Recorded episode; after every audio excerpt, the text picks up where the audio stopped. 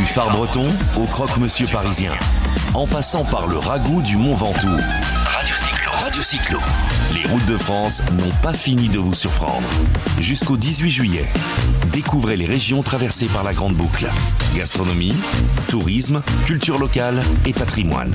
Suivez les 21 étapes du tour en direct sur radiocyclotour.fr et n'en perdez pas une miette. Promis, on va pas en perdre une miette. Bonjour messieurs dames, bienvenue. Nous sommes, voyons voir, voyons voir les fiches. Nous sommes sur l'étape numéro 6 du Tour de France 2021. Euh, bonjour Alexis. Bonjour. Euh, comment ça va aujourd'hui? Bah ça va. Euh, moi j'ai toujours le temps breton. Je vois que sur le Tour de France ça commence à aller mieux. Il fait beau aujourd'hui au départ de Tours. Je sais pas de quel, quel temps il fait là où vous êtes vous, mais ça, ça annonce en tout cas euh, une journée plus tranquille niveau météo. On va voir ça. Euh, bonjour Arnaud. J'ai dit hop, hop, hop, hop. Salut tout le monde. Comment ça va Bah écoutez bien. T'as la banane aujourd'hui? Ah, la grosse banane. On va regarder ça. Euh, parce que oui, aujourd'hui, c'est spécial banane. Et pour parler banane, eh ben, on, a euh, envoyé Jérôme euh, là où ça se passe. Parce qu'aujourd'hui, la banane, c'est le, 80, le kilomètre 97. Kilomètre 97, c'est une opération caritative. Et je vais sortir ma fiche pour pas dire de bêtises. Tac, c'est une opération caritative et solidaire. Alors, on va vous expliquer tout ça. On va prendre le temps. L'idée, c'est des gens passent, hop, on met un kilo de banane, hop, on met une banane, hop, on met 100 bananes de côté et on va les donner au restaurant du cœur. On aura tout le temps de vous raconter ça. Et donc, du coup, on a envoyé Jérôme euh, au deuxième point de l'opération banane. Nous, nous sommes euh, à la place de l'église, euh, pardon, la place de la mairie, où il se passe une activité photo. Ils font des photos et ça fait une banane pour les. On attend la caravane qui devrait pas tarder.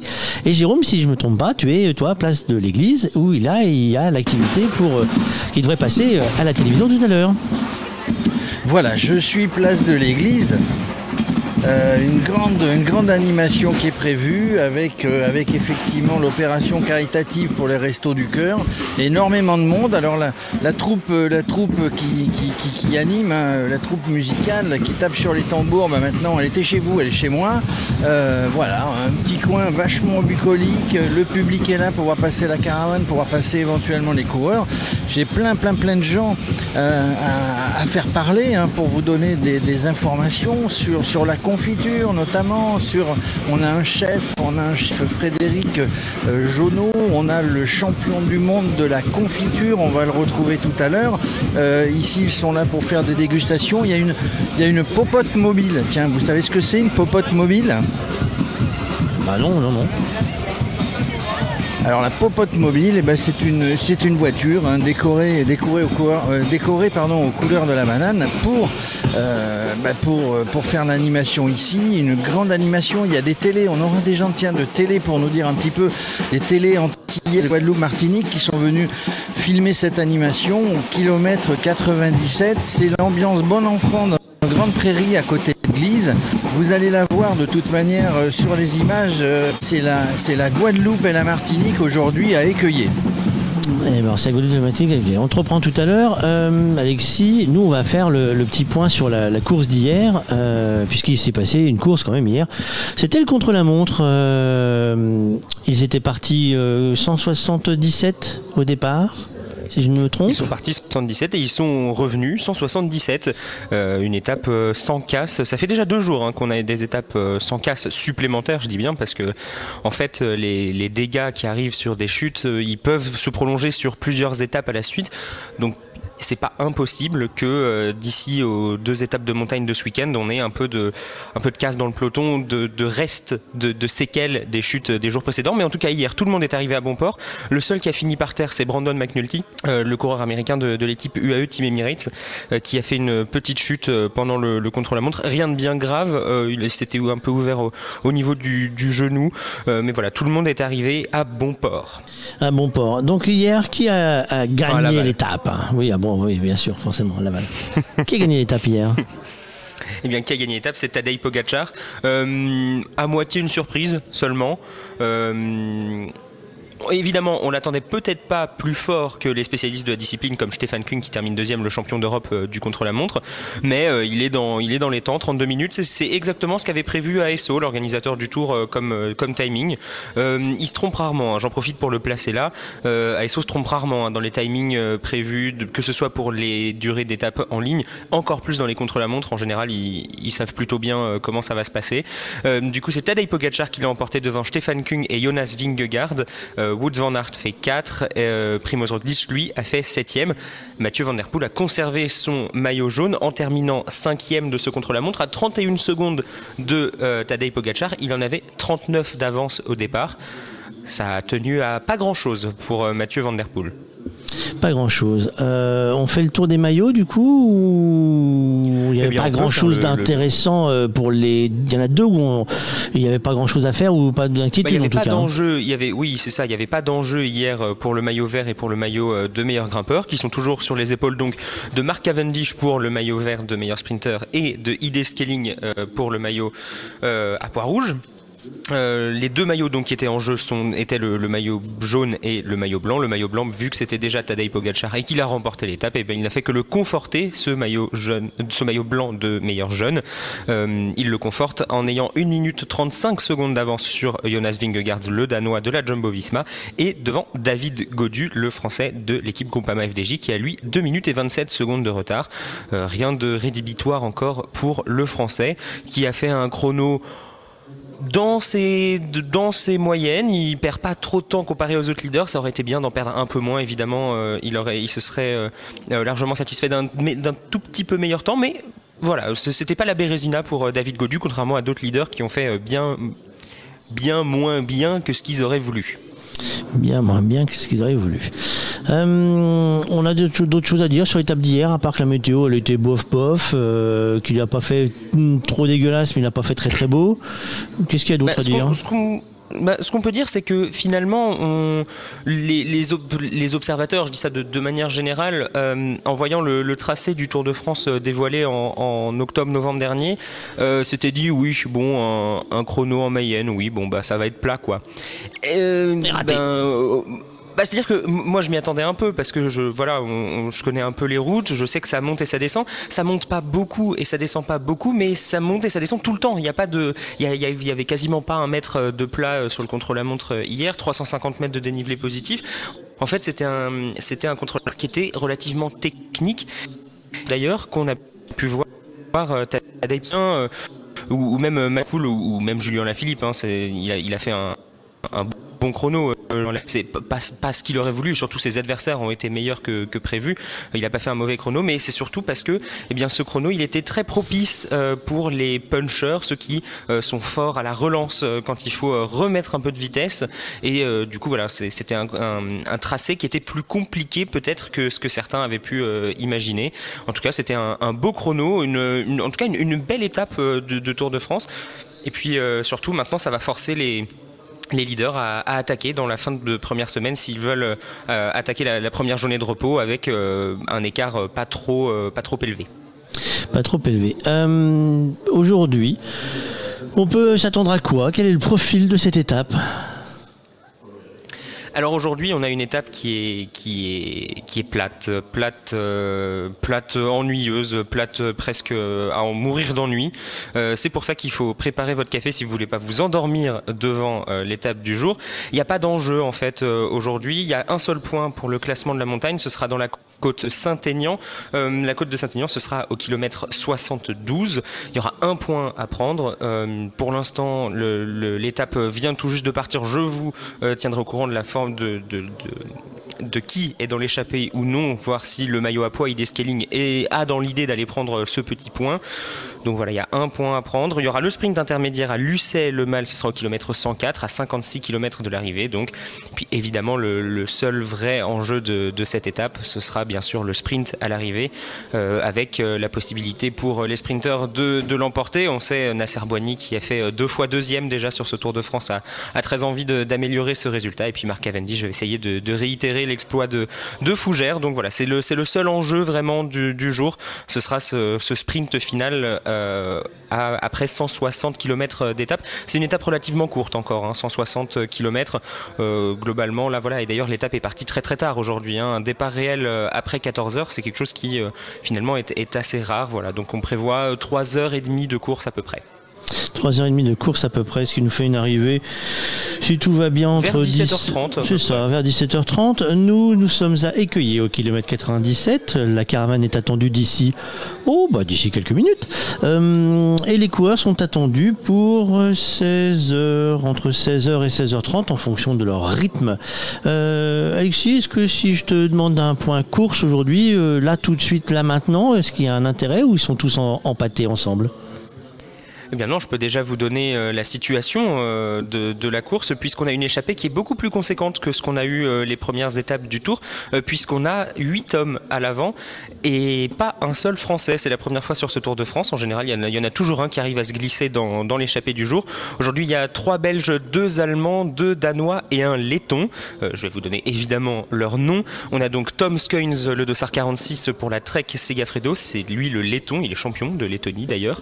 on a ensuite Casper Asgreen, le coéquipier de, Mark Cavendish et Julien Lafilippe pour la Deceuninck, euh, le danois. On a Nils Polit, le rouleur allemand euh, de la Bora, Jonas Rickert pour euh, L'équipe Alpecin Phoenix, le Dossard 106, euh, Greg Van Avermaet, le champion olympique pour euh, encore euh, trois petites semaines, le Belge de la formation AG2R Citroën, Soren Krak Andersen, le rouleur danois de l'équipe DSM, Thomas de Gent, un autre rouleur de, de, de, de talent qui avait remporté l'étape de Saint-Etienne il y a deux ans sur le Tour, le Dossard 153 pour la Lotto Soudal et Gorg Zimmermann, l'allemand de l'équipe Intermarché ou Antigobert. Et on a Anthony Turgis, le français de l'équipe Total euh, qui, est, qui va essayer d'être le neuvième homme de cette échappée. Il est sorti à contre-temps euh, de ce peloton, histoire d'essayer de rattraper euh, ce groupe, puisqu'il a senti qu'il avait raté le coche.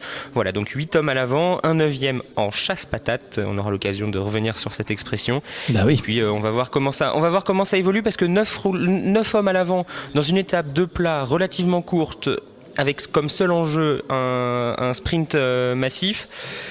Euh, je suis pas sûr que ça fasse plaisir à tout le monde parce que 9 hommes ça commence à faire beaucoup. Hein. Euh, oui. 9 hommes, il euh, y a de quoi prendre des relais. On appelle ça un groupe éto. Hein. Oh, oui, non, Gruppetto. Alors Gruppetto, c'est vraiment quelque chose qui, qui, se, qui se dit d'un groupe euh, à l'arrière. Euh, quand bah oui, mais là on peut faire le Gruppetto de devant. On, on peut faire le Gruppetto de devant, mais c'est aussi une notion un peu plus en montagne. Euh, oui. Un, un, un Gruppetto, c'est ceux qui vont terminer euh, ensemble derrière.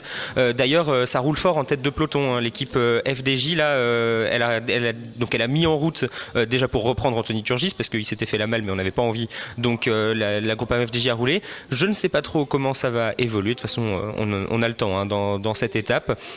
Mais voilà, 9 hommes à l'avant, 8 hommes pardon à l'avant puisqu'Anthony Turgis a été repris. La FDJ qui roule ben ils n'ont pas envie de laisser un gros écart, hein, on les comprend. L'étape est courte, euh, 8 hommes devant, ben ils vont se, relayer très facilement, donc ils vont pas perdre beaucoup d'énergie. Et puis surtout, tout le monde là, il a gardé en mémoire l'étape de Fougères et le fait que Brent Van Moor, le coureur de la Loto, ben il a failli, gagner l'étape devant tout le monde à 150 mètres de la ligne. Les sprinteurs euh, avaient mis du temps à réagir, donc aujourd'hui, on va sûrement pas réitérer les mêmes erreurs, on va leur laisser beaucoup moins d'avance. Donc ça veut dire que l'écart va pas monter beaucoup. Aujourd'hui, 1 minute 30, 2 minutes grand maximum. Et puis on aura toute la journée un rythme assez soutenu dans le peloton. Assez soutenu dans le peloton. Et ben nous, on va faire un petit tour. On a envoyé Caroline nous faire le petit roadbook du jour.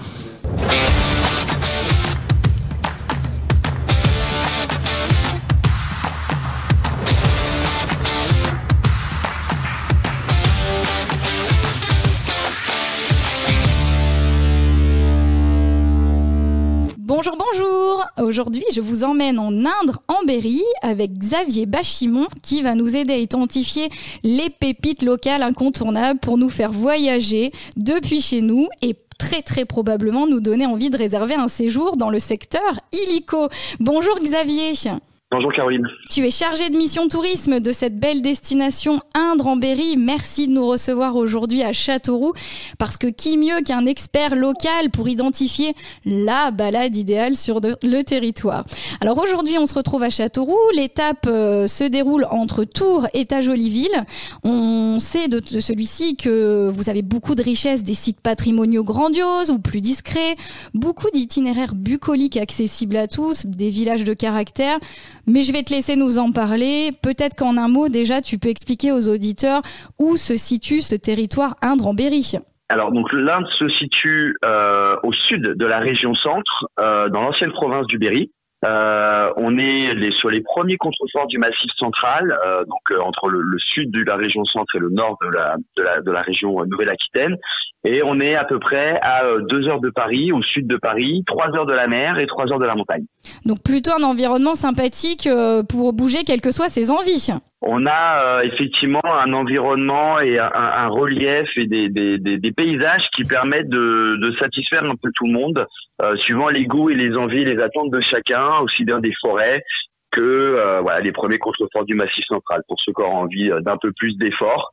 Euh, voilà, on offre un petit peu tous les paysages de France euh, sur le département de Marne. Et parmi cette multitude d'escapades possibles, quelle proposition de carnet de voyage tu as embarqué aujourd'hui dans tes sacoches pour nous faire vibrer, pour nous donner envie de venir euh, très rapidement te rencontrer ainsi que tous les habitants du coin? Alors par rapport à, moi, ma, sélection, j'ai essayé de, voilà, de, de, encore une fois de satisfaire un petit peu tout le monde.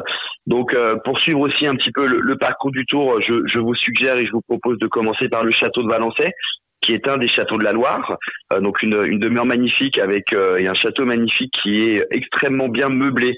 Euh, donc ça permet de se rendre vraiment compte de la richesse de château et qui a la particularité d'avoir accueilli des œuvres du Louvre pendant la Seconde Guerre mondiale pour protéger les œuvres du Louvre. Elles ont été cachées dans les euh, dans les caves euh, du château de Valençay. Il y a une exposition en ce moment qui retrace l'épopée incroyable, notamment de la Venus de Milo, qui s'est retrouvée dans les douves du, du, château de Valençay. D'accord. Ensuite, euh, pour les, les passionnés un peu plus en recherche de nature, je vous enverrai en Brenne. Euh, pour aller faire un tour en famille du côté de la réserve zoologique de la Haute-Touche, qui n'est pas un zoo, qui est vraiment un lieu où euh, il y a tout un, esprit de conservation et de réintroduction, avec notamment la plus grande collection de cervidés d'Europe. Et on a la spécificité que c'est tellement grand et tellement vaste que l'on peut s'y balader à vélo en famille. Donc, euh, si vous avez vos propres vélos, c'est gratuit, vous n'avez vos vélos. Et sinon, vous pouvez louer euh, pour, euh, j'ai plus les tarifs en tête, mais c'est euh, tout à fait abordable et raisonnable pour louer des vélos pour pouvoir vous balader à l'intérieur de cet immense, immense espace, immense réserve en vélo. Donc tu as tout pour séduire les auditeurs de Radio Cyclo. Là, tu as toutes les cartes en main, disons. Eh ben, en tout cas, oui. En tout cas, on y travaille et, et c'est vrai qu'on a, voilà, on a des, des, belles propositions après la Brenne. Voilà, PNR, donc Parc naturel régional de la Brenne, euh, avec euh, plein de boucles déjà euh, tracées, sécurisées, qui permettent, grâce au bord des, des, le pays des mille étangs, donc où il y a plus de 4000 étangs, de pouvoir faire des, des stops et des pauses dans les observatoires ornithologiques pour découvrir un peu la faune et la flore sauvage qu'on peut avoir en Brenne. Ensuite, on peut éventuellement soit remonter un petit peu vers le nord Issoudun avec un musée d'art contemporain le musée Saroc, qui est gratuit. Donc en plus, voilà, ça permet d'accéder à, à, à, des œuvres euh, tout à fait passionnante, gratuite, gratuitement. Et Dieu sait qu'on est content de pouvoir repousser les portes d'un musée après ces nombreux mois sans sortie culturelle. Exactement. Donc euh, voilà, on a en plus avec des, des collections d'art contemporain, des euh, des choses un petit peu plus voilà, un petit peu plus originales. Donc ça fait dans une ville médiévale, la ville d'Issoudun. Donc ça permet de voir aussi un autre village du département. Ensuite, si on redescend un petit peu vers le sud, euh, dans ce, qui s'appelle le pays de Georges Sand, parce que à Nohant, nous avons le domaine de Georges Sand où euh, elle a vécu de très nombreuses années. Elle y a vécu notamment une idylle depuis dix ans avec Chopin, où il a composé une grande partie de son œuvre. Donc, il y a la possibilité de visiter cette maison, donc le domaine de Georges Sand. Euh, et ensuite, on peut continuer à glisser tranquillement vers le sud du département, euh, où on va euh, on va être en, dans un territoire donc euh, de la vallée de la Creuse, euh, vallée des impressionnistes, où au début du XXe siècle les impressionnistes venaient pour peindre Monet, Léon de Troyes entre autres, où Georges Sand il faisait venir ses amis artistes. et là on peut découvrir des, des, des petites pépites comme l'église du Menou par exemple, qui est une église qui a été intégralement peinte par un artiste bolivien qui s'appelle Carrasco, Euh, voilà, c'est assez surprenant dans ce petit village de, de quelques centaines d'âmes de retrouver euh, ce, ce, cette église peinte. Donc finalement, c'est un arrive- incontournable. Pardon, je me permets de t'interrompre, mais c'est un des incontournables de la destination. Le, le, le menu en est un parce que c'est vraiment très surprenant, d'autant plus que cet été, euh, pour les, les- vos auditeurs qui viendraient cet été, il y a une exposition qui est consacrée à Châteauroux, euh, au Cordelier, une exposition gratuite. Euh, voilà, qui permet aussi de retracer l'œuvre de, de, de Carrasco. Donc c'est voilà, ça peut être effectivement un stop très intéressant. Et bravo, Et ensuite, je vois que vous faites doucement. beaucoup d'efforts pour accueillir les visiteurs et de rendre accessibles tous ces lieux. Chapeau. c'est une vraie, euh, c'est une volonté. C'est une vraie, euh, voilà, on a, on a ce, ce désir que de rendre euh, les sites le plus accessibles possible euh, au plus grand nombre. Voilà, on a, on, on essaye comme dans, dans- quand, quand c'est possible. Et ensuite, on a deux, deux plus, beaux villa- deux plus beaux villages de France dans le sud du département, donc le village de Gargilès où Georges Sand allait euh, passer son été, et euh, le, le village de Saint-Benoît-du-Sault, euh, voilà, qui sont tous les deux classés plus beaux villages de France. Donc, euh, donc ça peut permettre voilà, de, de pouvoir aussi découvrir un peu de patrimoine bâti pour, euh, pour ceux qui seraient un peu plus amoureux euh, de la pierre. De la belle Voilà pierre, de le- ses couleurs, de et puis des pierre, terrasses euh, ombragées, sans doute, qu'on peut trouver au sein de ces deux euh, villages. Exactement, et également dans les, tout, tout, tout le long du trajet et dans les, dans les petites villes autour, il y a voilà, plein de petits endroits comme ça où on peut s'arrêter euh, et, et, et profiter de, de, de la campagne et, du, et de, et de l'ambiance plutôt calme euh, que l'on pourrait, que l'on pourrait trouver. Eh ben super, merci déjà Xavier, parce que alors là tu nous mets l'eau à la bouche et forcément je ne résiste pas à la question de te demander euh, quel est ton coup de cœur euh, pour une balade en deux roues euh, au sein de la destination. Alors le, le coup de cœur, ce serait en lien avec avec le- le- la ville étape Châteauroux.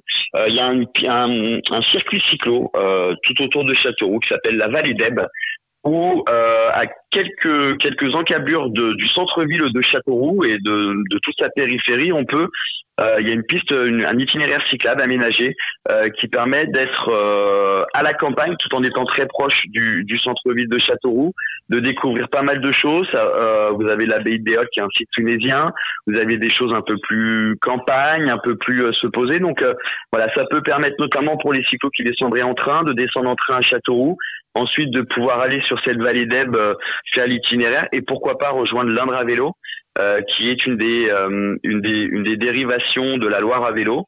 Euh, donc euh, l'on peut rejoindre ensuite en remontant euh, jusqu'à Tours, Loche, etc. euh, rejoindre l'Indre à vélo. Donc ça peut être une idée, euh, vallée d'Ebe et puis ensuite rejoindre la Loire à vélo, vient de l'Indre à vélo, qui est un circuit qui est pas forcément euh, connu, qui est euh, tout neuf, mais euh, voilà, qui peut vraiment permettre à vos auditeurs de, de découvrir l'Indre d'une manière différente. Super. Et comment tu orthographies le nom de la vallée par curiosité? E B B E S, la vallée d'Ebe. E B B E S. Super. Bon, on va noter ES. ça. On va chercher, mais surtout, on va donner euh, bah, l'information pour que chacun puisse euh, prendre euh, davantage d'informations sur toutes les pépites que tu as commencé à évoquer. Peut-être un nom de site internet à nous glisser? Alors le site sur lequel vous retrouverez toutes les informations, c'est le site Berry Province, donc à l'adresse www.berryprovince.com où là vous retrouverez l'ensemble de, de l'offre touristique, euh, y compris cyclo, avec des itinéraires tracés, euh, des, des, des, des, des points GPS pour ceux qui sont le plus le plus friands de ça. Euh, voilà, vous retrouverez l'ensemble des informations, également les hébergeurs euh, labellisés Accueil Vélo qui vous accueilleront euh, avec plaisir et avec qualité. Donc euh, voilà, sur le site www.berryprovince.com et les réseaux sociaux, euh, Berry Province, euh, Instagram et Facebook. Eh bien, merci beaucoup Xavier. On prend note de toutes ces précieuses euh, informations. Euh, vous pourrez les retrouver dès demain sur le site internet et les réseaux sociaux de Radio Cyclotour. À bientôt Xavier. Merci. Merci à vous, au revoir. Eh oui, on, s'en fait des balades, nous, euh, aujourd'hui, euh, sur le Tour de France. Euh, Jérôme, dans ta balade locale, aux alentours de. allez, toi, quoi T'es à 500 mètres de moi, en fait, là, à peine. Hein Eh bien, dans la balade locale, tout à l'heure, on vous parlera un petit peu du dispositif, Fabrice, mais là, je suis avec Frédéric Jeannot, Jonot, pardon. C'est, un cuisinier qui est là. Il y a de l'ambiance ici, donc il, fait quelques petits mets réalisant donc euh, des tas de choses avec la banane. Alors, Frédéric, aujourd'hui, c'est plutôt salé ou c'est plutôt sucré avec la banane? C'est comme le Tour de France aujourd'hui. Un coup c'est salé, un coup c'est sucré. Les coureurs, un coup ils roulent salé, un coup ils roulent sucré. On est d'accord a des termes qu'on peut utiliser. Et nous, avec la banane, bah, qu'est-ce qu'on a voulu dire? On a voulu la mettre en avant de l'entrée au dessert. Donc on va commencer par le dessert avec une confiture à la banane, mais pas n'importe laquelle et pas fait n'importe comment, puisque Jean-Christophe, double champion du monde, va la cuire, la banane, euh, et c'est pas de l'eau et du gélifiant, etc.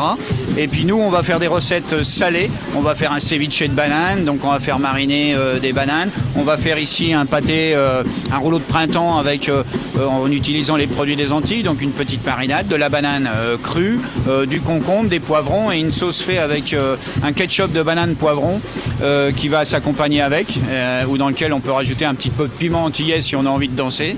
et puis on va faire également des recettes un peu locales, puisqu'on est au 4 km 97, donc kilomètre 97, Local, on n'est pas loin du Valençay, donc des chèvres, euh, Sainte-Maure de Touraine, etc. Et qu'est-ce qu'on va faire? Ben, On va faire cette fois une confiture, mais salée. Euh, avec des condiments, euh, tout ce qui nous rappelle les Antilles, qu'on va mettre dessus, un, petit morceau de fromage coupé tout simplement, et on est pas mal. Alors on est pas mal, mais toi, c'est quelque chose d'habituel de, préparer la banane ou, tu vas chercher des idées comme ça au gré de l'inspiration du coup? Alors la banane, euh, je dirais que c'est il y a les bases. Donc il y a les bases de la, cuisine ou de la technique. Donc ça c'est important. Et ensuite, oui, mon but c'est d'aller chercher, euh, de prendre à contre-pied les gens, d'aller chercher des recettes sur lesquelles on n'a pas l'habitude de manger. Donc euh, comme le Tour de France, eh ben ça fait toute la France comme son nom le dit. Hein. et moi je vais essayer de trouver des recettes de bananes à travers des villages de France. Donc euh, si on est au bord de la mer à Brest, qu'est-ce qu'on peut faire avec la banane euh, Si on est dans le Berry, bah, qu'est-ce qu'on peut faire avec la banane En essayant de mélanger euh, tradition et modernité. Alors toi, tu es basé où Normalement, où est-ce qu'on peut te retrouver? Alors moi je suis basé avec l'école des fruits et légumes à Rungis. Hein. Rungis, donc c'est la, capitale des fruits et légumes pour mais vous avez le régional de l'étape ici, Jean-Christophe Michelet, qui habite juste à côté de Châteauroux, qu'on peut retrouver euh, ben, partout, mais euh, là il est dans son pays. Évidemment, on va le retrouver tout à l'heure, on intervient au gré. Là, il y, a toujours l'animation. On va passer petit à petit avec tous les invités. Il y a des invités prestigieux qui, se pressent et qui, sont en train de goûter bah, toutes vos, inspirations culinaires, on va dire. On a, un journaliste qui a toujours la banane qui vient d'arriver ici. C'est Nelson Montfort, évidemment. Alors, on, va aller l'interviewer. Hein. Pour l'instant, il est en train de se restaurer. Il regarde. Alors, euh, l'opération La Banane, on en parlera tout à l'heure, mais c'est aussi au profit des Restos du Cœur. C'est au profit des Restos du Cœur. Ah bah bien sûr, là on est, euh, on est en collaboration avec euh, deux départements, puisqu'on est entre les deux, entre le 36 et le 37. Euh, et là, on est en train de. Vous voyez, il y a euh, des, des, danses, etc. Nous, on fait des choses. On a fait des confitures qu'on va donner. Et puis, on a pris des rendez-vous également avec les Restos du Cœur euh, du département pour faire des petites choses un petit peu plus tard dans l'année. Voilà, vous avez été aussi filmé par des télés antillaises. Alors là, bah, voilà, il faut, faut se mettre au niveau hein, parce que, parce que ça rigole pas. On zouk, le zouk de la banane. Voilà, le zouk de la banane. Fabrice, tout, tout le monde a la banane ici. Le public est nombreux. La caravane va passer. Euh, peut-être par chez vous, après par chez nous. En tout cas, il y a une très belle animation dans ce magnifique cadre, bordure de rivière, une belle pelouse. Il fait beau, c'est génial. Ah ben, nous, on peut te dire que la caravane est, en approche, puisque le premier véhicule qui annonce la sécurité de la caravane euh, vient de passer devant nous, donc il ne devrait pas tarder à passer devant chez toi. Euh, le profit, c'est un challenge hein, pour la banane. le, il réussir à collecter le plus grand nombre de bananes au profit de l'association par différents moyens. Ils ont un live Instagram avec David Voin, Voin, alors, Voinzon. Alors moi je le connais pas. C'est une star montante de l'humour. Euh, moi je le connais pas. Il va falloir que je regarde le live, hein, mais j'ai pas le temps. Euh, il fait du stand-up et il, va faire euh, chaque vue de live fera une banane offerte. Il y a sur la place de la mairie, là où nous sommes, une animation photo pour les habitants et même l'équipe pourra y aller. C'est une photo, une banane offerte et, chaque coureur qui passera le kilomètre, c'est 100 bananes offertes. la dernière, ils avaient fait un bon tonnage de bananes alors il y a eu euh, l'animation, hein. le groupe vous avez entendu derrière Jérôme euh, qui fait euh, Tchakaboum, Tchakaboum, hein, je le fais moins bien. D'ailleurs, on doit voir les images du Tchakaboum, Tchakaboum, Tchakaboum qui était tout à l'heure. c'est le groupe carnavalesque ethnique 97 qui fait vibrer. Vas-y, envoie Arnaud. Attention la musique, sur les oreilles, on met le son. Voilà, on se met en ambiance. Et voilà le groupe qui est actuellement à côté de Jérôme pour nous mettre dans l'ambiance. Euh, parce que sinon, euh, c'est comme tout à l'heure en fait. Ils étaient tellement bien dans l'ambiance qu'en fait, même, même sans le micro, on s'entendait plus du, tout, nous. Euh, c'était difficile. ils sont là, ils sont de la place, et puis vous les verrez à la télévision, je pense, parce que du coup, ils vont faire ça jusqu'à ce que les coureurs soient passés. Et les enfants sont invités à participer à, l'événement du kilomètre 97. En fait, ils ont, sur le thème de la biodiversité, ils vont faire, les élèves de primaire et de collège vont faire des supports pédagogiques, ils vont faire des tas de choses sur autour de la banane et on va voir la télévision parce que normalement l'hélicoptère passera au-dessus. Il y a une grande bâche qui va être euh, au sol, tirée au sol et il va y avoir des petites abeilles qui vont. Euh, on m'a dit qu'il y avait une, euh, un truc avec des taches noires là, ça s'appelle comment une comment ça s'appelle ça Le petit truc rond là qui s'envole quand on dit il fait beau, pff, tu souffles dessus, il fait beau. Et là, là, je ne même plus la dette là. Personne ne m'aide. C'est pas sympa les gars. C'est pas une hirondelle, c'est un oiseau une hirondelle. C'est quoi le petit tout petit truc rond là avec des petites taches noires, rouges et noires ils ont fait un film avec. Oh, vous êtes mauvais. Enfin, c'est pas grave. Je retrouverai tout à l'heure. Je vais retrouver tout à l'heure. Euh, et donc, il y a effectivement Jean-Christophe euh, Michelet, qui est double champion du monde des confituriers 2019, euh, qui sera là. on l'a entendu avec Jérôme, hein, en train de préparer des confitures. et on va nous faire le tour. On aura les, représentants de la banane, et les représentants de, des restaurants du cœur pour pour en parler. on va faire un petit point course et on va mettre le jungle. Si le temps que la machine elle se prépare, c'est jungle.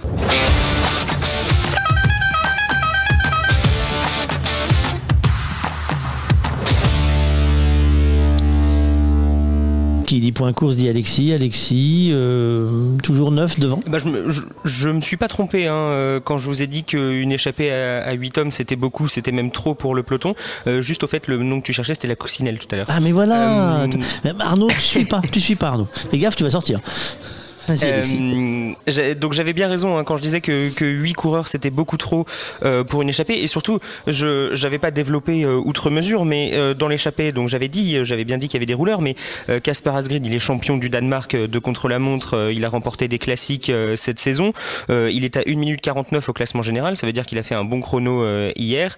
Nils Polit un rouleur allemand bah, c'est un coureur de classique. Greg Van Avermaet champion olympique coureur de classique. Soren Krak Andersen il nous a fait le coup du kilomètre deux fois sur le Tour de France l'an dernier, c'est un grand rouleur. Donc, euh, et puis Thomas de Gent, il fait la même. Donc en fait, on avait devant non seulement une échappée conséquente, mais surtout avec des gars qui auraient largement pu aller au bout. Et derrière, ben, 8 hommes, on sait que si on les laisse partir, c'est fini. Hein. On les revoit plus, surtout sur une, euh, sur une durée aussi courte, hein, 160 km. Donc ça roule, ça roule, ça roule, ça ne s'arrête pas. Euh, ça fait déjà, aller quasiment, j'exagère un peu, quasiment 25 km qu'on est parti. Et le rythme, lui, ne diminue absolument pas. L'écart diminue en revanche avec l'échappée. Il était monté au maximum à une minute. Là, il est redescendu à 30 secondes. En fait, euh, derrière, bah, on n'a pas envie de voir partir tout le monde. Et du coup, on va essayer euh, de, se, de, se, de, rapprocher progressivement et de reprendre cette échappée. Et devant, ben, ça collabore pas trop parce qu'ils ont bien compris, certains coureurs, qu'il y en a qui embêtent le peloton et que s'ils arrivaient à se débarrasser des gars qui embêtent le peloton, mais ils auraient peut-être une chance, pourquoi pas, de continuer leur échapper. Donc ça s'attaque devant. On a vu un groupe de quatre partir en laissant Casper Asgreen sur le carreau derrière, euh, parce que c'est lui hein, qui fait peur euh, à, 11, à 1 minute 49 au général. Euh, bah, il pourrait prendre le maillot jaune en, cas de victoire. Là, le peloton s'est rapproché à, à une, une, grosse vingtaine de secondes de, de l'échapper. Ça y est, on a, on, a l'air de, de, d'avoir gagné la bataille hein, côté peloton et on va pouvoir peut-être voir se reformer une échappée. et à l'instant, c'est Thomas de Gent et Greg Van Avermaet qui lancent une attaque dans cette échappée pour euh, maintenir leur, euh, leur avance. On va voir comment ça évolue, mais voilà. Un scénario qui, euh, que j'avais pas tout à fait anticipé, mais c'est vrai que la, longueur de l'étape, 160 km, elle, est, elle est courte et du coup, ben, elle est propice à, à ce genre d'attaque. Maintenant, c'est vrai que voir 8 hommes de cette trempe-là sortir comme ça, c'est c'est pas fréquent. Et puis surtout, on s'est fait avoir côté équipe de sprinters parce que d'habitude, on s'arrange pour qu'on n'ait pas besoin de rattraper ces gars-là parce qu'on les empêche de sortir du peloton. Aujourd'hui, ça a raté. On n'a pas, pas contrôlé assez bien et on s'est rendu compte trop tard qu'en fait, les gens qui étaient devant, et eh ben, ils devaient pas être devant. Donc, euh, un scénario de course qui est relativement intéressant puisque du coup, ça fait que, bah, on s'ennuie pas, ça roule vite. Et là, on a déjà quasiment fait 30 km. Hein. C'est, ça, va euh, vraiment vite. Hein. 30 km en quasiment euh, Attendez, 28, 28 km en 28 minutes, on roule quasiment à 60 km heure là pour le début de course. Donc euh, euh, voilà, hein, je n'ai pas besoin de vous faire un dessin, 60 km ça va vite. Eh oui, forcément, ça va vite. Alors nous, ça y est, la caravane euh, a pointé son nez. Euh, les premiers véhicules euh, de la caravane. j'ai un doute, en fait, quand je vous dis ça, à l'instant même. J'ai un doute parce que le public ne crie pas encore assez pour que ce soit la caravane. Ah, voilà, là c'est la caravane. Parce que tout à l'heure, c'était pas encore des petits véhicules. Donc là, le cri du Lyonnais qui arrive. Et on va rejoindre Jérôme sur place, Jérôme. Euh, Dis-nous, tu, maintenant tu devrais avoir passé la caravane devant toi, je suppose. Alors bah, là évidemment quand la caravane commence à passer, évidemment il y a beaucoup de monde. Il y a beaucoup de monde qui est massé. Euh, il y a des véhicules qui s'arrêtent évidemment, des véhicules qui vont s'arrêter d'ailleurs, des officiels, des journalistes, des gens de la caravane qui vont s'arrêter euh, bah, déguster les bons produits et la bonne confiture euh, de banane. Euh, donc vous, en- vous entendez évidemment, ça y est c'est parti. Moi vous, vous entendez mais moi je vous entends plus déjà. Donc si vous avez des questions à poser, posez-les fortement. Tiens tout à l'heure, euh, puisque, puisque la banane c'est les Antilles, kilomètre 97, c'est parce que, parce que le département, enfin les départements des Antilles en immatriculation, on a, on a des télés, on a des, on a des radios, on a des journalistes de France Antilles. Ils vont nous dire un petit peu bah, comment, comment, euh, bah, comment il, se passe ici. Tout à l'heure, on aura évidemment en direct Nelson Montfort qui est en train de regarder euh, passer la caravane avec nous. Voilà, une très très grosse ambiance sur, sur, sur, sur ce point de- sur ce point euh, à Éculier, donc le point euh, La Banane, kilomètre 97. Nous, on vient de voir passer euh, à l'arrière du véhicule euh, le- le- les flammes hautes du véhicule, euh, parce que du coup, ceux qui sont en dessous, les petites, on les voit pas, ils sont cachés par les gens. Parce que les gens, ils ont le droit de regarder la caravane? Nous, on est placé un petit peu au-dessus, donc on va vous laisser l'image un peu comme ça en fond. Nous, on va, on va voir au début de caravane, on va préparer le, petit, petit sujet. Nous avons notre représentant, c'est Henri IV, qui est, qui est dans la caravane qu'on va voir passer en fin de caravane si je ne m'abuse. Mais il avait euh, le petit message de ce matin. Bonjour mes amis et bienvenue à Tours pour cette sixième étape. Alors je dois vous avouer que je suis un peu déçu parce que j'arrive à Tours et je vois partout des portraits de mon prédécesseur Henri III. Alors je pensais que les Tourangeaux avaient tourné la page. Vous savez que euh, Tours a été capitale de la France pendant le règne d'Henri III et quand je suis arrivé au, pouvoir, ben, j'ai remis l'église au milieu du village et j'ai remis le pouvoir à Paris. Bon, je pensais que les Tourangeaux avaient tourné la page, il n'en est rien. Je pensais avoir en arrivant ici des portraits d'Henri IV partout. Je vois Henri III. Bon, Tourangeau, je ne vous en veux pas. Euh, J'espère que la prochaine fois que nous passerons à Tours, il y aura des portraits d'Henri IV et du Béarn, bien sûr. Bon, alors, trêve de plaisanterie aujourd'hui. Une étape euh, de plat, donc arrivé, euh, arrivé en masse certainement, et donc un sprint, un sprint massif. Et j'espère qu'Arnaud Desmar arrivera quand même à avoir récupéré de sa chute et pourra être premier à l'arrivée aujourd'hui, à moins que Nasser euh, ne, ne gagne, puisqu'il a fait deux fois deuxième euh, pour. Petit rappel, j'ai gagné mon pronostic hier avec Pogacar. Bon, enfin, le premier, ça démarre. Ah oui, ça démarre. Euh, jeu de mots. Euh, Alexis, euh, est-ce que sur ce coup-là, on peut suivre Henri IV Euh, alors pour être tout à fait honnête, je n'ai pas entendu ce qu'a dit euh, notre bon roi. Euh, bah écoute, hein, Donc il va falloir me redire qui il a, qui il a tant pis pronostiqué. pour toi, tu iras voir le replay. Et est-ce qu'à l'instant même, vous voyez, si vous regardez l'image, attention, on va changer l'image. À l'instant même, c'est les chars de. Ah non, c'est pas, pas les chars de Henri IV, c'est les chars de Mécénat Cardiaque qui ont fait une course hier. Pareil, il y a beaucoup de choses caritatives qui sont faites le long du Tour de France. Et là, à l'instant même, je ne sais pas s'il va nous mais laissez l'image et regardez, on a Chris. Et voilà, ça c'est fait, vous avez vu Voilà, Hugo est passé, passé par là, on aura le temps de le retrouver pour nous raconter un peu les secrets du, de la caravane. Hop, on va reprendre nos moutons. Euh, D'ailleurs, ce sont des chefs qui sont dans le coin. Euh, on en parlera également. Alexis, euh, là, le rythme qui est donné sur la course est sur- est plus surprenant que prévu. Ah oui, oui, oui, on s'attendait pas du tout euh, à cette vitesse-là en, début de course, euh, parce que on, s'attendait justement à une étape tranquille. C'est exactement ce que je disais euh, avant l'antenne. Je disais que tous les éléments étaient, étaient enfin, toutes les circonstances étaient réunies pour qu'on s'ennuie à mourir sur cette étape, parce que c'est une étape qui est, qui est relativement courte, plate, pas d'enjeu, lendemain de contre-la-montre, donc tout le monde est plus ou moins fatigué. Un seul enjeu à la fin de l'étape.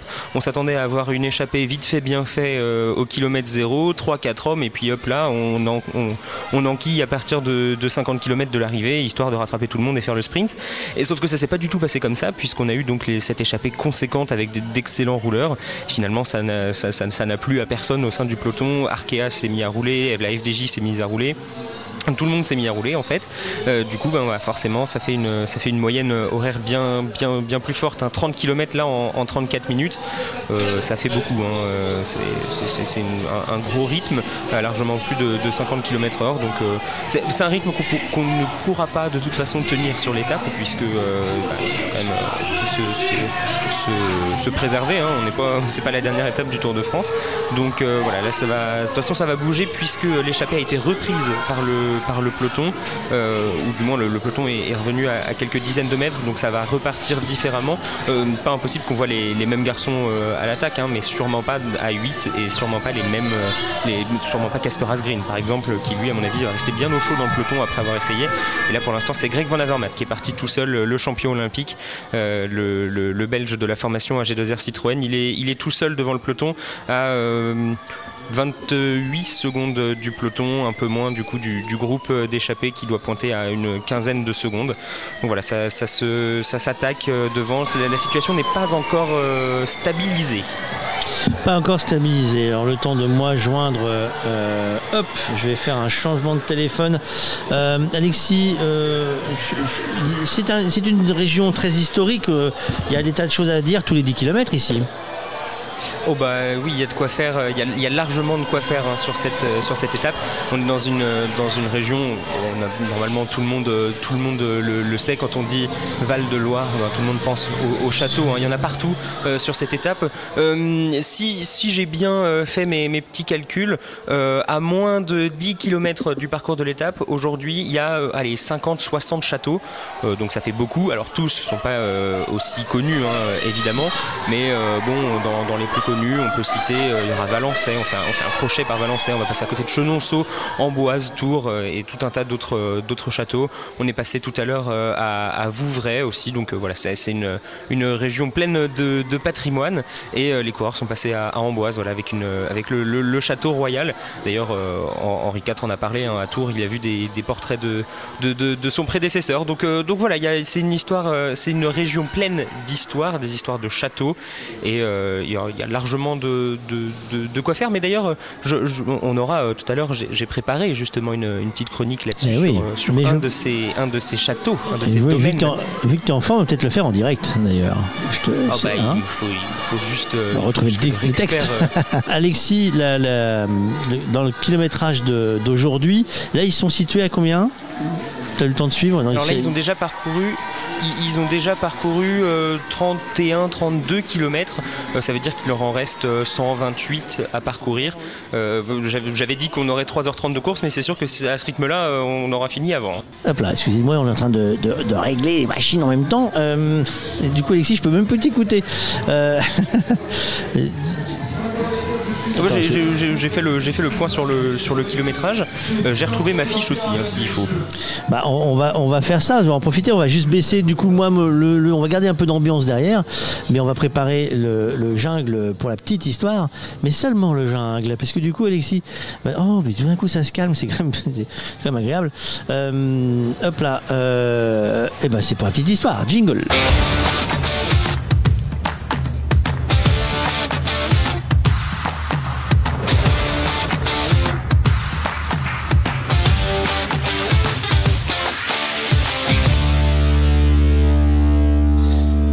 Alexis, on, disait terre d'histoire.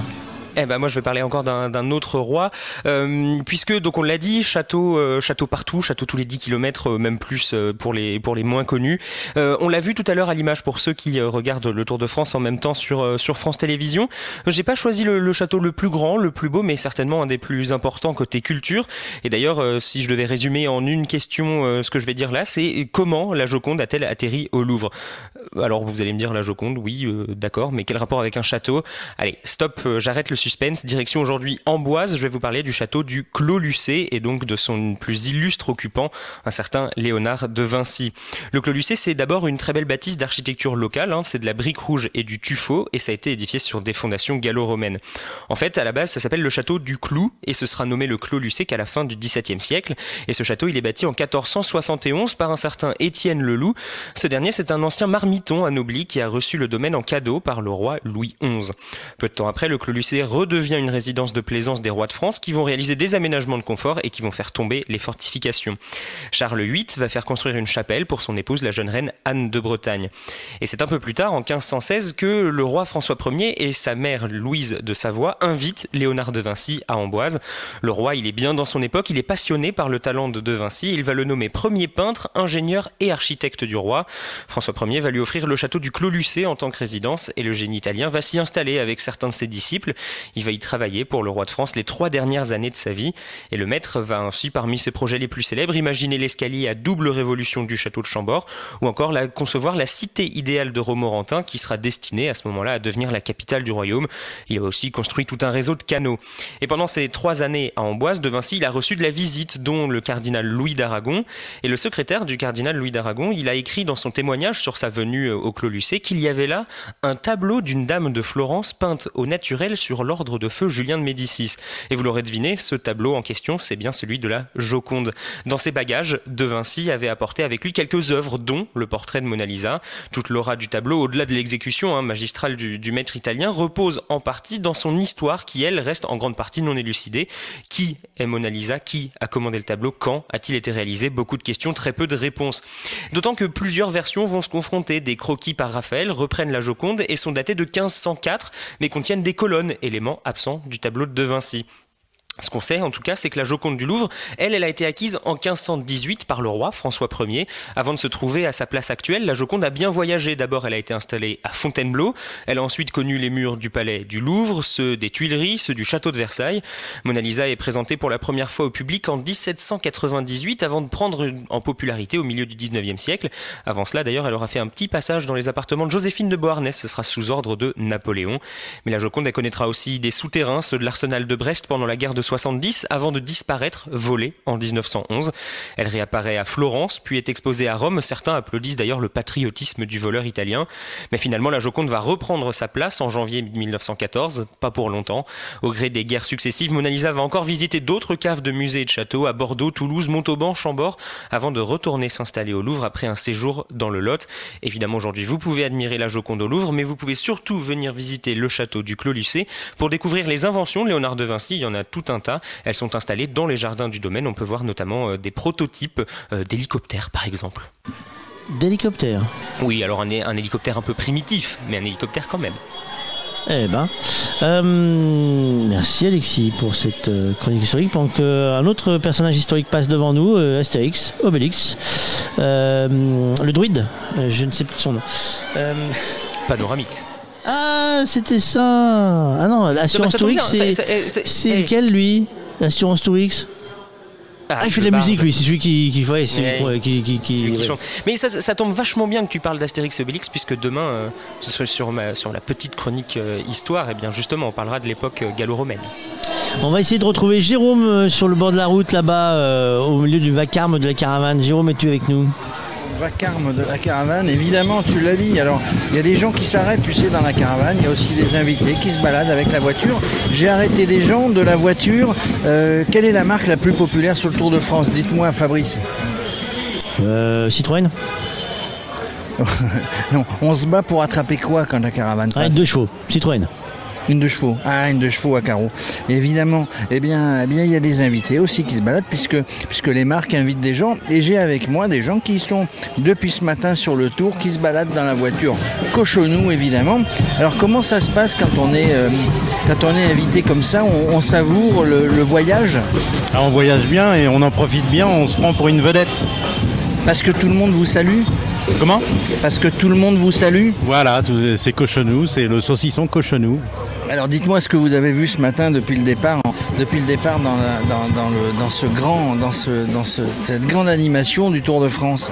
Ah, plein de monde sur le bord des routes et c'est chaleureux parce qu'avec le Covid, euh, on a besoin de reprendre un peu de bonheur et de, joie de vivre. Donc là, de voir des gens qui applaudissent et d'être en bonne compagnie, bah, c'est sympa avec, avec mon ami, un collègue, puis une, une conductrice, euh, tout ce qu'il faut pour passer une belle journée sur le Tour de France. Et puis là, vous êtes, à- vous êtes arrêté à l'animation à la banane. Il n'y avait pas de dessert justement dans votre panier repas. Vous allez aller directement, euh, directement à la banane. Est-ce que vous avez vu les coureurs au départ? Est-ce que vous approchez euh, un petit peu quand vous êtes invité comme ça? Est-ce que, est-ce que vous voyez les coureurs de près ou vous allez les voir à l'arrivée? On va les voir à l'arrivée, là, c'est plus découvrir le Tour de France à côté, les, les- tout ce qui est à côté du Tour de France, tout l'événementiel. C'était, un rêve. Vous intéressez au vélo? Comment? Vous vous intéressez au vélo Oui, j'aime bien le vélo, oui. Je, je le suis. Et, et donc, c'est pour quelqu'un qui aime le vélo, qui est passionné, c'est un, c'est un rêve de, de, de venir sur le Tour de France. Bah c'est sympa ouais de le voir comme ça de l'intérieur ouais c'est c'est sympa ouais ça fait plaisir ouais. C'est joyeux en plus. C'est très joyeux. Ah ben, ça, c'est sûr que c'est joyeux. Qui est-ce que vous voyez comme favori aujourd'hui sur l'étape? Qu'est-ce que vous voyez comme favori sur l'étape aujourd'hui?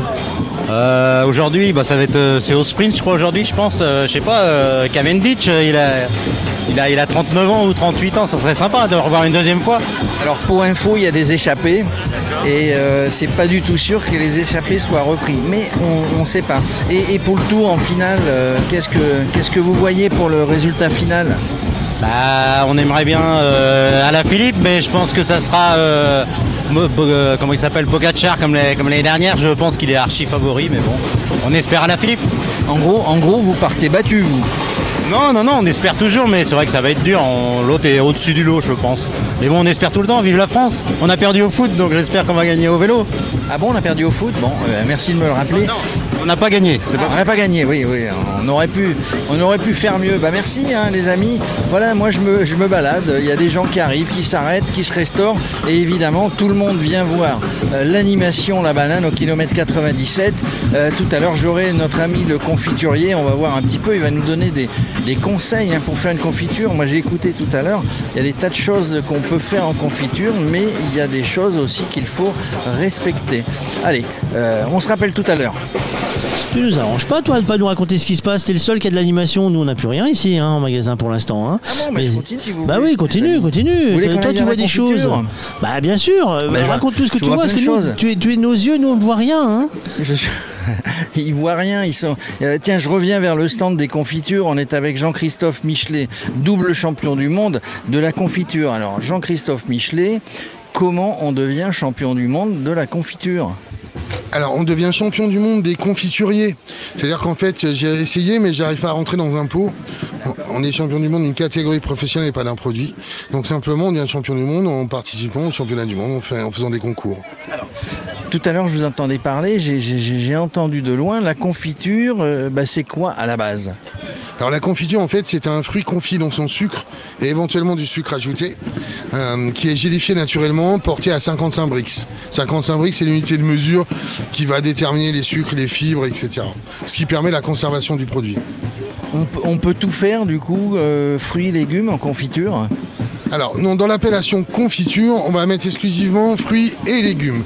Après, on va, euh, par exemple, les fleurs, on va l'appeler confit, d'autres produits gelés, d'autres produits marmelade. Mais confiture, c'est fruits et légumes exclusivement.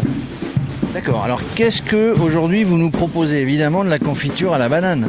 Exactement, la banane de Martinique et de Guadeloupe, c'est un produit français euh, qui est bon à la santé et qu'on a euh, proposé, transformé en confiture, sans sucre ajouté, sans gélifiant, 100% naturel. Est-ce qu'il y a des, des fruits? Est-ce qu'il y a des choses qui sont plus difficiles à travailler pour faire une bonne confiture? Oui, tout à fait. Il y a des produits qui sont très fragiles. La fraise en fait partie, beaucoup d'autres. Il y produits qui sont très fragiles, des produits où il y a peu de pectine, donc ils demandent un peu plus de technicité quand on veut les gélifier naturellement. Donc euh, effectivement, il y a des produits différents. Parce que la confiture, on la déguste, euh, on la déguste à longueur de journée, c'est pas uniquement le petit déjeuner. Ah non, ça c'était il y a quelques années. Aujourd'hui, la confiture, on va la manger. euh, regardez à Noël, on mange bien pour accompagner du foie gras ou d'autres plats. Donc aujourd'hui, la confiture, on peut vraiment la mettre au petit déjeuner, euh, à l'apéritif, euh, avec une entrée, un plat, un dessert. Aux 4 heures, on peut la manger quand on veut aujourd'hui. Donc j'imagine, hein, je, vous, je vous mets sur la voie, euh, la confiture, vous vous vendez, on va parler de votre boutique, vous êtes à Châteauroux, hein, c'est ça Vous êtes à Châteauroux, donc la confiture la plus demandée, sachant que on fait ça avec des fruits de saison, pas n'importe comment, pas n'importe quand. Exactement. Alors moi, je travaille effectivement des fruits frais et de saison. Euh, toute chaque saison, vous avez des fruits qui sont intéressants. La confiture la plus demandée en général, c'est la fraise. Et alors, si on passe aux légumes, l'appellation n'est plus confiture, mais c'est crème, non? Je sais pas, j'ai entendu. Par, ex- par exemple, la châtaigne, on va l'appeler crème. Vous voyez? Euh, et tous, ces, tous ces dérivés, on va les appeler crème. Tous les fruits secs, on va les appeler crème. Et, quand on parle de gelée Alors la gelée, en fait, c'est euh, c'est un produit qui est à la base un peu liquide et qu'on va gélifier, alors soit naturellement comme la pomme ou le coin, ou alors on va rajouter des pectines de pomme. D'accord, bon, je reviens éventuellement tout à l'heure goûter un petit peu, un petit peu tout ça. hein. et puis, euh, donc, on vous trouve à Châteauroux, le magasin est à Châteauroux, évidemment sans faire de publicité. Je suis en fait à Aiguzon-Chantôme. Mon laboratoire est à Aiguzon-Chantôme. C'est là où je fais toutes mes créations, à côté du lac, dans la vallée des peintres. Si on a envie de se faire expédier de la confiture, eh ben, on va sur le site internet. Exactement, Michelet, maisonmichelet.com. Voilà, messieurs, on y reviendra peut-être tout à l'heure. Je continue éventuellement. Tiens, Alors, non, moi, nous avons un invité il qui vient de nous Il est rejoindre. en train de Euh, transpirer, il a bu trois bouteilles d'eau. C'est lui qui était déguisé pendant le, pendant le passage de la caravane. C'est lui qui était déguisé en banane, si je puis dire. Il, il a sué cette chaleur plus sous le costume. Alors, comment on devient banane? Comment on devient banane? Eh ben, C'est un jour, on se réveille et on l'est. On est banane, voilà. On, on est banane. C'est une. C'est une, sa- c'est une sacrée. Il y a quelques années d'études, évidemment. Euh, il y a quelques, il y a quelques. Vous faites ça tous les jours euh, ou juste aujourd'hui au kilomètre Tous 97 les jours en banane. Tous les jours en banane. Vous l'avez, hein. mais euh, tous les jours, tous les jours en banane, à chaque point d'animation, ou au départ, ou à l'arrivée, ou sur un point d'animation. Donc on enfile le costume, on part, et puis, et puis, et puis après, on boit 3 litres d'eau, hein, c'est ça? C'est exactement ça. Je fais mes animations en banane au départ et à l'arrivée. Et bon, aujourd'hui c'est exceptionnel, je fais un peu plus longtemps, mais ça donne soif. Ouais. Ça donne soif. Vous avez l'intention de passer la main pour l'année prochaine ou? Parce que là, c'est, je vous vois, vous êtes épuisé. C'est la deuxième année que je suis déguisé en banane, donc euh, non, je suis pas prêt de passer la main. Vous êtes populaire, on vous reconnaît. Personne, Personne ne vous euh, connaît, personne qui sait qu'il y a sous le costume de la banane. C'est ça qui est intéressant. On peut faire ce qu'on veut après. On n'est pas reconnu. Hein? La banane ne parle pas. La banane ne, la banane ne parle pas. Voilà. Bon, monsieur, je continue. Vous, reprenez la main. On, reprend, on va reprendre la main. Nous avons un invité avec nous, avec euh, Michel Malassonnet. Bonjour Michel, enfin se rapprocher. Euh, on va parler vélo avec vous. Juste un petit peu, je pense. Hein, juste un petit peu. Euh, on parle vélo pourquoi? Alors, vous êtes, si j'ai bien compris, speaker, mais vous faites aussi du vélo. Voilà, vous faites pas les deux en même temps. Non, parce que commenter en pédalant, euh, je pense qu'au bout d'un moment, je vais manquer de souffle, là, surtout maintenant. Alors, vous avez créé le club, euh, le vélo club local. Le cyclo-club. Alors, ça, ça- ça consiste en quoi le cyclo Parce qu'il est tout récent ici, le cyclo Oui, c'est tout récent, c'est de euh, 2016. Donc fin 2016, où nous avons créé un club cyclo, Cyclo Club Écueillois, euh, une bande de copains, voilà, euh, ce qui permet, de, nous sommes euh, une, vingtaine de licenciés, et puis nous sommes, à peu près 8-10 pratiquants chaque dimanche, hommes, femmes, vélo assistance électrique. On est là pour de la balade et non du, du chronométrage. Euh, voilà, c'est pas. euh, on s'attend, ça n'empêche pas. Alors on fait éventuellement divers circuits en fonction de ses capacités. Donc on attend toujours le dernier ou la dernière. Et puis les meilleurs, les 3, 4, 5 qui veulent faire plus. Eh bien, on fait des 40, 50, 60 km. Voilà, mais euh, juste à son niveau, euh, sans se mettre dans le rouge pour autant. C'est avant tout le plaisir. Nous, c'est c'est la convivialité, c'est l'amitié. Euh, donc qui règne au sein du club. Et puis après, quand on arrive, eh bien, on se prend une petite bière. Ah oui, quand même. Est-ce que les vélos électriques, les vélos à assistance électrique, euh, changent la donne complètement et ça permet de d'amener des gens qui ne pouvaient plus faire du vélo? Ben, C'est-à-dire que pour l'instant, nous avons au club surtout deux féminines, euh, deux femmes. Qui, et ça leur permet de nous suivre, entre guillemets. Même Vous si voulez dire quoi là Vous voulez dire quoi là ça, ça suit pas normalement, c'est ça Si, si, si, mais bon, euh, ça permet de se faire plaisir sans, voilà, sans, Sans devoir cravacher, quoi. Voilà, de- en, en restant groupé. Je pense que ça peut apporter un plus, même bon, euh, on n'a pas d'hommes jusqu'à maintenant à vélo assistance électrique, ça viendra peut-être, mais euh, bon, avec l'âge, ça permet de se faire plaisir. C'est pas pour autant d'aller faire des performances. Moi, c'est pas mon, enfin, c'est mon ma vision. Lorsqu'on a un vélo à assistance électrique, le but, enfin chez nous, hein, je, dis bien, c'est pas d'aller faire des performances, c'est d'aller se faire plaisir avec les autres. Donc ça permet de rouler à des 20, 22, 23 maximum à peu près. Et puis d'être à l'aise dans les, dans, les, dans les côtes. Euh, ici, à Écueillé, dans la région, on n'a pas de col. hein. Oui. On n'est pas dans une région montagneuse, mais on c'est ce que j'appelle moi une région, une, une région toboggan. C'est-à-dire qu'on n'arrête pas de descendre et de monter. Et à la fin d'une sortie, ben, on a vite fait de faire 400, 500, 600 mètres de dénivelé euh, positif. Et ce qui est quand même assez difficile. Et il y a des côtes que, les- je connais bien, là, que les coureurs, tout à l'heure, ils vont monter ce ce qu'on appelle Alors, en termes de cyclisme sur la grande plaque. Euh, que nous, eh ben, on, tire un peu la langue. hein. mais bon, chacun monte la côte à son rythme, tout le monde s'attend en haut de façon à, se faire plaisir. hein. Là, nous sommes de- sur la, pointe écueillée pour remonter, par exemple, déjà à la sortie d'écueillée. On a une côte de euh, pratiquement un kilomètre qui est en pente douce avec un, maxi de 5, et- 5%. Mais bon, euh, voilà, quand on a et l'âge et puis, et puis, et puis pas, pas, pas l'effet compétiteur, eh bien, ça fait mal. Voilà. alors, alors, autour des cueillers, vous partez en balade, vous partez loin, ou vous faites euh, Alors, comment ça se déroule Nous avons la chance, euh, bon, moi personnellement en tant que président, on a la chance d'avoir autour des cueillers ce que j'appelle un circuit routier euh, en couronne. Et ce qui permet de partant des cueillers, vous voyez, on prend une partie avec nous, nous en Les Fontaines par exemple, on est distant de 7 km, sans s'écarter de plus de 10 à 15 km, Chaque fois, oui. on peut faire 13 circuits différents en ayant couvert. Si on fait la totalité, la boucle, on couvrira 75 km.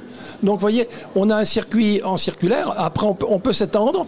On a, on a un, circuit, euh, un circuit routier, d'abord très en bon état, et un grand merci. C'est pas fait pour nous, hein, pour le, Mmh, c'est ce que je veux dire, mais c'est pour l'ensemble. Un grand merci au, à la ré- à la- à la- au département qui mise avant tout dans le département de l'Indre euh, le, le, la- le- le conseil départemental euh, axe surtout l'entretien des routes. Et c'est vrai que nous avons bah, des routes vraiment en bon état. Bon, il y a des, petits, des, des petits, des petites routes moins pratiquées, mais là, on a des petites routes euh, qui sont pas, grande circulation et sur lesquelles très agréable à rouler à vélo. Donc on s'écarte pas rarement euh, de 10 à 15. Et puis là, je vais rajouter aussi, on- puisqu'on parle circuit, je suis très attaché à ça. Et j'ai, quand j'ai donné la consigne aux, aux gens du club, au début, ils ne comprenaient pas. Moi, je fais toujours un circuit tourne à droite. C'est-à-dire que lorsqu'on part, on évite, bon, il y a des moments qu'on est obligé de prendre une route à gauche, mais on évite de traverser une route, on évite, quand on arrive à un stop, eh bien, si on arrive de droite, on ne va pas le traverser. On- voilà. Ça arrive qu'évidemment qu'on va prendre une route à gauche, mais très peu. On le fait deux fois sur un circuit. Mais autrement, vous voyez, on, on fait un circuit en partant circulairement sur la droite. Ça augmente la sécurité. Une- ça, c'est une marque de sécurité sur laquelle je suis très attaché. Je suis très attaché à la sécurité. J'étais compétiteur pendant 15 ans. Ça remonte un petit peu. hein. C'était une autre époque. J'ai toujours fait du vélo. Et j'ai fait du vélo très en solitaire, hein, parce que, bon, d'abord, euh, j'ai une autre fonction qui me prend énormément de temps les week-ends, quelquefois en semaine aussi, puisque je suis speaker fédéral officiel à la Fédération française. Donc, en ce qui me concerne, eh bien, j'ai pas toujours les, les- les disponibilités pour pouvoir aller le dimanche matin. Mais lorsque je suis là, je suis très attaché à ça. Et j'estime qu'on doit rouler en file indienne ou deux, mais lorsqu'on est 10, on roule en file indienne. Il y a des choses qui vous choquent quand vous voyez des cyclistes euh, sur la route, euh, vous avez envie de pester, de leur tirer les oreilles? Ben, C'est-à-dire que je suis comme beaucoup de cyclistes, et à la fois automobiliste et à la fois cycliste. Et c'est vrai que euh, l'un va avec l'autre. Et je trouve des deux côtés, je ne blâme pas ni le cycliste ni l'automobiliste. comme je viens de vous le dire. Je fais partie des deux aussi. Il y a des fois que j'entends des, réflexions de cyclistes envers les automobilistes qui me font bondir. Parce que le, cycliste, il n'est pas, blanc. Il n'a pas un cercle de, de, sein derrière, la tête. Et je dis que c'est à nous, avant tout, de prendre des précautions. Parce que de toute façon, il vaut mieux laisser une priorité, même si on n'a pas, on sera toujours le plus faible. Et il faut faire attention à la sécurité. Je suis très attaché à ça. Vaut mieux laisser sa place que de vouloir dire, eh bien, euh, c'est, faut être vigilant, faut anticiper. Moi, j'ai fait 15 ans de compétition. J'avoue que depuis euh, quelques années, on va parler que de la création du club depuis 2016, j'ai eu plus de trouilles là depuis 5 ans que j'ai eu en 15 ans avant. Bon, l'époque n'était pas la même, il y avait moins de véhicules, les véhicules étaient moins larges, euh, il y a plein de choses. Mais j'estime que bon, l'automobiliste, après, bon, ça serait, on va pas y passer l'après-midi parce que c'est un débat qui est très long.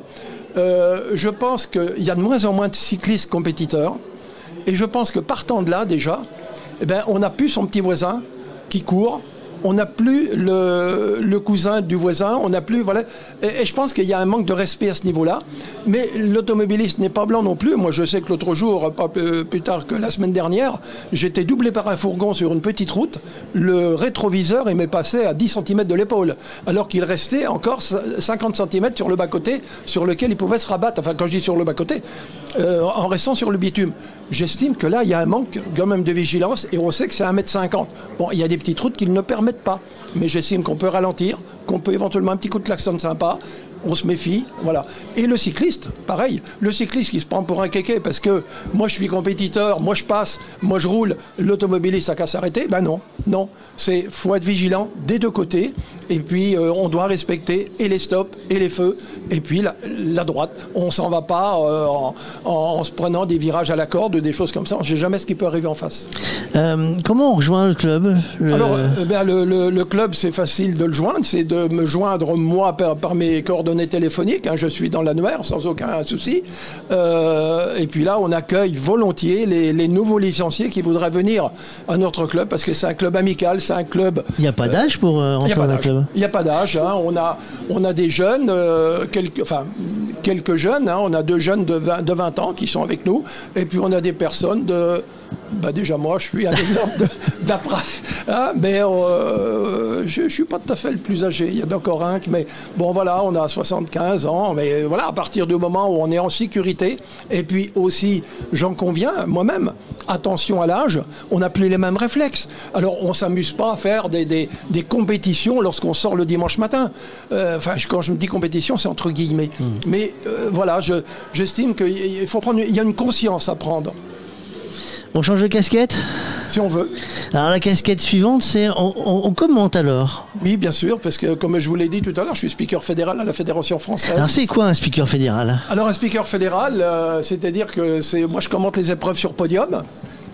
C'est-à-dire que les, les gens sur le vélo ils sont sur le podium? Non, non.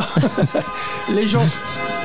Ah bah, il y aura toujours quelqu'un qui klaxonne. Oui, les gens sont bien sur la route, c'est-à-dire les compétitions régionales, mais je fais aussi des, professionnels, c'est un peu plus réservé. Puis moi, je cours pas après les, épreuves de prestige. J'ai quand même, néanmoins, dans ma carrière de speaker, je fêterai mes 40 ans de speaker en 2024. Donc c'est bientôt. Bientôt, oui. Hein, c'est que de 40 ans. je rendrai peut-être ma casquette d'ailleurs à, ce- à cette occasion. Je ferai mon jubilé. Peut-être, hein, peut-être. Ça, c'est pas sûr. Enfin, on verra. Donc voilà, euh, moi j'ai couru 15 ans euh, et à, à la suite, eh bien, j'ai été 2-3 ans dans, dans le milieu.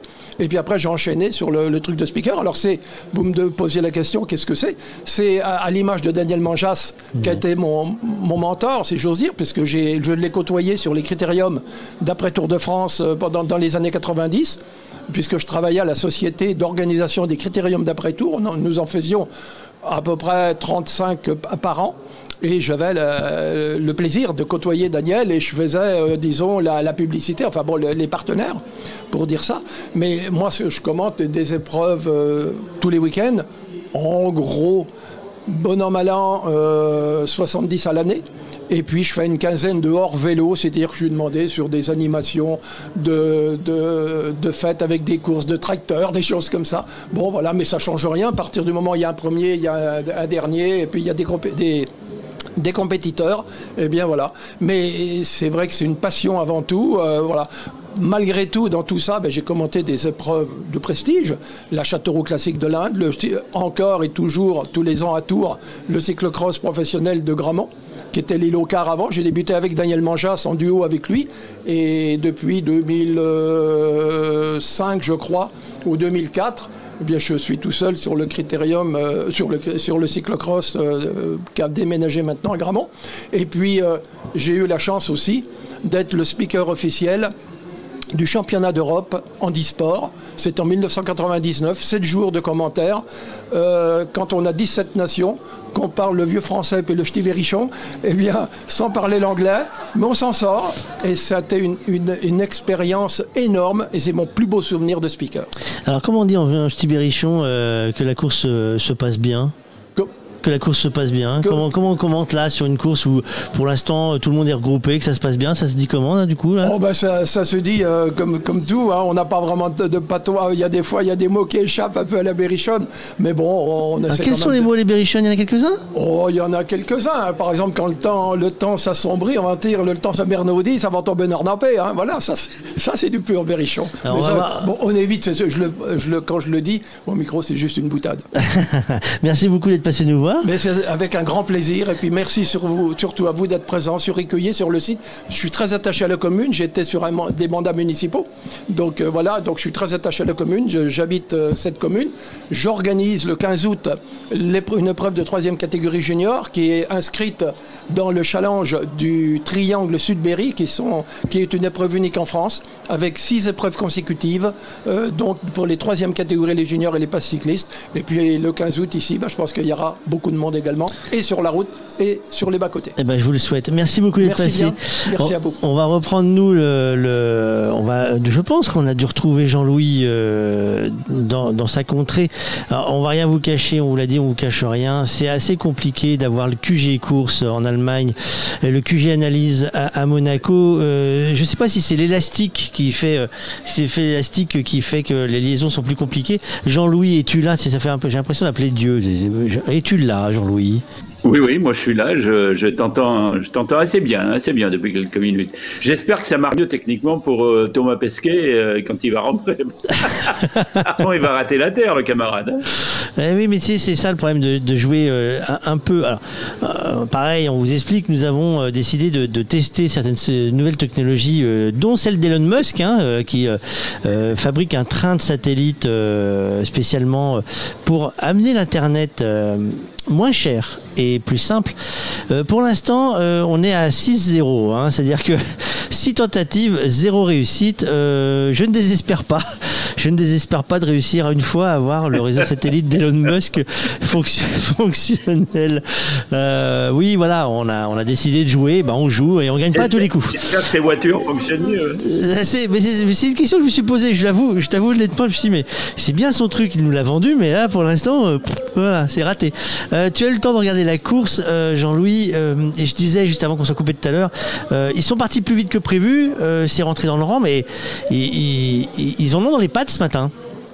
Oui, non, non, mais ils sont pas, ils sont partis il y a eu un petit coup de nervosité parce qu'il y a deux coureurs qui sont sortis, mais après, euh, enfin, j'ai pas vu le, j'ai pas vu l'image depuis depuis une dizaine ou une quinzaine de minutes, mais je pense que ça s'est calmé considérablement et que voilà, ça, va rentrer dans, ça va rentrer dans le rang. Les deux coureurs, s'ils sont toujours devant, je, je ne sais pas, euh, sont deux vieux de la vieille. Hein, c'est là, c'est des papis mougeaux qui, qui passent à l'attaque. Hein, euh, Van Avermaet et Klug euh, sont, sont deux, deux coureurs qui sont plutôt jeunes et, et, et qui peuvent aller, qui peuvent faire un bon bout de chemin ensemble. Ce sont deux bons rouleurs qui ont beaucoup, beaucoup d'expérience, bien sûr. Et, et voilà, mais euh, encore une fois, c'est une étape qui est dédiée aux sprinteurs. Et le scénario, je peux te l'écrire et parier dessus dès maintenant. Euh, voilà, ça va, ça va, ça va buissonner. Je veux dire, euh, on va faire du vélo buissonnière jusqu'à 20, 20, 30, 30, 20, 15 km de l'arrivée. Puis après, les équipes de sprinteurs vont mettre en marche et le scénario est écrit. Alors après, qui va gagner, ça, j'en sais rien. Il faut noter d'ailleurs L'ami Cavendish, euh, le, le sprinter de l'île de Man, euh, Testadura, comme on dit ici, euh, a gagné deux fois hein, euh, à Châteauroux. Donc, il doit avoir de très bons souvenirs.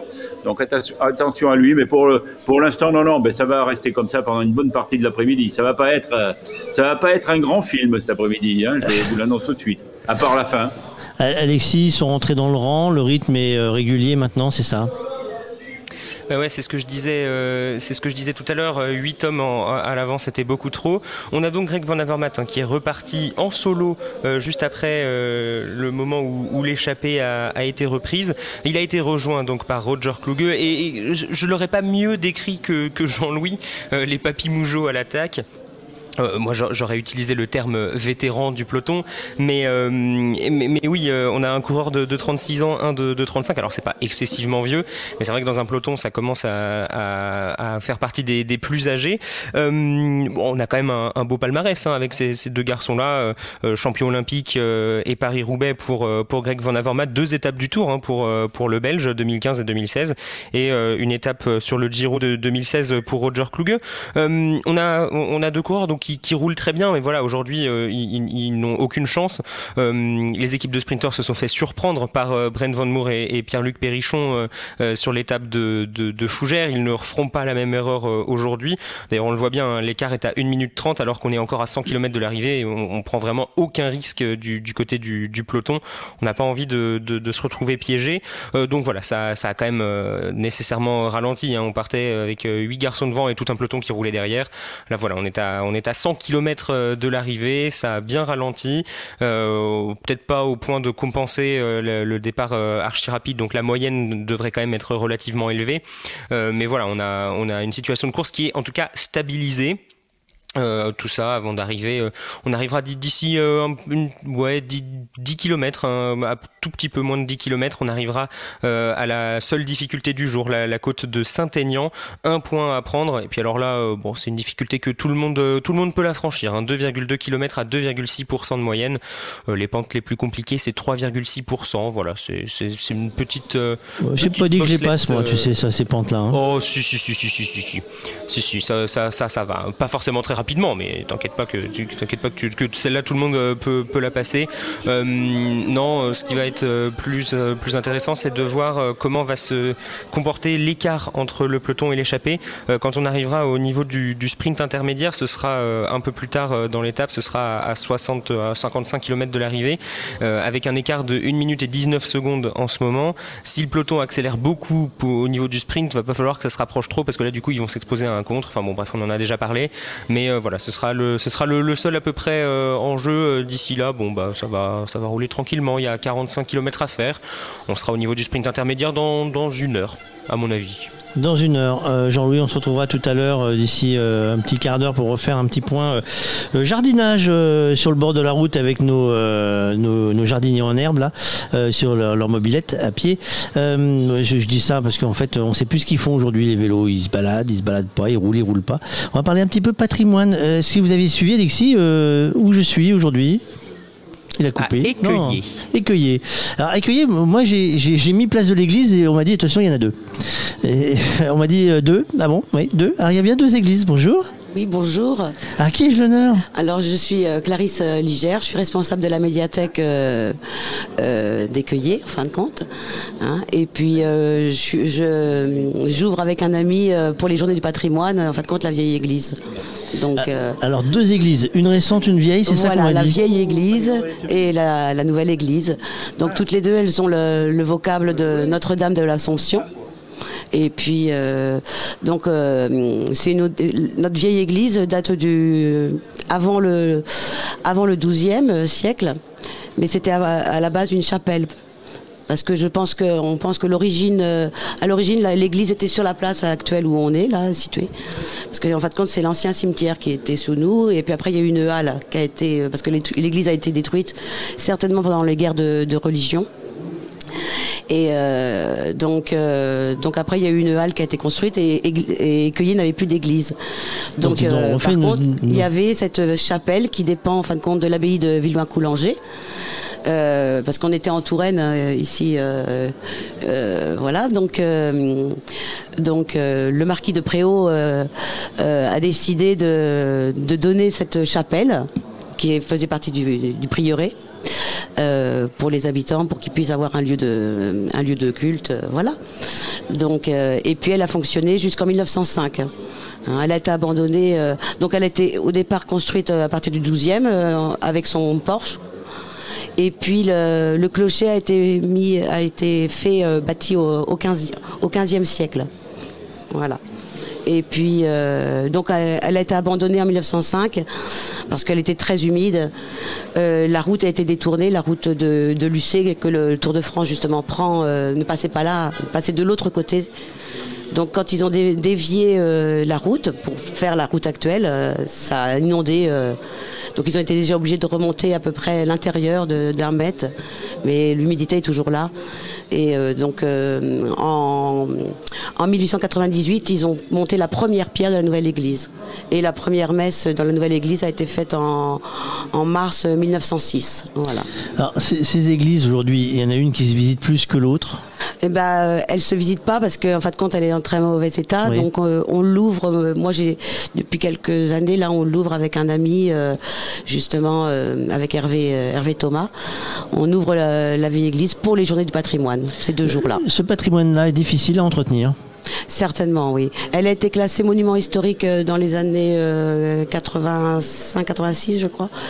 Voilà, donc. Mais euh, du coup, mais, un bon, monument historique, mais on le laisse, on va le laisser tomber voilà, en ruine en bon, fait. il y a quelques réparations qui sont faites régulièrement, hein, de toute façon. hein, euh, Mais du coup, ça, ça va rester un bâtiment qu'on regarde de l'extérieur. Oh, voilà. Voilà. Donc c'est pour ça que ça me faisait un peu euh, dommage de ne pas pouvoir visiter parce qu'il y a encore des belles fresques à l'intérieur, il y a encore un, un- il, y a, il y a encore des Il y, a, statues. il y a des projets ça. pour prendre des photos et mettre les photos à l'extérieur, ce type de projet pour, euh, pour essayer de redonner, euh, même s'il n'y a pas d'accès intérieur. Oui, pour l'instant non. C'est la bonne volonté de chacun en fin de compte. hein, donc, Et c'est euh, c'est compliqué d'avoir de l'argent pour euh, le patrimoine maintenant? Oui, oui, oui, bien sûr. hein, De toute façon, euh, on le sait. hein, L'argent est difficile partout, dans toute. dans Sur, sur Écueillé, il n'y a pas que l'église, je suppose, à, à- à défendre.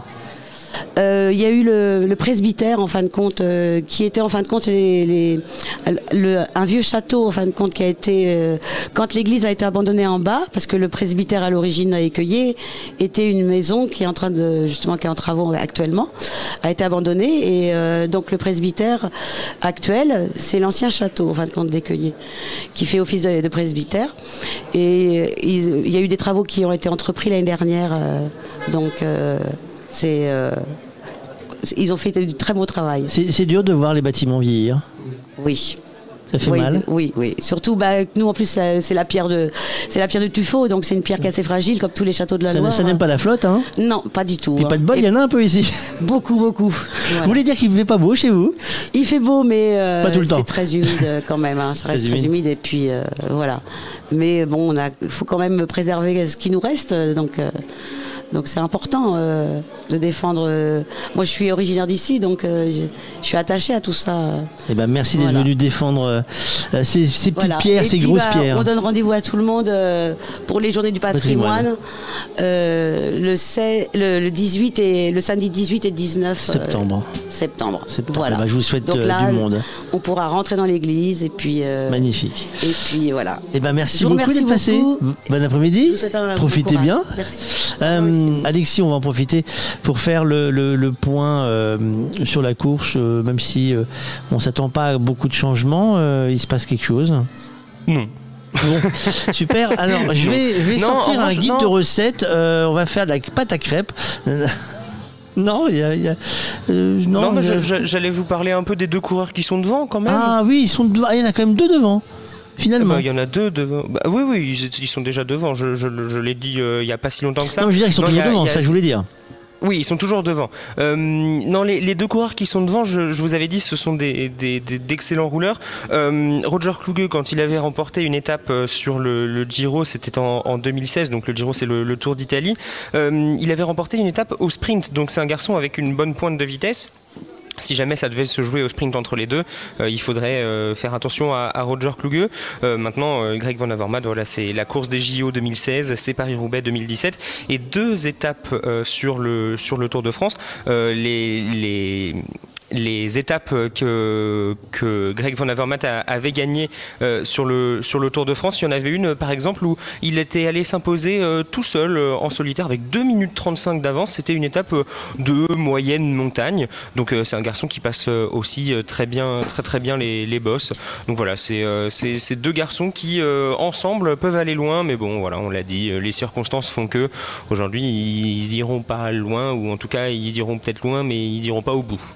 Ils vont pas au bout. Donc là, euh, et c'est quoi le programme pour eux dans les kilomètres qui viennent là? Bah, le programme pour eux, ça va être euh, de prendre euh, les primes. ça va être euh, le- la prime au sommet de la côte de Saint-Aignan pour le, pour le point de, de meilleur grimpeur. Et puis la prime au, au sprint intermédiaire, euh, ce sera euh, à Après le, le Cueillet, Mal ouais. tout à l'heure. Voilà, il n'y a pas, y a pas grand chose à faire aujourd'hui. Ils vont pas gagner l'étape. Euh, ils montrent le maillot. hein. Le- le- surtout Roger Kluge pour l'Auto Soudal. On sait que Caleb Ewan n'est plus là. Euh, il est, euh, il, est rentré à la maison après sa chute, sa lourde chute à l'arrivée à, à Pontivy. Donc voilà, dans, dans l'équipe Lotto, on va essayer de, jouer des coups sur, sur toutes les étapes comme ça. Même, même sur les étapes où il n'y a rien à, espérer, on va, on va envoyer un coureur comme ça. On ne sait jamais que euh, le peloton euh, s'en mêle les pinceaux, fasse comme à Fougères, mais que cette fois euh, ça marche. Donc euh, voilà, on va envoyer du monde à chaque fois pour, pour l'Auto Soudal. Et puis du côté de- d'AG2R, voilà, on le sait, c'est des garçons qui, sont bons dans, les classiques, qui prennent les échappées souvent.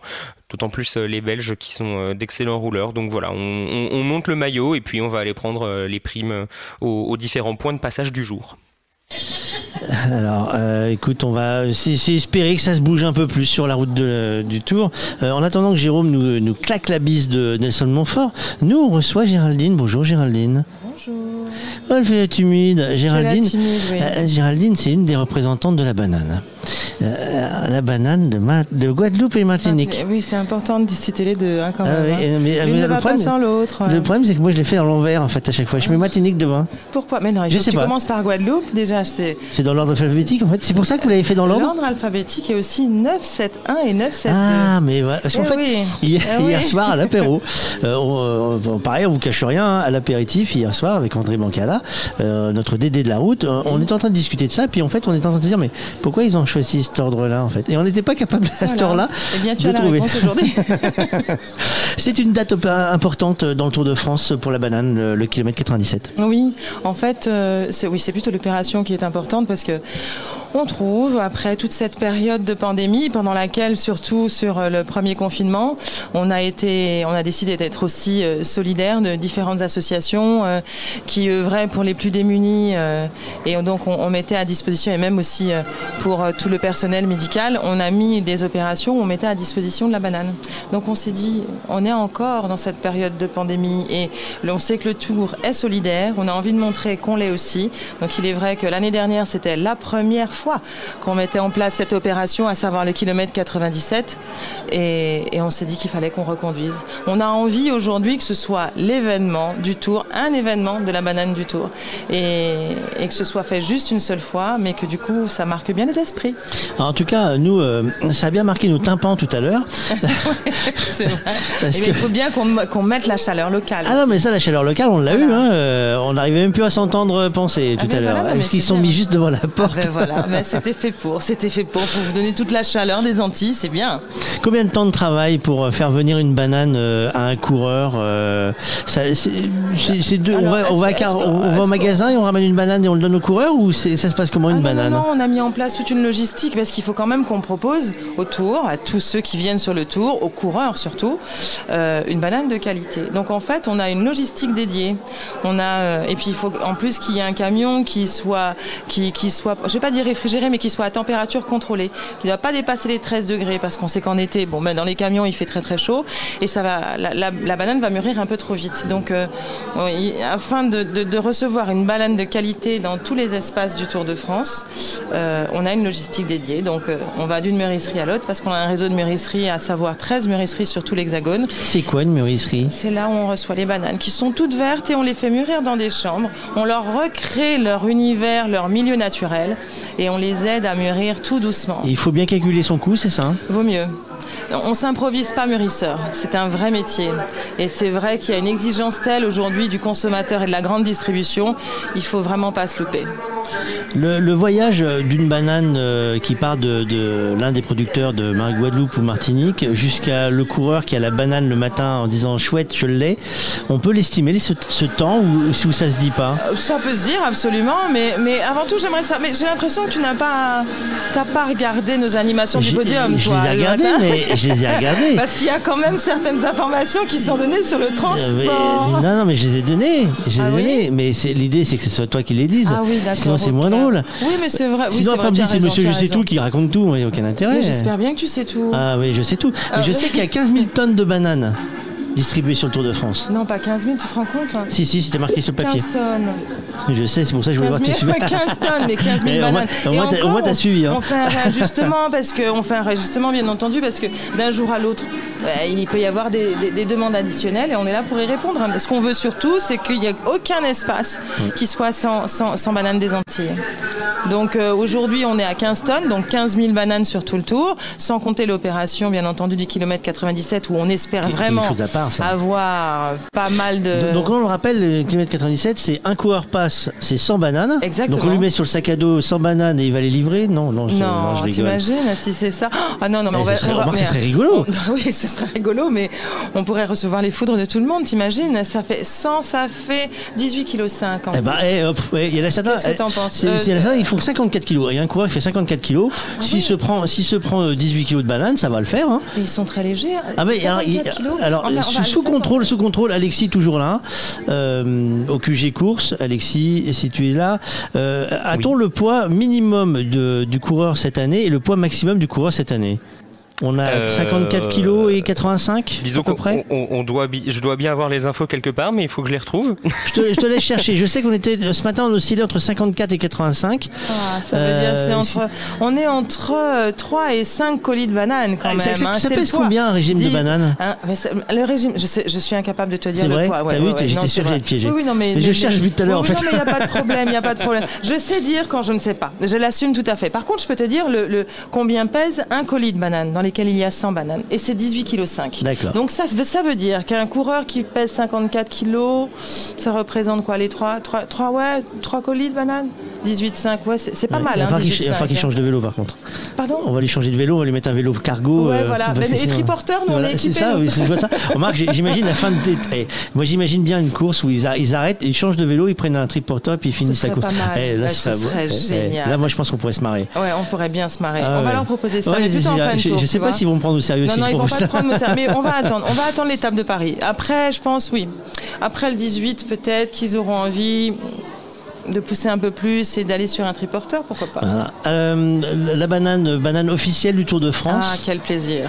Euh, C'était parti pour trois ans. On est dans la troisième année. On est dans la On troisième a un année. scoop ou pas? Moi, je dis rien du tout.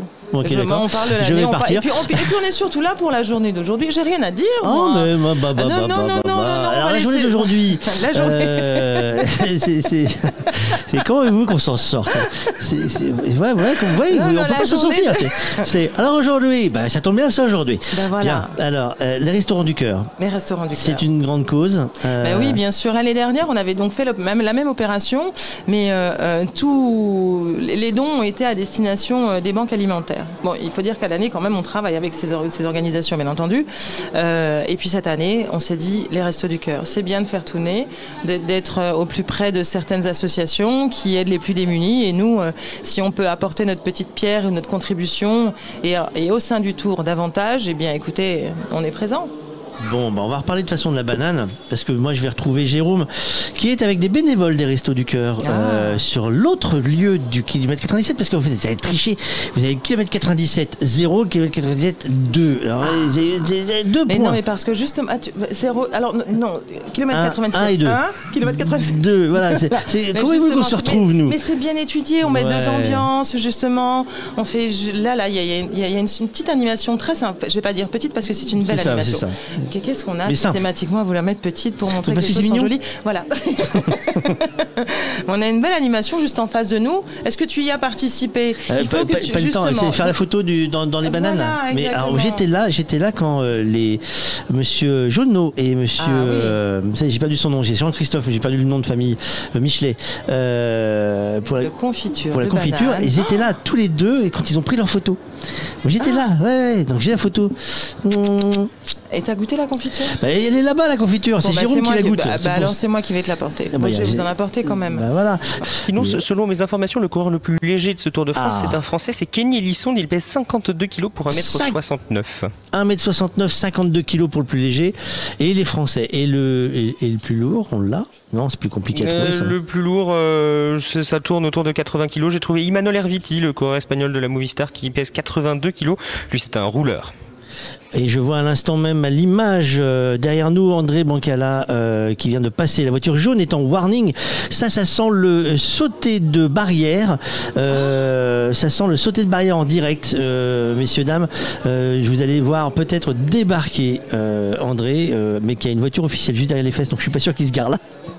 Mais euh, bah oui, parce qu'en fait, c'est pas de bol. Les animations sur ce coup-là, euh, après le virage, ils sont tous à voir en fait. Eh oui, c'est pas simple. hein.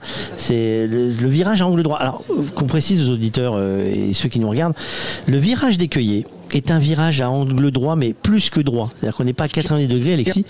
On est quasiment à, allez, on est à 95 degrés, quoi. C'est qu'on fait comme une tête d'épingle qu'on a mal repliée. Vous savez, les, les trombones, là. Donc, ce virage-là, ils le prendront pas à pleine balle, hein. Ça, c'est, qu'on soit clair.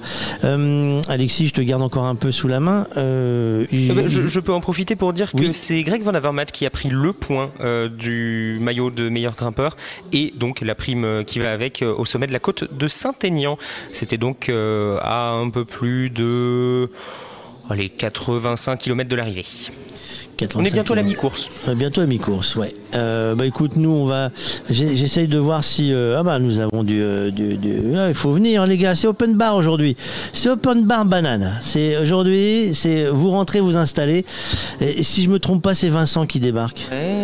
Ouais, et- alors là, il va falloir suivre hein, parce que ça va, ça va enquiller euh, sérieusement. Euh, là, on parle vélo. Euh, c'est mieux qu'au téléphone, un coup. Hein. Ah, c'est top là. Face à face, c'est pas pareil. Ah, ah, c'est euh, c'est qui c'est qui a la trouille sous ce coup-là Il y a quelque chose qui passe. Il y a quelque chose qui passe, un fluide ou quelque chose. Alors Vincent Bengochea, je me, je me trompe pas en disant Bengochea Ouais, c'est exactement ça, c'est la bonne pro- prononciation. Parce que j'ai eu un doute en fait au téléphone l'autre jour, j'ai dit, si jamais je l'écorche, il va me dire bon c'est sympa votre truc là mais je reviens plus. Je- je- je- Non, non, jamais. Non, j'ai pas un nom facile à porter. euh, au Pays Basque, c'est assez courant. Mais sorti des frontières basques, c'est, un peu compliqué, oui. Alors on est arrivé à son radio tour, euh, même si on fait un autre métier pendant le Tour de France, euh, on écoute la course. Ah, euh, toujours, toujours. moi, j'ai des, des anciens coureurs dans, dans le, dans le tour, donc je suis, je suis toujours je suis sensible à leurs résultats, à leurs performances, donc je suis toujours euh, à, l'écoute de Radio, radio Tour. Alors je précise, un radio tour, radio cyclotour sont pas les deux mêmes choses. Radio tour c'est une, un- un- une radio euh, interne à la course qui donne des informations euh, primordiales qui sont les chutes, par exemple des informations qui peuvent être aussi une information de dégagement. Par exemple vous avez un, protocole à suivre hein, dans une course. On peut placer des véhicules de, de, entre deux échappés, mais quand les échappés euh, se font reprendre, on va dégager les véhicules pour protéger les coureurs, à pas se retrouver avec des, voitures au milieu, ou pour les motos, euh, les motos presse, euh, faire dégager, faire rouler plus vite ou autre. Donc ça c'est un, truc qui est interne. Et Radio Cyclotour, c'est nous euh, qui venons parler de vélo, de tourisme, de gastronomie, tout ça. Vincent, aujourd'hui, tu as pu écouter un peu ce qui se passe. Tu t'attends à quoi cette course du jour? C'est une balade? Bon, c'est, ce qu'on appelle les étapes de transition. Ces étapes, bon, je pense que ça, va finir au sprint. euh, donc je, pense qu'il y a une petite échappée, mais bon, elle va se faire reprendre et ça va finir au sprint. Euh, a certaines équipes qui sont venues avec leurs sprinters. euh, ils ont pas, ils ont 4-5 étapes, euh, ils ont coché 4-5 étapes et donc je m'attends pas à autre chose qu'un sprint massif aujourd'hui. Quand on est manager d'une équipe, une étape comme ça, c'est quoi? C'est un boulet ou c'est un, moment pour pouvoir souffler? Ça, dépend de l'objectif euh, de votre Tour de France. Si, comme je disais, si vous êtes venu avec des sprinters, eh ben, ça c'est des étapes euh, que vous avez cochées. Donc euh, vous êtes un petit peu. Là, je viens de croiser Marc Madio il y a 5 minutes. lui, je pense qu'il est stressé parce qu'il a quand même Arnaud démarre et il faut vraiment qu'il qu'il- qu'il essaie de gagner une étape avec, euh, avec Arnaud. Et après, c'est vrai que les équipes qui jouent plus le classement général, c'est plutôt des, des étapes tranquilles aujourd'hui. Un départ de Tour de France comme celui qu'on a vécu, euh, rude pour les équipes? Ah, c'est rude, oui, parce que c'est des, étapes qui étaient piégeuses. Il y a eu beaucoup de chutes. Donc, euh, quand un coureur euh, que vous avez, qui s'est préparé depuis, depuis des mois pour, pour le tour chute dès la première ou deuxième étape, automatiquement, ça, ça, ça peut changer les objectifs. euh, ça, ça peut. Ça, peut- ça peut tourner au vinaigre si, euh, si, si un leader tombe dès les premières étapes. Il, perd, euh, il peut perdre du temps, il peut se blesser. euh, D'ailleurs, on a vu le cas cette année. c'est un peu, pour certaines équipes, c'est un peu dramatique. ouais. Est-ce que ça a tendu l'ensemble des équipes, les tout ce qui est médicaux autour de, des équipes? Ça a tendu tout le monde là, ce, Ah non, départ? mais ça c'est sûr. Et toutes les équipes sont nerveuses là, et c'est vrai que c'est vrai que les premières étapes, de toute façon, le Tour de France, c'est une course un petit peu à part. Il y a beaucoup d'enjeux. Et euh, les premiers jours sont, très nerveux, on le sait, euh, c'est toujours comme ça. hein. Après, ça va se calmer, mais c'est vrai que là, euh, beaucoup d'équipes ont, ont des blessés, ont des, ont fait, ont des coureurs qui, ont chuté. Et c'est vrai que ça pourrait être problématique pour des, pour des équipes qui jouent euh, essentiellement euh, un objectif sur le Tour de France. Alors toi, tu as une actualité, euh, c'est comme l'homme araignée, tu en as un peu partout. Tu es avec la banane, tu es avec autre chose, tu fais la FDJ également pour les filles? Oui, donc là pour le Tour de France, je suis avec les bananes de Guadeloupe et Martinique hein, depuis trois ans, c'est la troisième année. Donc je suis un petit peu l'homme un petit peu à tout faire de Géraldine. C'est moi qui gère tout ce qui est logistique en fait, les véhicules et tout ça, euh, qui passe devant, qui, qui aura le roadbook, lui dire voilà, il vaut mieux s'arrêter là, là, bon voilà. Euh, et après, euh, après, mon, après les trois semaines du tour, ben, je rattaque avec les filles de la Française des Jeux. Je suis, je suis assistant technique, c'est-à-dire que je masse les filles après l'étape, je prépare les bidons, je passe les bidons, je prépare les musettes, et puis voilà. L'objectif des filles cette année là euh, pour la FDJ Bon, la FDJ, c'est de gagner le maximum de courses, mais euh, pour l'instant, on a deux victoires, dans le titre de championne de France France, de, oui. La semaine- nautiques, la semaine la semaine dernière, dernière. ouais. En plus, j'ai eu la chance de la masser euh, toute la semaine, donc euh, j'étais très content à l'arrivée qu'elle gagne. Et ensuite, là, ils attaquent aujourd'hui ou demain le Tour d'Italie. Donc euh, deuxième objectif de la saison pour l'équipe, en espérant euh, un podium. L'objectif c'est un podium euh, pour, pour, pour la leader, qui est Cécilie euh, Ludwig. Et pourquoi pas essayer de gagner une étape aussi. Euh, le Tour de France féminin annoncé, euh, on, on a un sourire jusqu'aux oreilles, on a la banane comme on dit. Ouais, la pêche, la, la pêche et la banane, surtout la banane sur le Tour. Euh, ben là, on- déjà, on- en amont, on commence déjà à travailler sur le Tour de France, puisque la Française des Jeux Futuroscope a déjà, a déjà racheté un, un gros camion pour l'année prochaine, en vue de l'année prochaine, et a déjà commandé aussi un deuxième camion qui servira de camion atelier. Donc on est en train de grossir, de grossir. Euh, Stéphane Delcourt est un super manager euh, qui, a, idées à la, 10, i- 10 idées à la seconde. Donc il, déjà il s'est projeté sur l'année prochaine avec des, véhicules VIP. Avec, déjà il a prévu plein de choses et effectivement il, va- mettre le paquet pour, euh, que la FDJ soit, en première ligne et gagne au moins une étape. Là cette année ça va, ça va pas s'arrêter en fait, il n'y aura pas de vacances. Pour toi? Moi, je suis pas en vacances. Moi, Moi, je, profite. J'ai l'impression d'être un gamin de, de 10 ans. Et j'ai une pêche. Moi je, suis un fan de vélo. Et, être sur le tour, c'est un truc de fou. Euh, croiser mes idoles que je voyais quand j'étais jeune, c'est incroyable. Euh, là, je suis avec la Française des Jeux, c'est pareil. Les filles, elles sont, adorables. Si je peux apporter mon expérience et mes petites connaissances pour les aider à progresser, ben, euh, c'est avec plaisir que je le fais.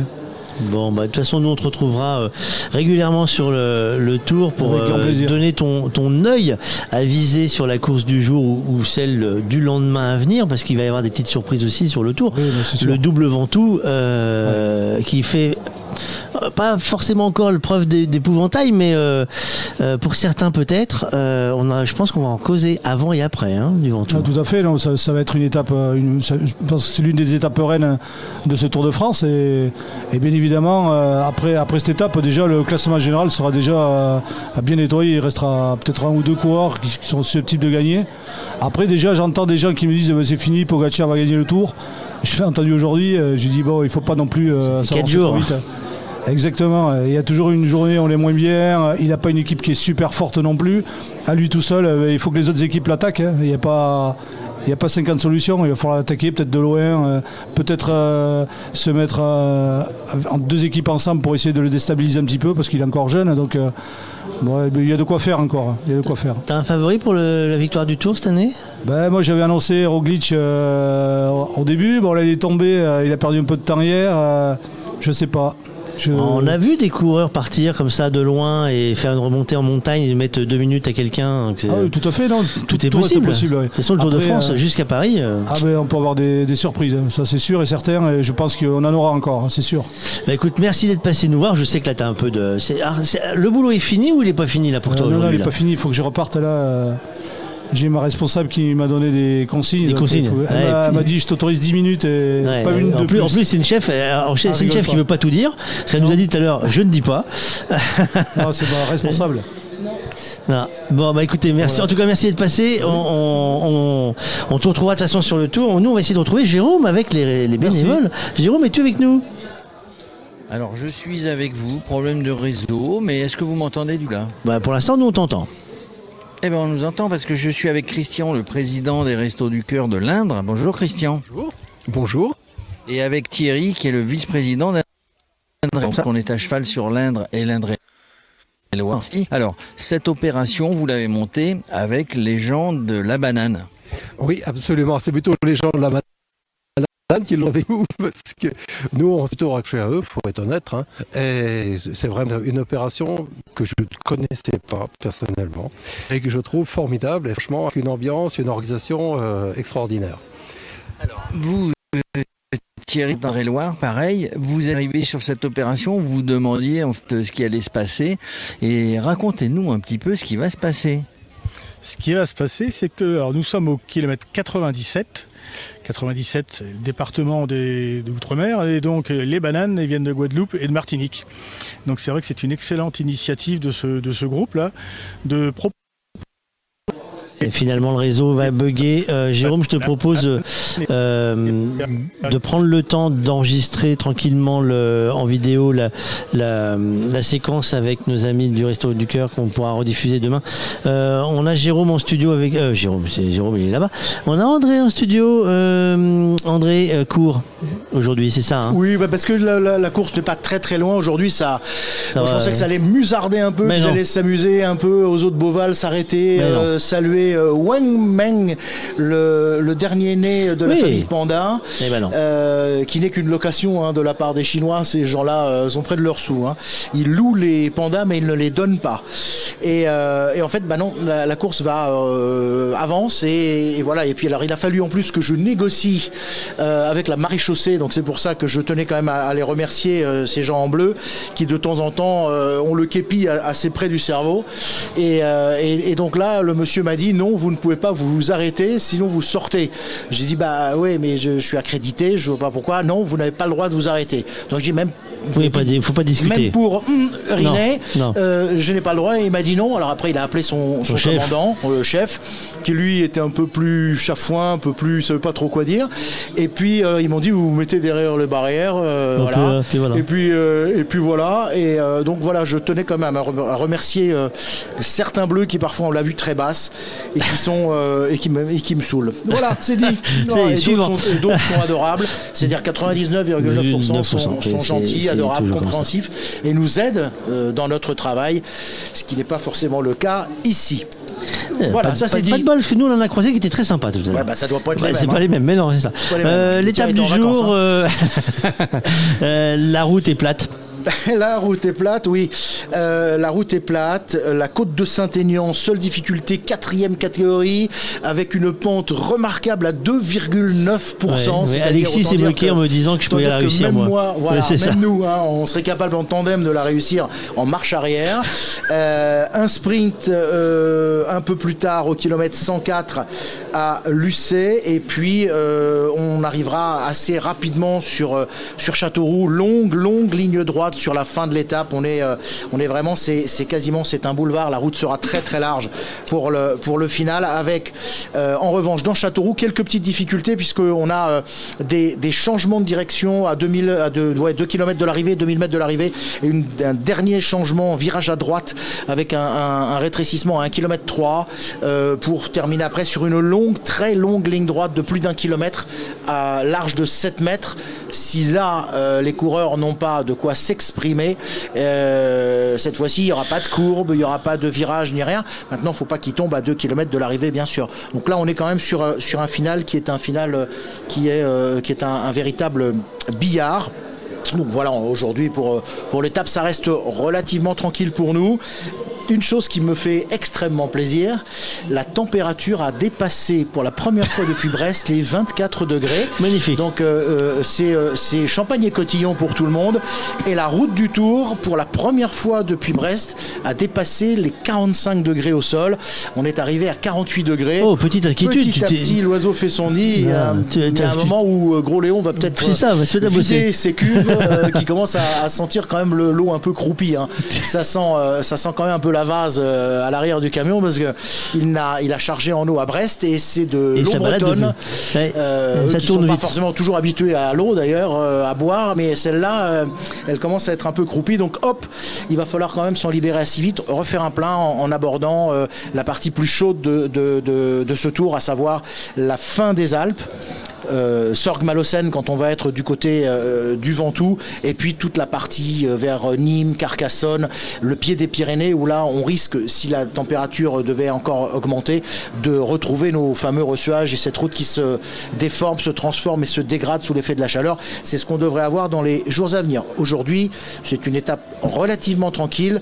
Demain, bonne vieille étape en bois comme on les aide, un 249 km à s'infuser euh, entre Vierzon et Le Creusot, un peu comme un horaire de SNCF avec un train en retard. Ah bah, nous, on a décidé de faire deux points. On fait un checkpoint à Château-Chinon et on fera un checkpoint à l'arrivée au Creusot. Ouais, vois. ça fait deux étapes de 100 bornes, c'est bien en fait. C'est bien, voilà. on s'est dit qu'il fallait mieux faire ça. Ça vous fait deux étapes normales. C'est ça. On, on scinde l'équipe et on se dit, allez, hop, Ouais, chacun, ça- sa, chacun ouais, moitié. je pense que c'est bien, oui. Donc demain, bon, bah voilà, euh, ne, ne, ne déflorons pas le sujet de demain, ça. parce que là, demain, sinon, on y plus rien à dire. il y aura de quoi dire sur la notion de bois, de balsa, de carton, de mousse, qui sont autant de qualificatifs dont on pourra affubler les 250 bornes à s'infuser demain. Bon, bah écoute, je te laisse repartir parce que le chrono est, est- est pas si large que ça aujourd'hui. Oui, et puis il y a un truc avec la banane là. Ouais, ça, il faut- falloir, il faut faire la euh, photo, Je, je vois que tu as récupéré des graines de bananier. Oui. Oh, c'est formidable ça. Ah oui, parce qu'il faut qu'on en parle, la graine de la bananier. Ça, c'est très très bien ça. Voilà, on va en parler. moi j'en avais alors, j'en- j'en avais euh, l'année dernière ils avaient fait une euh, ils avaient fait également une opération et la graine de bananier je- j'en avais récupéré. Je l'ai j'ai tenté de les faire pousser, je ne dois j'ai pas avoir la main verte. Oui, c'est possible. Mais genre ça se trouve où? Là en Là, face juste en face. Là, je vais en prendre un carton. Euh, Fais ta petite photo pour que ça offre une banane euh, au resto du cœur. Je fais une photo de quoi? De banane toi, oui, ou De d'une banane, oui, Oh, oui. bah alors, Tu fais coucou, tu fais, tu peux montrer que la banane, tu fais coucou et ça fait une photo. De toute façon, c'est bon. Et, et ça et ça rapporte de Et ça porte, euh, oui. Je vais je vais faire ça de suite. Voilà. Merci beaucoup pour votre générosité, cher ami. On Il vous retrouve très vite. Je repars. alors, Aujourd'hui, on sait qu'il fait plus chaud que d'habitude et on a des, plein de bestioles euh, aujourd'hui qui nous chatouillent. Ouais, ça c'est parce que euh, Non, non, non, non, parce non, que le non, non, non non, non, non, non, euh, tout le monde a eu le temps de prendre sa douche ce matin. Bon d'accord, c'était- je me disais c'était peut-être aussi une question de. Non, non, non, non, c'est de ce côté-là, C'est vrai bon. que regarder ça, ça, ça, ça, ça vole dedans. Je sais pas, acheter des, acheter de la chimie lourde. Ouais, mais ça se demain, trouve parfois sur demain, demain, on va voir avec les équipes de DD euh, pour nettoyer. euh, Il y a un gars qui a un gros long pour nettoyer l'intérieur avec les. Le- Sinon, je vous envoie Gros Léon avec euh, son ça, croupie, vous allez faire affaire. Bonne suite. Oui, merci beaucoup. Passez une très belle journée sur les routes ensoleillées du Tour de France, comme dirait euh, Christian Prudhomme. Tous les jours maintenant, j'espère. Eh ben écoutez, bonne journée, cher ami. Euh, nous, on va profiter pour reconnecter toutes les machines, euh, de parler de défi recettes. Défi recettes, euh, oui, défi recettes, euh, musique. Défi recettes, faut-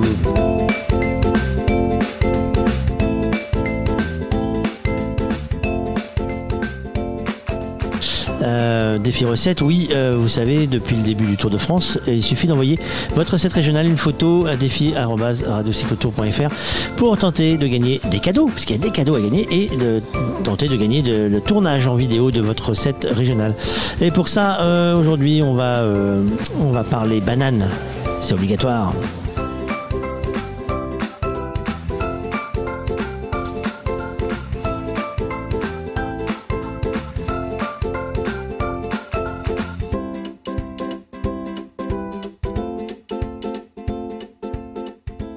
Oui les gars, les, défis recettes, c'est assez simple. Euh, vous envoyez votre recette familiale ou régionale. euh, tout simplement par mail avec une petite photo, vous faites coucou. Le défi recette est accompagné par Ogre la Fabrique et les enfants cuisine, l'association des enfants cuisine qui a des euh, chefs cuisiniers un peu partout. Et aujourd'hui, on en a trouvé une. euh, nous, on pensait qu'elle était dans les îles parce que j'ai reçu le mail euh, présentant cette, euh, cette chef en mettant Marie des îles. Bonjour Marie des îles. Bonjour, Fabrice. Alors c'est pas ton vrai nom Marie des îles, hein, c'est euh, Marie-France Gringalet. Bonjour. Marie-France Gringalet. Bonjour Marie-France. Euh, bienvenue euh, sur Radio Cyclotour. Merci de nous accompagner sur ce défi. Euh, L'actualité d'une ultramarine euh, chef, euh, ça se passe comment depuis le Covid?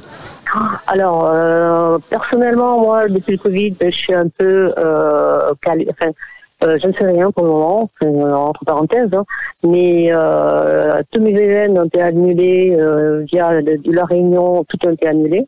Donc une année négative pour moi, mais euh, mais euh, bon, euh, j'espère que ça va redémarrer en fait. Tout ça. Donc, donc tu as atterri dans le Béarn, euh, on va pas expliquer comment, hein. on n'a pas besoin de tout savoir. En avion? Oh, ça va être, ça va être chaud aujourd'hui. Euh, et, et, et, et du coup, euh, on, on profite de l'actualité avec euh, l'opération de la banane euh, qui est à côté de nous pour, pour faire un peu le, le joint entre euh, la banane et toi pour le, le- tout le côté exotisme. Mais tu es une chef, dis donc, ça, quand j'ai regardé le, la liste, euh, mais t'es, euh, c'est sérieux quand même, hein, t'es partout maintenant. J'ai vu que tu étais parti à Toulon sur un bateau pour te faire introniser euh, Toc. Oui, alors là, c'est le, summum de ma carrière euh, qui dure depuis 40 ans. Là, c'est vraiment le top, le top en fait. hein. Être sur le porte-hélicoptère euh, Lismoon pour être intronisé top française, mais mon Dieu, c'est euh, c'était un moment d'émotion euh, pour tous mes collègues ultramarins. C'était vraiment, vraiment alors, génial. Donc du coup maintenant euh, t'es t'es représenté euh, un peu partout en fait. T'es, euh, si on peut pas, si on donne ton nom Oui. maintenant tout le monde te connaît. On peut plus y arriver en disant je viens avec une copine, euh, Oui, personne la connaît, c'est incognito oh, quoi. oh, on va pas exagérer quand même. hein. on va pas exagérer quand même. Mais si j'étais un petit peu sur sur l'île de la Réunion déjà, j'étais un petit peu connue. Je faisais euh, euh, partie de, je suis d'ici d'Escoffier, océan Indien, et euh, donc euh, à partir de là, j'étais un petit peu amenée à être un peu sur les salons. J'ai fait le salon de Paris, le salon de Gabette, euh, donc euh, la de, euh, agricole. Euh, je suis un petit peu tous les salons. En, en- je représente l'île de la Réunion sur tous les salons en métropole. Du coup tu, tu, tu ne fais que de la cuisine de la Réunion ou tu as élargi la palette avec d'autres choses? Ah non, j'ai élargi. En fait, je pars de la base de la piscine de la Réunion et j'élargis de, de, de l'endroit où je suis. Par exemple, je suis mon compagnon est, est. Et donc, euh, il aime beaucoup la cuisine, la cuisine, euh, la cuisine de la Réunion. Mais euh, moi, j'élargis un petit peu de l'endroit où je suis en, en- en fait. Euh, donc ici, c'est le, le canard. C'est la région où on mange beaucoup le canard, où euh, c'est le foie gras. Donc je vais élargir ma recette un petit peu à base de le foie gras, par exemple, foie gras frais. Je peux y mettre du, euh, une épice de la Réunion, des baies roses, du garam masala, ou euh, et voilà, euh, des gruyers de cacao euh, qui viennent de la Réunion, bien sûr. Et voilà, donc j'élargis mes recettes par rapport à, à, à l'endroit où je suis un petit peu. Ah bah, alors, le problème de ce défi de recettes euh, tous les jours où on, on parle cuisine, c'est que quand on fait ça, j'ai faim. ça devient compliqué. Euh, C'est l'heure de manger en fait là. bah, non, non, non, c'est toujours l'heure de manger. C'est euh, c'est ça le problème, c'est qu'on prend notre montre. euh, Il y a toujours quelqu'un qui me dit ouais mais sur le créneau de Los Angeles c'est l'heure du goûter, et sur le créneau de Hong Kong c'est l'heure du petit déjeuner. Donc tu vois il y a toujours un truc à faire. Aujourd'hui donc on va parler banane, la banane française de Oui. Martinique, Guadeloupe. Alors je vais essayer de la mettre dans le bon ordre. La banane de Guadeloupe et Martinique parce que c'est euh, c'est euh, comme ça qu'elle s'est intitulée. Fait une super opération de caritative euh, ici à Écueillé. On en a, on s'est dit qu'il était temps de faire une petite recette et tu m'as tu m'as soufflé. Moi j'ai une petite recette fraîcheur. C'est quoi cette recette fraîcheur avec de la banane? Alors, la petite recette fraîcheur, moi, que j'ai, qui marche très bien en été, puisqu'elle est rafra- rafraîchissante, c'est, euh, ben, vous pelez une banane, vous la coupez en rondelles, vous ajoutez juste du sirop de canne et des zestes de citron vert. C'est tout. Et euh, limite, vous pouvez rajouter un petit peu de, jus de citron vert, mais c'est tout. Et si vous avez très très chaud, vous pouvez y ajouter des glaçons dans, votre bol où vous avez de- les bananes, et c'est extra. Voilà, ça c'est ma, recette fraîcheur, je la fais moi régulièrement, et j'y ajoute aussi euh, des petites noisettes de, euh, de copeaux de noix de coco dessus, et voilà, simple, efficace. Alors ce qui est bien c'est qu'en plus on peut là du coup pour les enfants euh, au goûter c'est la bonne idée quoi. C'est clair, c'est clair. C'est très facile à faire pour les enfants, justement. C'est une recette pour les enfants et partagée avec, par les parents. Alors on parle des enfants, euh, les enfants cuisine nous accompagnent donc sur ce défi et nous on va se retrouver hein, sur le sur le radio on va se retrouver, Euh, on aura une, une étape ultime avec toi parce qu'on va essayer de t'avoir quand même au téléphone encore une fois euh, d'ici là, mais on aura une recette ultime. Oh, Tu vas nous faire venir des ananas de la Réunion. Exactement. Euh, je remercie d'ailleurs la Chambre d'agriculture qui m'a fait, m'a fait un envoi express de, des ananas de la Réunion, l'ananas Victoria, notre ananas. Donc, euh, elle va être euh, sur la- le tour Là, je te remercie Fabrice là-dessus et la ville de Saint-Sever bien sûr et euh, voilà je vais mettre mon, la nana de la Réunion un petit peu en valeur Euh, peut-être que les gens la connaissent mais je vais faire différentes recettes et euh, faire peut-être des petites euh, démonstrations et dégustations Eh ben, on fera, on fera venir des petits enfants avec nous et. juste magnifique Et, et bah ouais, Oui. on, on- on attend ça avec avec grande impatience, comme on dit. de faire une petite démonstration si c'est possible de faire une petite, une petite démonstration avec les enfants je, serais par- je suis partante hein. il faut euh, c'est une petite re- recette facile comme la banane euh, à faire avec eux C'est ce qu'on va organiser avec la ville de Saint-Sevé. Euh, Ah, super, super. Très sympa. Merci beaucoup. À très vite, Merci. ciao. Euh, on va essayer de rejoindre nos camarades. Euh, on sent que le, on sent que la course approche de, des, des cueillers car tout le monde a connecté ses téléphones pour se mettre en, en position pour filmer. Et, et c'est ça en fait qui devient dommage, c'est que les gens filment la course en direct et la mettent tout le monde la met sur son Facebook ou autre, euh, ce qui sert à rien. Premièrement, puisque vous n'allez pas avoir une image euh, terrible, euh, puisque euh, le réseau est en train de s'écrouler complètement, complètement. On est en train de perdre tous les téléphones un par un. Donc ça va pas être simple pour faire la suite, parce que tout, tout ce qui est euh, de, doit être fait euh, devrait se faire. Euh, nos camarades ne peuvent plus se connecter à nos liaisons actuellement, donc on va se retrouver en, mode de pou, compliqué. On va peut-être faire une pause musicale le temps que le peloton arrive dans Écueillé, qui est à quelques kilomètres à peine de nous, et essayer de récupérer quelque chose qui fonctionne.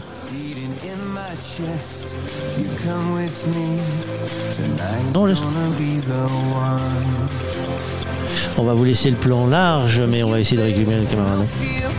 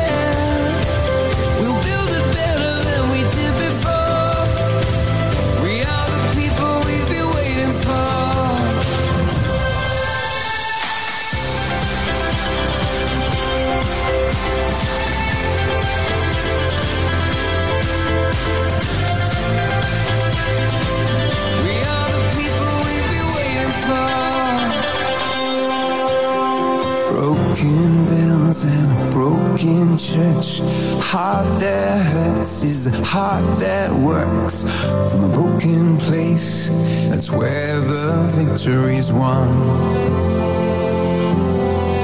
Cause you and no fear for the fight. You pull hope from defeat in the night. There's an image of you in my mind. Could be mad, but you might just be right.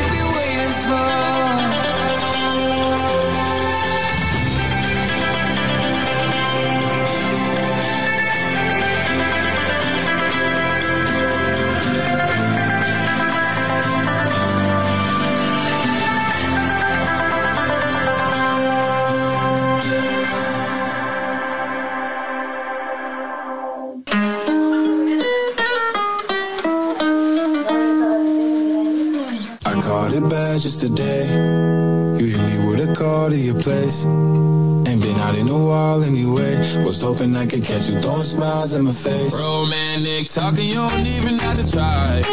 You're cute enough to fuck with me tonight. Looking at the table, all I see is bleeding white. Baby, you living a life, but nigga, you ain't living right. Cocaine and drinking with your friends. You live in the dark, boy, I cannot pretend. I'm not faced, only here to sin. If you've been in your garden, you know that you can. Call me when you want, call me when you need. Call me in the call me when you need. Call me out by your name, I'll be on the way. Like, mm,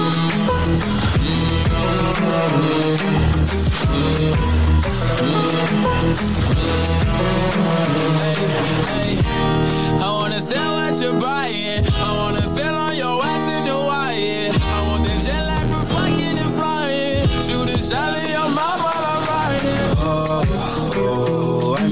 and.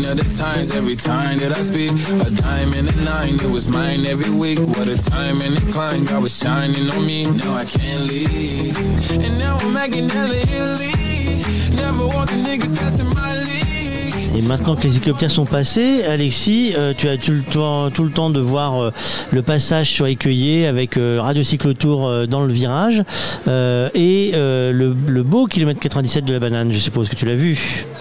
Ah oui, magnifique, euh, ma- magnifique. On, a vu euh, d'une part les, équipes d'animation de, la banane française de, de et de Martinique et euh, un- une, belle, une belle image vue du ciel avec un papillon et un petit colibri qui bougeait. C'était très sympathique. On a vu donc les coureurs passer ce kilomètre 97. Il reste donc désormais 62 kilomètres avant l'arrivée. Les deux hommes de tête ont toujours 1 minute et 21 secondes d'avance sur le peloton. Peloton emmené par les coureurs de la formation Alpecin Phoenix, les coéquipiers du maillot jaune, surtout euh, aujourd'hui on va faire le sprint pour Jasper Philipsen, le Belge. Euh, chez, chez Alpecin Phoenix, on, essaye de, faire tourner un petit peu. euh, On a Tim Merlier qui a réussi déjà une victoire au sprint, donc désormais c'est le tour de Jasper Philipsen. C'est sympathique comme, comme, stratégie. On pourrait s'attendre à ce que si un sprinter marche bien, on le laisse gagner toutes les étapes, mais c'est pas l'esprit de- de- d'Alpecin Phoenix. On veut faire croquer tout le monde. On veut faire croquer tout le monde. Euh, tout à l'heure, euh, il y avait Frédéric Jauneau et euh, Jean-Christophe, euh, j'ai perdu son nom de famille, ça m'apprendra à me lancer là-dessus, euh, qui ont parlé de gastronomie, de parler de fruits et, et de confiture avec Jérôme qui est au kilomètre 97. Avec, euh, euh, il y avait quoi donc Une coccinelle Euh, Il y avait une Non, abeille? non, un colibri et un papillon. Mais il y a- alors si, alors faudrait regarder parce que moi on m'a parlé d'une euh, d'un si si on m'a parlé d'une coccinelle en bas de l'image. Le colibri était en haut à gauche, le papillon en haut à droite, mais au milieu de l'image en bas, il était censé y avoir un, un autre animal. C'est Oh, bah, J'ai dû rater la coccinelle alors. Ouais, parce qu'en fait, c'est une petite fille qui était venue ce matin qui m'a dit je vais faire la coccinelle. Euh, c'est pour ça que j'avais noté l'animal avec les taches noires ce matin. Euh, C'est vrai que j'étais j'étais un peu euh, occupé à, regarder à côté de, de moi puisque euh, le- j'ai vu que le dernier à avoir remporté une étape un, un 1er juillet, euh, c'était Guérin Thomas. Il avait remporté le, prologue, euh, enfin c'était pas un prologue, c'était un contre-la-montre inaugural. Euh, C'était à Düsseldorf en, en 2017, 14 km et il avait battu Stefan Kung. Décidément, pas de bol pour le Suisse. À l'époque, il était chez BMC. Donc voilà, le, dernier à avoir remporté une étape un, un 1er juillet, c'était Guérin Thomas. Aujourd'hui, on sait, l'étape, elle est pas pour lui. euh, c'est pas une étape pour lui aujourd'hui. C'est une étape pour qui alors du coup aujourd'hui? Eh ben, c'est une étape euh, pour les sprinteurs. Alors évidemment, on a euh, en tête euh, les, les petits Français. On a Arnaud Desmar qui, pour l'instant, n'a pas réussi à, à- à se mêler à un seul sprint depuis le, départ. Euh, Nasser Boigny qui, lui, a réussi déjà des, des bonnes places, hein, deux fois deuxième pour Nasser Boigny. Euh, et puis, en dehors de, alors il y a aussi Brian Cocard en, en- en français, mais c'est plus compliqué pour Brian Cocard. Il est tombé depuis. Il a, un- il a un peu de mal à, à- se mêler au, au- à l'emballage final. Côté français, il y a aussi Christophe Laporte, mais aujourd'hui, ça lui correspond pas tout à fait comme, euh, comme arrivé. Et puis évidemment, il y a les, les, sprinteurs euh, de, bien connus dans, dans ce peloton. Peter Sagan, évidemment. Euh, Jasper Philipsen et Tim Merlier, j'en ai parlé. Et puis peut-être et surtout Mark Cavendish après sa victoire à Fougères. Ma- Mark Cavendish, il s'est déjà imposé deux fois à Châteauroux en 2008 et en 2011. C'est d'ailleurs lui qui a les deux dernières victoires à Châteauroux, puisqu'on y est parvenu depuis 2011. Ça fait dix ans. Et donc voilà, aujourd'hui. S'il est en forme, s'il a les jambes. Bon, c'est hier, il a fait le chrono pas dans le meilleur des tempos puisque c'était pas son objectif, c'était la récupération active, mais il a quand même terminé 77e de, de l'étape, donc ça veut dire euh, au, au, milieu, même un peu mieux que le milieu. Donc ça veut dire que même en y allant mollo, il avait de bonnes jambes euh, hier, euh, Mark Cavendish. Donc ça peut être une bonne carte à jouer aujourd'hui, Mark Cavendish. Ouais, alors c'est ça. Euh, c'est fait 3-4 fois depuis ce matin qu'on me parle de Cavendish, en fait, en me disant euh, bah, il y aurait un symbole dans l'histoire. C'est enthousiasmant parce que euh, on, on, on, le donnait fini, euh, Mark Cavendish. Euh, on l'avait vu à la fin de, de, de, de Gant Wevelgem en, en, fin de saison dernière.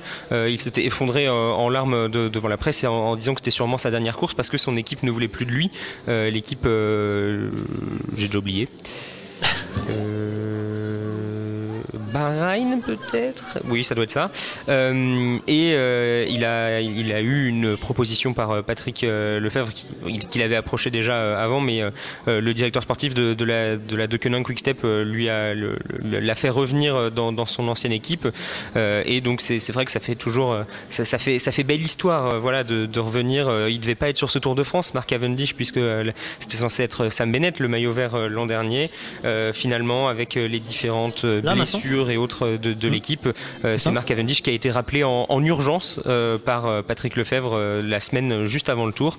il avait déjà été appelé en, en, en urgence juste avant pour, pour le Tour de Belgique. Donc voilà, Marc Cavendish, c'est la belle histoire pour l'instant de, de, ce Tour de France. Un, un retour réussi à Fougères après, après sa dernière victoire. Et puis là, on revient sur les terres de sa première victoire sur le Tour, la première des 31. Donc évidemment, ça, ça, ça, ce serait sympa, c'est un, un joli roman. Jean-Louis, euh, merci de nous rejoindre. Euh, Jean-Louis, euh, on, on, voulait faire un point avec toi euh, sur les gabarits des coureurs, euh, parce que tout à l'heure on a parlé avec la banane des, des, différences de poids. On a imaginé une étape qui s'arrêtait ici pour charger des, des, kilos de bananes, puisque les gabarits, les plus petits gabarits font 52 kilos. pour le français, Alexis va me redonner le nom du français. et on, a, on est tombé sur du 85 kilos, c'est ça Alexis? Euh, 83, oui, pour Emmanuel Herviti. Et, et, et on s'est dit, euh, il y a quand même un truc qui nous a frappé hier, c'est euh, que ce sont, c'est un poids plume euh, qui, qui, est passé devant, alors qu'on s'attendrait à ce que c'est quelqu'un qui ait un peu plus de poids, euh, de, de, de, masse dans les jambes, de, de force dans les pattes, euh, qui serait passé sur le contre-la-montre. Est-ce qu'il y a toujours des gabarits ou aujourd'hui on considère que c'est fini cette histoire de gabarits ah non, non, il y a toujours des gabarits. On en a discuté hors micro ce matin avec, euh, avec Alexis. Euh, non, non, il y a toujours eu des gabarits, des petits gabarits. Euh, alors, il y a des, canons, euh, si vous voulez, dans, le, cyclisme professionnel. Les petits gabarits, normalement, euh, c'est-à-dire petits, pas grands et très très légers, sont les grimpeurs. Voilà, ça c'était comme ça depuis toujours. Hein, on peut remonter jusqu'à Robic d'ailleurs, et c'était des petits gabarits. Mais il y a des exceptions. Je disais ce matin que Federico Bahamontes, par exemple, qui était le grimpeur absolu, l'aigle de Tolède, euh, était un, grand gabarit qui pesait, qui pesait pas loin de 80 kilos. Peut-être les faisait-il d'ailleurs.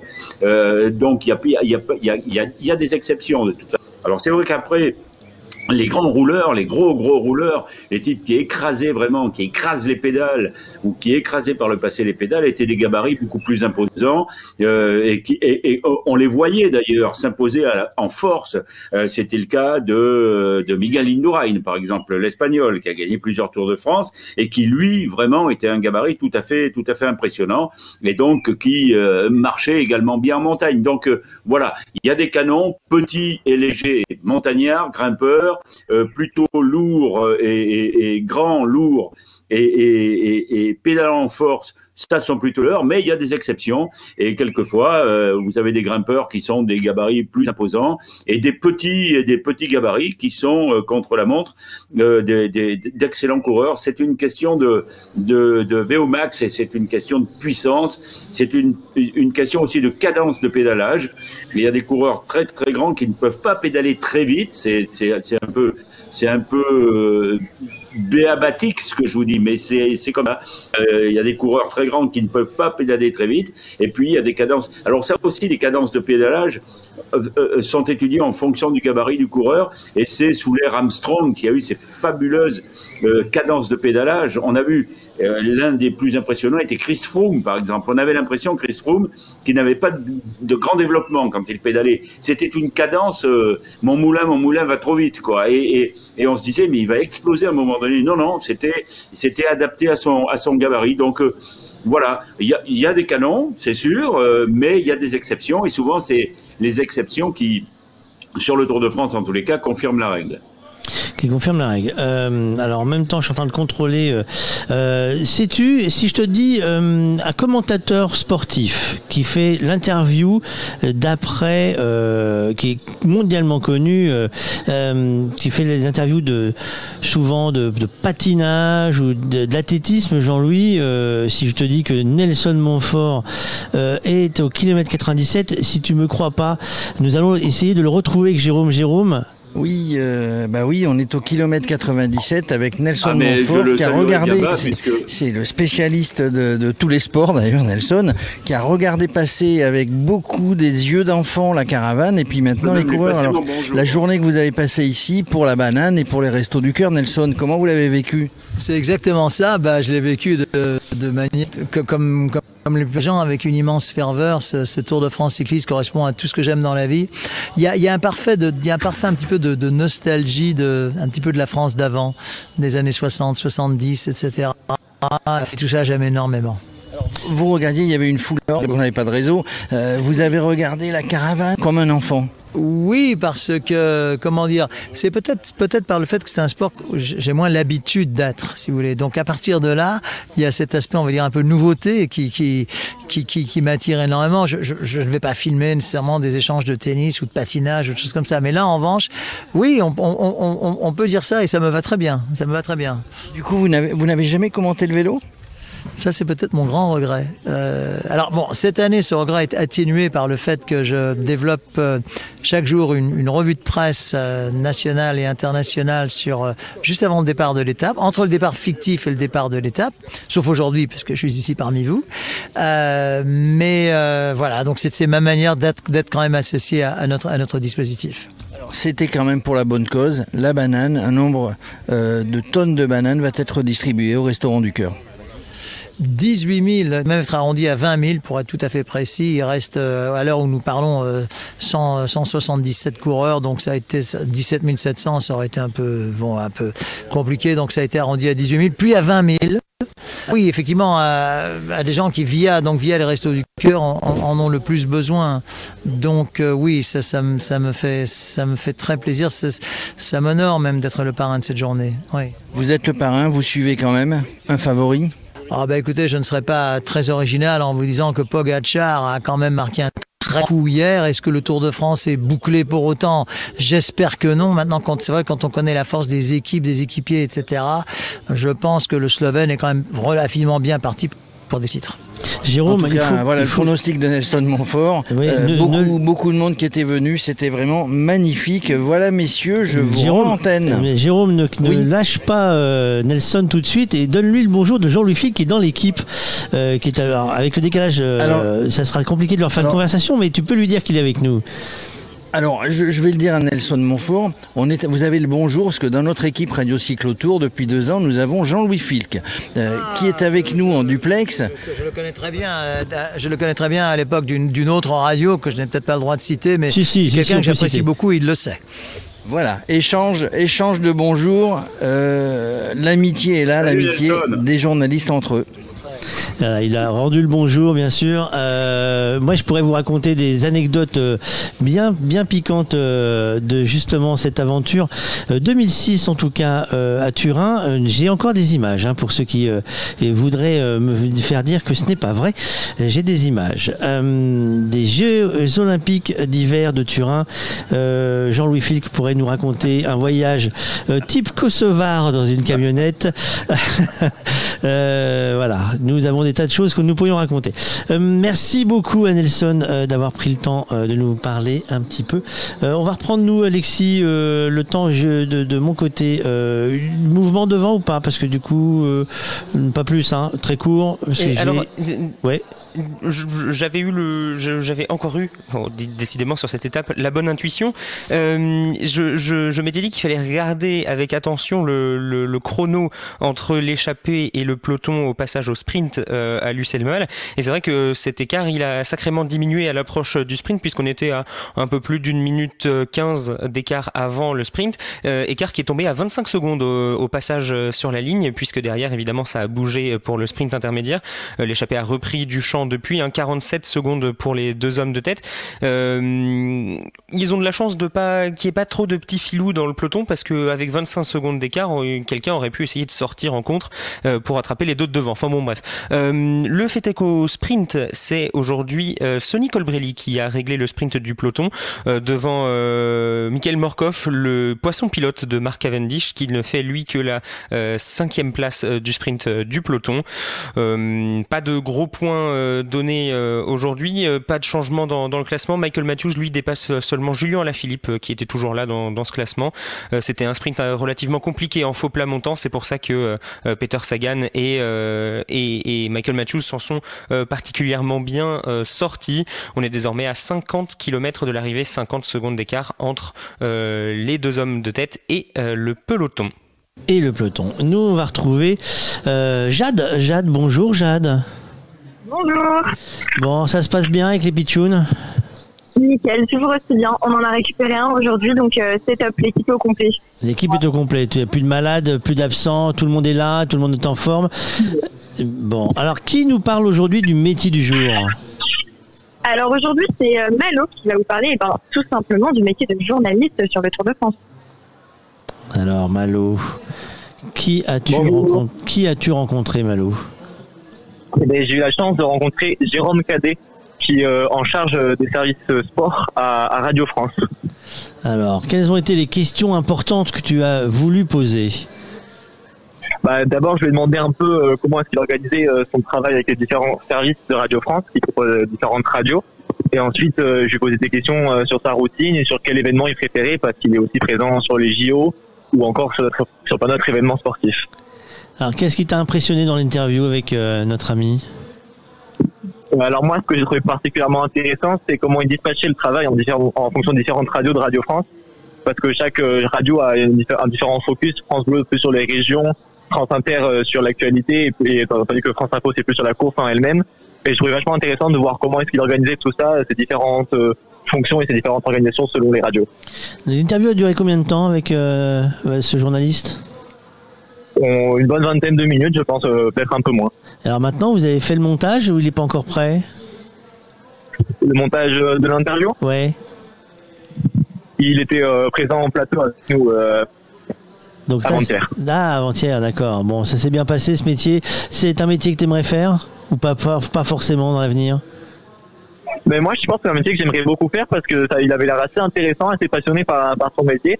Et ça permet d'être présent euh, à différents euh, événements sportifs et de, de pouvoir voir. Enfin, personnellement, ça m'a beaucoup, euh, beaucoup euh, passionné de un peu l'envers du décor de journaliste, pas vraiment l'envers, mais plus le côté organisation que et le côté que le côté écriture ou, ou simplement être passé à la radio, par exemple. Alors toi, tu es dans quelle classe actuellement? Alors moi, je suis en, en terminale, donc je passe en post-bac l'an prochain. Alors, tu as, choisi quelle, quelle filière? Euh, alors, il n'y a plus vraiment de, de filière au, au lycée, mais j'avais comme spécialité géopolitique et mathématiques. Oh là ouais, donc tu es bien lancé pour faire journaliste, toi. hein On verra, on verra où, où j'arrive après. Bon, bah écoute, merci beaucoup Malo, merci à Jade. Euh, on se retrouve euh, bah, très vite euh, pour la prochaine étape. On va essayer de se croiser. Il faut qu'on regarde le- nos plannings là. On va bientôt avoir des, des, des moments un peu plus libres pour regarder nos plannings et qu'on arrive à se trouver côte à côte. Euh, ça serait quand même pas mal qu'on rigole un peu. Merci Bah oui, à vous, merci à vous deux. Euh, bonne suite à Media qu'on retrouve euh, en direct sur. oui, car eux ils sont aussi hein, tous les jours. Hein, on peut les écouter. Nous avons mis les liens sur le site Radio Cyclotour. Vous pourrez euh, suivre leur aventure à eux. Nous on va reprendre nos petits guides pour savoir où on en est euh, dans la course du jour. Quels kilomètres sommes-nous, Alexis? Où sommes-nous? Nous avons passé euh, le sprint. Serait-on dans le Valençay Hmm. Il n'est pas euh, dans le Valençay, parce que dans le Valençay, euh, d'ailleurs, je crois que les gens sont collés à faire le goûter. Euh, mon pauvre Arnaud, on a été abandonné. Ils sont tous allés faire un goûter. 16h30, les plus belles balades à vélo, les plus belles balades à vélo. Oui, c'est le guide Petit Futé 2021-2022. Vous pouvez le gagner tous les jours avec nous. Il suffit de jouer, c'est pas compliqué. Il suffit d'avoir la musique qui fait peur. Musique qui fait peur. J'ai dit un mot juste avant de commencer la chronique. J'ai parlé d'un lieu, euh, d'une AOP également, euh, si je me trompe pas, parce que je vais vérifier quand même. AOP, AOC, voyons voir. Oui, AOC et AOP. Euh, ben, de laquelle s'agit-il? Ah là, faut avoir suivi, hein. Ah là, si vous n'avez pas suivi, c'est raté. Hein. Donc pour ceux qui ont suivi, c'est pas compliqué. Vous foncez sur les réseaux sociaux de Radio Cyclotour et le premier qui arrive à me mettre quel AOC AOP euh, nous allons euh, découvrir dans le guide Petit Futé euh, de cette euh, zone. Si euh, on y passe avec les coureurs, je pense qu'ils viennent juste de passer. C'est pas compliqué. Sur les réseaux sociaux, Radio Cyclotour, Twitter, Facebook, Instagram, vous mettez la réponse. Et puis vous recevrez votre petit euh, futé, euh, les plus belles balades à vélo. Euh, voilà, moi je dis que c'est pas si mal euh, de faire comme ça en fait, euh, de gagner, on gagne tout le temps. Je vais remplir ma gourde. Oui, c'est il est temps de, oui, c'est bien se désaltérer. C'est important. Je sais pas si Jérôme est avec nous encore, mais c'est important de bien se désaltérer avec le soleil puisque euh, c'est les premiers soleils qui sont dangereux. Un 1er juillet, euh, le soleil est présent même s'il y a des nuages et j'ai vu des coups de soleil, figurez-vous. Aujourd'hui, il faut bien boire, bien se désaltérer. Nous avons qui en attente? Euh, Alexis qui va nous faire le point sur la course euh, n'est pas encore euh, reviendu. Si, si, je suis là. Ah si, si, il est là. Mais, mais moi, petit... je, je tiens, je tiens à dire que la région centre s'est inspirée de la région euh, des transports euh, niçois de l'année dernière, puisque il y a en ce moment même un petit train qui roule à côté de, de- du, peloton.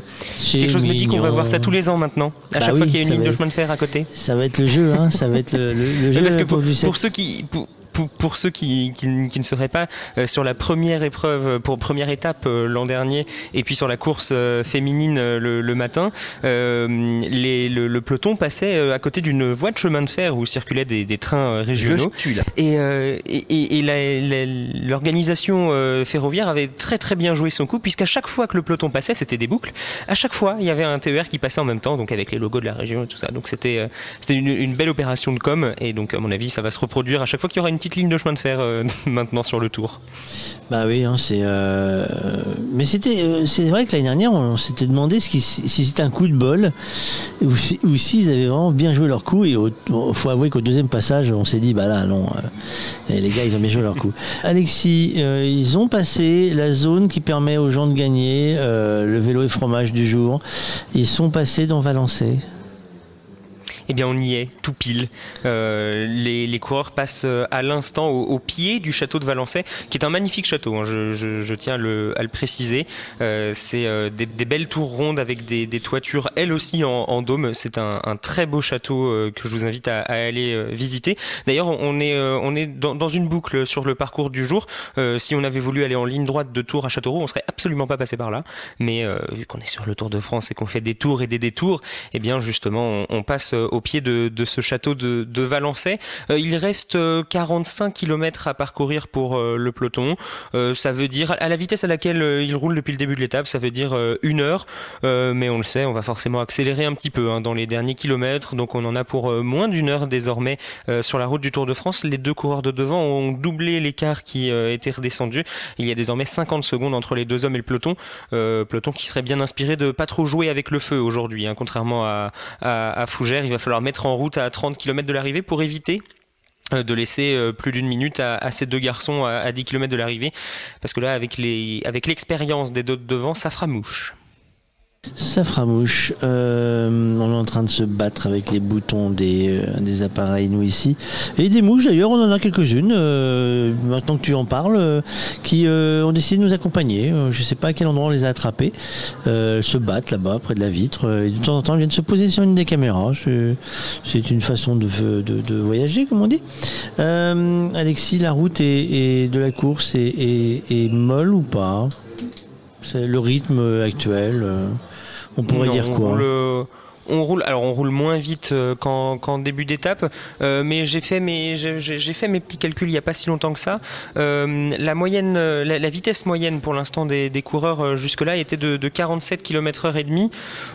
C'est raisonnable, hein, c'est même c'est même élevé. Alors on le sait sur les étapes de plat, on a tendance à, rouler vite, mais voilà, l'organisation avait prévu 46 km/h euh, en horaire moyen. Donc voilà, on est un petit peu au-dessus, on est dans la fourchette haute de ce qui était prévu. La, la faute au évidemment, on a roulé à, une vitesse euh, assez ahurissante pendant euh, les, les 10, 20, 30 premiers kilomètres, Euh, alors qu'on a un peloton qui commence à, s'étirer déjà. hein. On, sent qu'il y a un coup d'accélérateur qui a été mis. Je, disais que le peloton serait bien inspiré de ne pas jouer trop avec le feu. Ben là, il joue peut-être même pas du tout avec le feu puisque l'écart vient de, chuter de, de 20 secondes en, à peine 1 km et demi, 30 secondes d'é- d'écart désormais entre Greg Van Avermaet, Roger Kluge et, le peloton. Voilà, il- le- les, coureurs se sont fait avoir une fois, enfin ont failli se faire avoir parce que finalement ils ont réussi à, avoir le, sprint, mais euh, c'était plus de stress que, nécessaire, plus de frottement euh, euh, entre les coureurs dans les roues pour se placer que, nécessaire. Donc voilà, là on, roule en tête de peloton, on ne laissera pas leur chance aux, deux hommes devant. C'est les équipiers là de, de Mark Cavendish hein, qui ont repris la, poursuite, un, coureur de, l'équipe de Koenig, avec à ses côtés les, coéquipiers de, de la formation Alpecin Phoenix. Euh, on a vu aussi euh, les leaders se replacer, ça c'est un bon indicateur de la vitesse du peloton, euh, parce qu'on ne sait jamais si on est pris dans une chute ou, une bordure. Il n'y a, pas de vent aujourd'hui, ça aurait pu être un obstacle hein, sur, les routes de, l'Indre et de l'Indre-et-Loire. Le, vent aujourd'hui, il n'y a, pas de vent, donc pas de, risque de bordure. C'est une journée qui, est relativement calme, mais voilà, on sait, les, les 30 derniers kilomètres depuis le début de ce Tour de France ont été mouvementés sur à peu près toutes les étapes, donc on, évite au maximum le, risque en, en revenant se, placer en tête de peloton. Donc voilà, il reste, euh, il reste un marathon à parcourir, 42 km et 195 mètres. Donc euh, voilà, il y a, il y a- euh, ça, ça roule bien et ça va encore accélérer. Donc là, on est sur une moyenne euh, approximative de 46 km/h, ce qui nous ferait une arrivée à 17h34. Oui, un, un peu plus tôt même euh, parce qu'on était à 47,5, euh, puis ça va accélérer. Euh, voilà, on sera sur une, on sera une- sur une fourchette élevée aujourd'hui. Mais ils sont encore loin. Enfin, pour nous, je veux dire. hein, non, mais si, si. Oui, voilà, nous. Voilà, et c'est exactement ce, ce que je disais. Première heure 48 km/h, deuxième heure 46 km/h. Euh, voilà, donc ça fait 47 km/h de moyenne euh, puisqu'on sait compter. Euh, on est, on est, on en est là à 2 heures et 30 minutes de, de course précisément. C'est, voilà, c'était une étape qui était courte, donc forcément une étape courte va aussi plus vite puisqu'on a moins de kilomètres à parcourir, donc on, on les parcourt nécessairement plus vite puisqu'on sait que on n'a pas besoin de se réserver trop pour la fin d'étape, donc euh, forcément tout, tout le monde, tout le monde a la tête à, à courir un peu trop vite, personne ne rechigne euh, à accélérer un petit peu, donc euh, voilà, c'est, une étape. pour reprendre ce que ce que dit Dédé, c'est, une étape en bois, donc voilà, on, on- on avance et puis tout le monde est pressé de rentrer au quart, comme ça, hop, on passe à demain et ce sera. Et puis je suis pas d'accord sur ce que disait Dédé sur l'étape en bois de demain. La, la- la vue- la longueur, oui, 249 km c'est long. En revanche, le, le final de l'étape va être euh, relativement mouvementé. Euh, on n'arrivera pas avec un peloton entier à- au Creusot, donc. euh, Première partie d'étape pendant 150 bornes, oui, là ce sera très très long. Par contre, la fin d'étape, il faudra être bien réveillé devant sa télé. Bien réveillé devant sa télé. Euh, Il y en a un qui était bien réveillé, mais il n'était pas devant la télé. C'est Jérôme. euh, C'était bien cette petite, petite balade là-bas euh, Parce que tu t'es bien amusé, dis-moi. Eh ben écoute, euh, écoutez, je me suis bien amusé. Euh, Il y avait de l'animation, il y avait beaucoup de gens, donc ce qui a fait qu'on a eu quelques problèmes. Mais il y avait beaucoup de gens sur place. Euh, Qu'est-ce que j'ai fait? J'ai mangé, j'ai mangé des bananes, j'ai Ouais, mangé ouais, un peu de euh, confiture, je vous en ai ramené. Alors, je précise que pour aller du point A au point B, bah, c'était une descente. C'était une, descente à l'aller. Par contre, au retour, bah, euh, c'était pour moi une, une hors catégorie. Euh, j'ai marqué les points. J'ai marqué les points. Alors, ce qui m'étonne, euh, il y avait beaucoup, beaucoup de monde, et une fois les coureurs, une fois les coureurs passés, c'est c'est comme un, je sais pas, un essaim de guerre. Oui, une volée de moineaux. Oui, une volée de moineaux. Il n'y a plus personne, et puis tout d'un coup, est, tout, tout, tout, Tout est retombe, plié. Il n'y a ouais. plus personne, tout retombe. J'ai remarqué, je ne sais pas si, parce que je, je ne vous entendais pas tout le temps, il y a une animation qui était bien, un tout petit peu plus bas. Entre le point A et le point B, si je puis dire, de Radio Cyclo, ils avaient amené en minibus tous, euh, les gens qui étaient, dans un EHPAD. Et euh, vous en avez parlé? Non, ils, euh, ben, ils étaient là aux premières loges pour voir passer. Et, vous n'imaginez même pas, j'imagine, la joie de tous ces gens bah, qui, sont, dans les pads, qui vont se rappeler, vous voyez, je suis ému en en parlant, qui se souviennent bah, de leurs souvenirs de jeunesse, de plus tôt quand, euh, bah, quand ils suivaient, quand ils pouvaient suivre la course. Et bien ça, avec, avec, certainement des, aides- des aides-soignantes qui étaient là, moi je trouve que c'est une excellente initiative. Tu as vu d'autres choses qui t'ont marqué là on a cru entendre qu'il y avait quand même pas mal de gens qui sont arrêtés pour l'opération. Alors, il y a- coucou. il y a- oui, il y a des gens qui se sont arrêtés. Il y avait évidemment, puisqu'on est, on est sur le kilomètre 97, euh, il, y avait, il y avait des, donc les, les voitures de marque euh, s'arrêtaient avec, avec, avec leurs invités. Euh, il y avait évidemment Nelson Montfort. Il y avait beaucoup de journalistes de la presse, de la presse antillaise. J'aurais bien voulu, j'aurais bien voulu bah, qu'ils nous donnent un petit peu leur avis. Le réseau ne m'en a pas donné la possibilité. Mais du coup, voilà, ce, ce, ce kilomètre 97, c'est la deuxième fois hein, qu'ils le font. Vous avez eu tout à l'heure une invitée qui en parlait. C'est la deuxième fois euh, que ça se fait.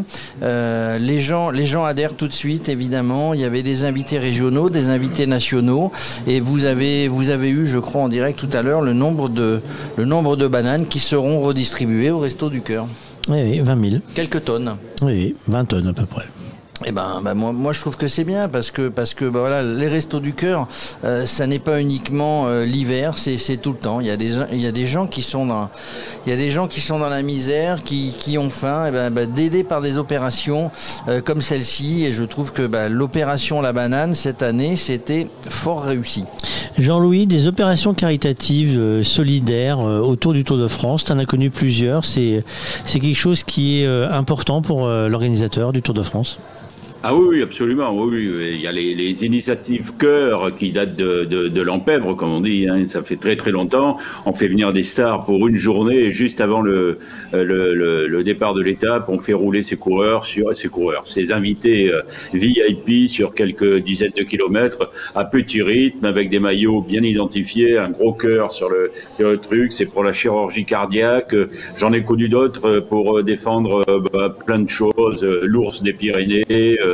Euh, dans les Alpes, de- enfin bon, oui, oui, Euh, c'est un, c'est extraordinaire le Tour de France. hein. Si vous voulez euh, faire passer un message, euh, allez sur le Tour de France in- intelligemment. Hein, faites pas comme l'Allemand de jour, bien, évidemment. Mais euh, si vous voulez, si vous voulez faire passer un message, c'est pour ça d'ailleurs que la caravane publicitaire est, si recherchée et c'est pas donné hein, aujourd'hui de, participer, d'être dans cette caravane publicitaire. C'est pas donné, mais c'est facilement remboursable si je puis dire. Donc les, les, opérations comme ça, oui, oui, il y en a eu de tout temps. Alors elles sont elles sont souvent un petit peu masquées, elles sont publicitaires, mais un petit peu masquées par, euh, euh, par le merci messieurs dames euh, à votre bon cœur. Mais euh, il y a quelques opérations, je parlais de chirurgie cardiaque, et puis il y en a quelques autres, les restos du cœur.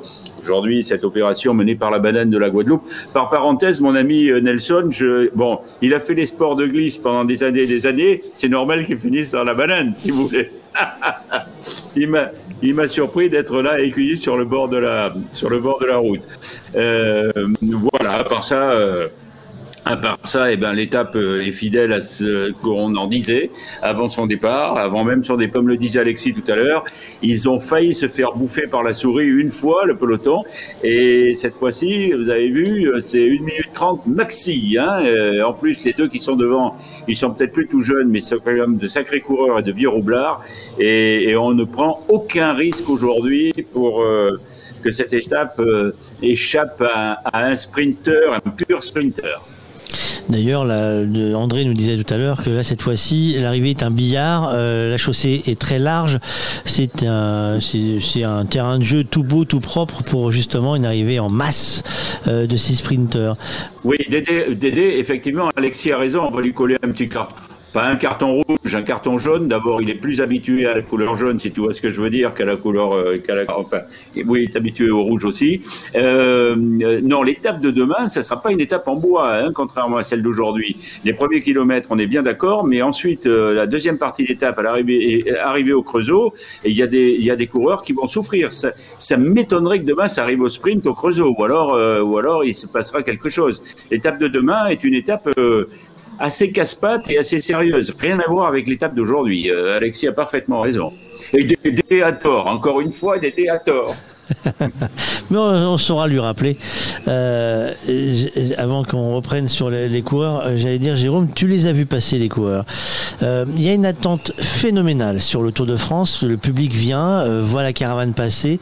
Il y a un grand coup de mou juste après la caravane et les coureurs arrivent.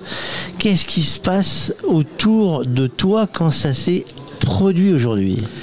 Eh ben, quand ça s'est produit, on, on les entend arriver. Enfin, on, on entend les hélicoptères. Les gens, les gens sont vraiment. Alors, il y avait beaucoup d'enfants aussi, mais les, les gens sont en attente. Et, et les gens, regardez, je parlais tout à l'heure avec Nelson Montfort. Il avait, des, il avait des yeux d'enfant. Il regardait cette caravane, il regardait les coureurs. Tout le monde, tout le monde a envie de voir passer, évidemment, à la Philippe, mais tous les autres. Alors là, bah, il y avait, euh, je ne sais pas sur quelle moyenne on est, mais euh, sur la grande, la petite ou la moyenne, mais on avait, euh, on avait euh, bon, euh, des coureurs qui roulaient tout à fait normalement. Les gens ont eu le loisir de les voir passer. Le peloton, vu que, alors il y en a deux qui sont passés en tête, mais vu que le, euh, vu que la route n'était pas très très large, donc le peloton était très très très étendu du coup, donc ça a pris un petit peu plus de temps. On attend de voir, on essaye de chercher le maillot vert, on essaye de chercher le maillot jaune, on essaye de chercher Julien à la Philippe. On a des yeux, on regarde de partout parce que c'est des choses qu'on ne voit pas passer tous les jours. D'habitude, on regarde ça à la télé.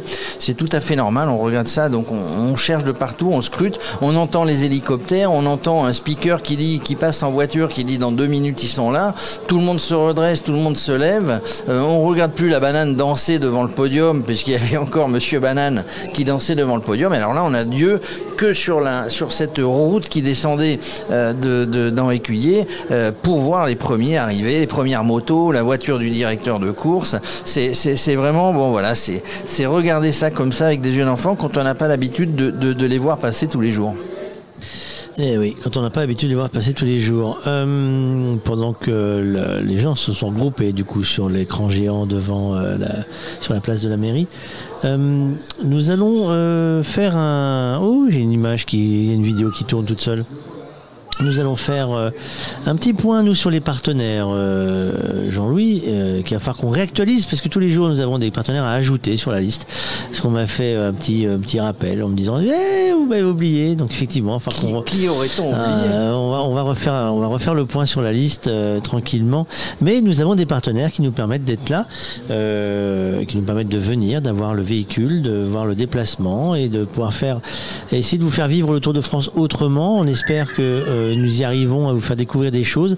Pas toujours simple. Il faut avouer que là, on n'est pas aidé par beaucoup de choses. Euh, Les invités qui ne sont plus disponibles au créneau qui était prévu euh, et qui nous appellent en disant bah oui mais maintenant je suis disponible mais là du coup il n'y a plus de place ou euh, des gens qui euh, finalement euh, étaient intéressés au départ mais finalement euh, euh, préfèrent faire d'autres choses et je vais voir si on peut avoir ne quittez pas en direct euh, hop est-ce que par hasard le son marcherait tu peux me confirmer si on a quelqu'un au téléphone je sais pas s'il entend mais je sais pas si on a le son alors si on n'a pas le son on va te rappeler à l'instant Luc on va te rappeler euh, puisque mon téléphone ne veut pas me donner le son aujourd'hui je sais pas pourquoi on a cassé quelque chose il veut pas marcher mon téléphone euh, ce matin euh, Jérôme on va faire la liste des partenaires et on rappelle Luc Eh ben, on fait la liste des partenaires. Alors aujourd'hui, évidemment, c'était la banane. On est en partenariat avec la banane. On a aussi le cyclo.com et Cycle Tires qui vont nous faire gagner des lots à la fin de ce radio cyclo tour.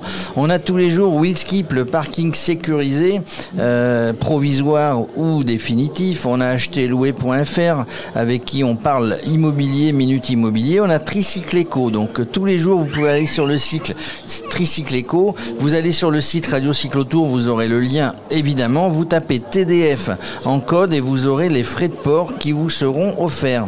On a Faster. Faster, ce sont des maillots et des cuissards euh, qui sont des, euh, des maillots des cuissards qui sont faits dans le sud de la France. On a Auvergne Thermale, évidemment, les stations thermales d'Auvergne pour parler de santé, la minute santé.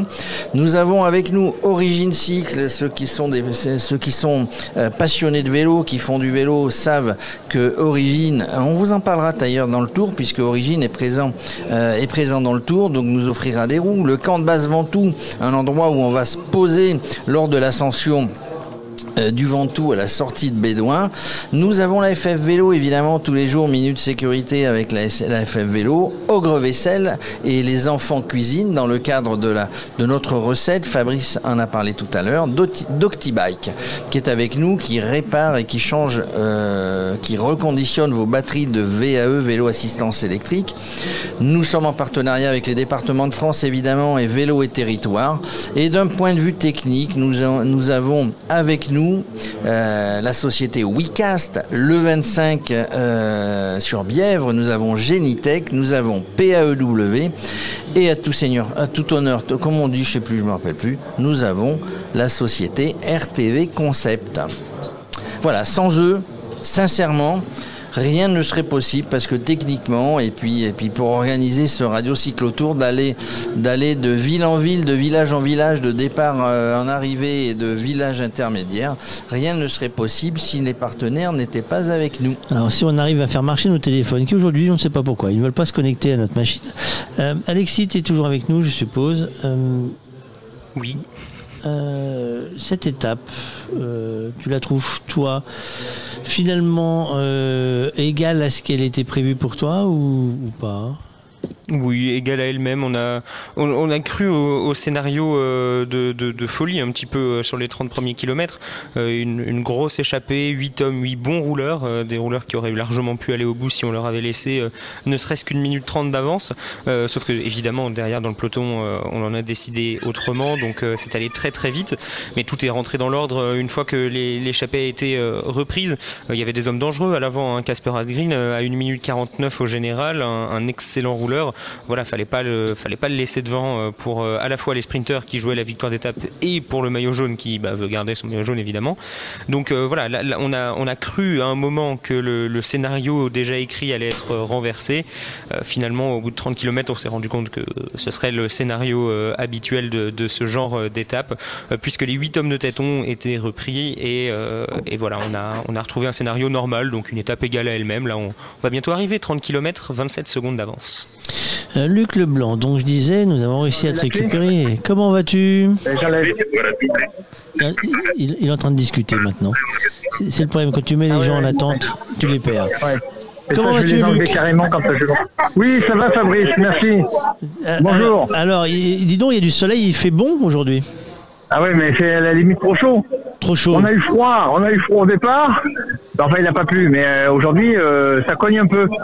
Mais de toute façon, ça va pas durer parce qu'il paraît que de- dans, dans après-demain, euh, ils annoncent euh, la flotte. Donc bon, on verra bien, on verra bien. Mais on est bien sur le tour, on est bien, on est bien. Bon, on est bien. comment s'est passée cette journée pour toi?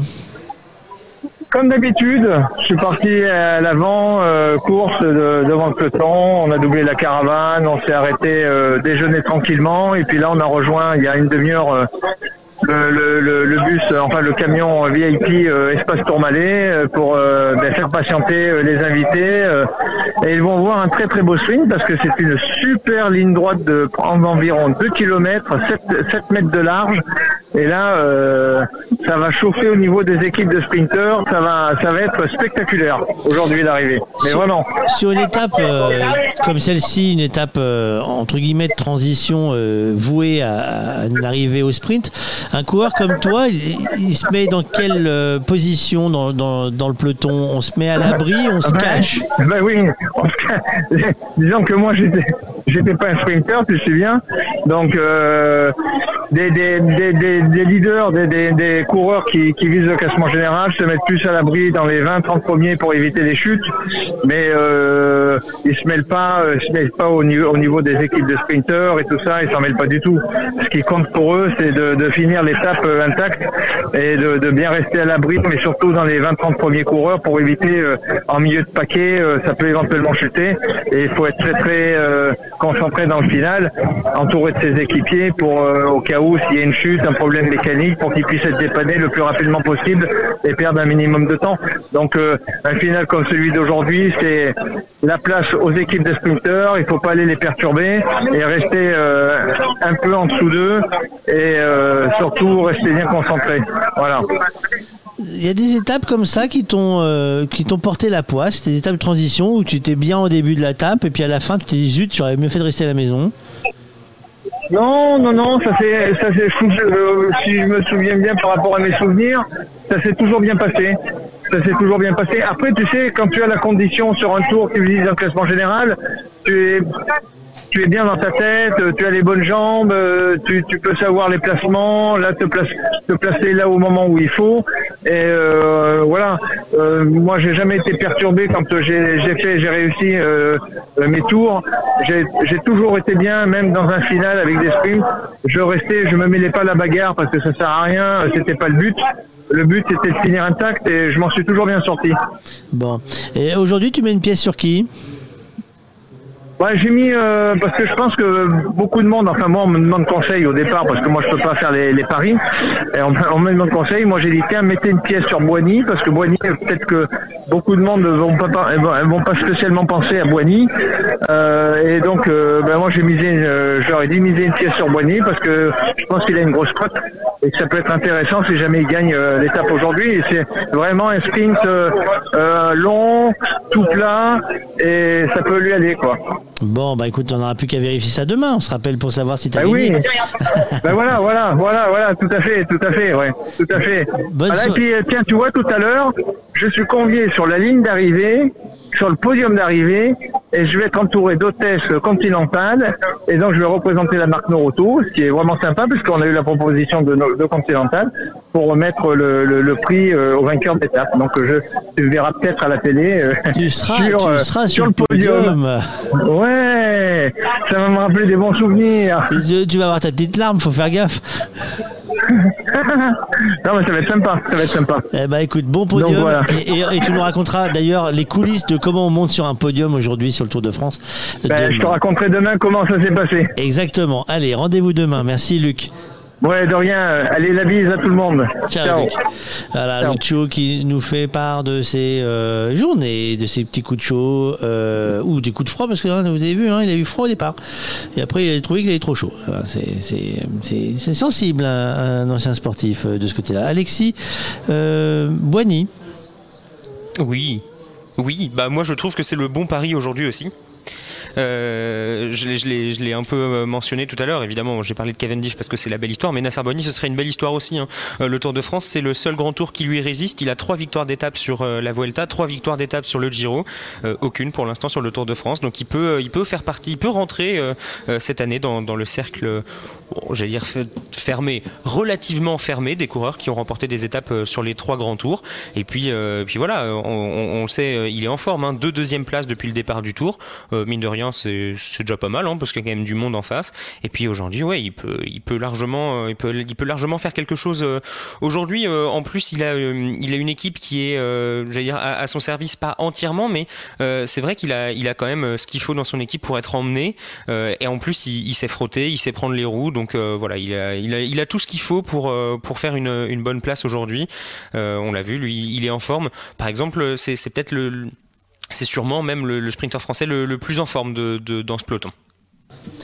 Euh, merci Alexis. On va faire un- nous un petit point sur la sécurité routière euh, avec la Fédération française vélo. Allez Jérôme, euh, tous les jours un petit point sur la sécurité. Et oui, sur, sur, la, sur la sécurité, parce que parce qu'à vélo, euh, à vélo c'est dangereux. Il faut il faut il faut pas stresser évidemment, mais c'est dangereux. Et évidemment, ce qui est dangereux aussi à vélo, c'est quand on arrive, c'est déjà dangereux en voiture, c'est quand on arrive sur un giratoire. Alors Denis Vitiel de la FF Vélo va vous expliquer à vélo qu'est-ce que c'est qu'un giratoire. Alors, on va commencer par rappeler que dans le langage courant, on continue à appeler ça un rond-point, mais un rond-point et un giratoire, c'est deux modes de circulation différents. Le rond-point, c'est priorité aux rentrants, et le plus célèbre, c'est l'Arc de Triomphe à Paris. Le carrefour giratoire laisse la priorité aux véhicules déjà engagés. Pour les cyclistes, il est donc difficile de définir un mode de circulation puisqu'il existe plusieurs types en fonction de la grandeur du giratoire et le nombre de voies, une voie, deux voies, trois voies, et de sa pratique. Malheureusement, trop de carrefours giratoires sont équipés de décorations qui empêchent la visibilité. Ça a été fait pour les automobilistes pour les faire ralentir, mais malheureusement, ça oblige parfois le cycliste à mettre pied à terre, ce qui le met en danger, puisque ensuite, pour pouvoir démarrer, vu le différentiel de vitesse avec les automobilistes, c'est très dangereux. Donc, il faut que le cycliste puisse avoir de la visibilité pour pouvoir s'intégrer sans s'arrêter dans le carrefour giratoire et ensuite qu'il se positionne sur l'axe médian de la voie la plus à droite de façon à être visible et de ne pas être fauché, on dit cisaillé, par un conducteur qui souhaite sortir et qui ne voit pas le cycliste qui est trop à droite.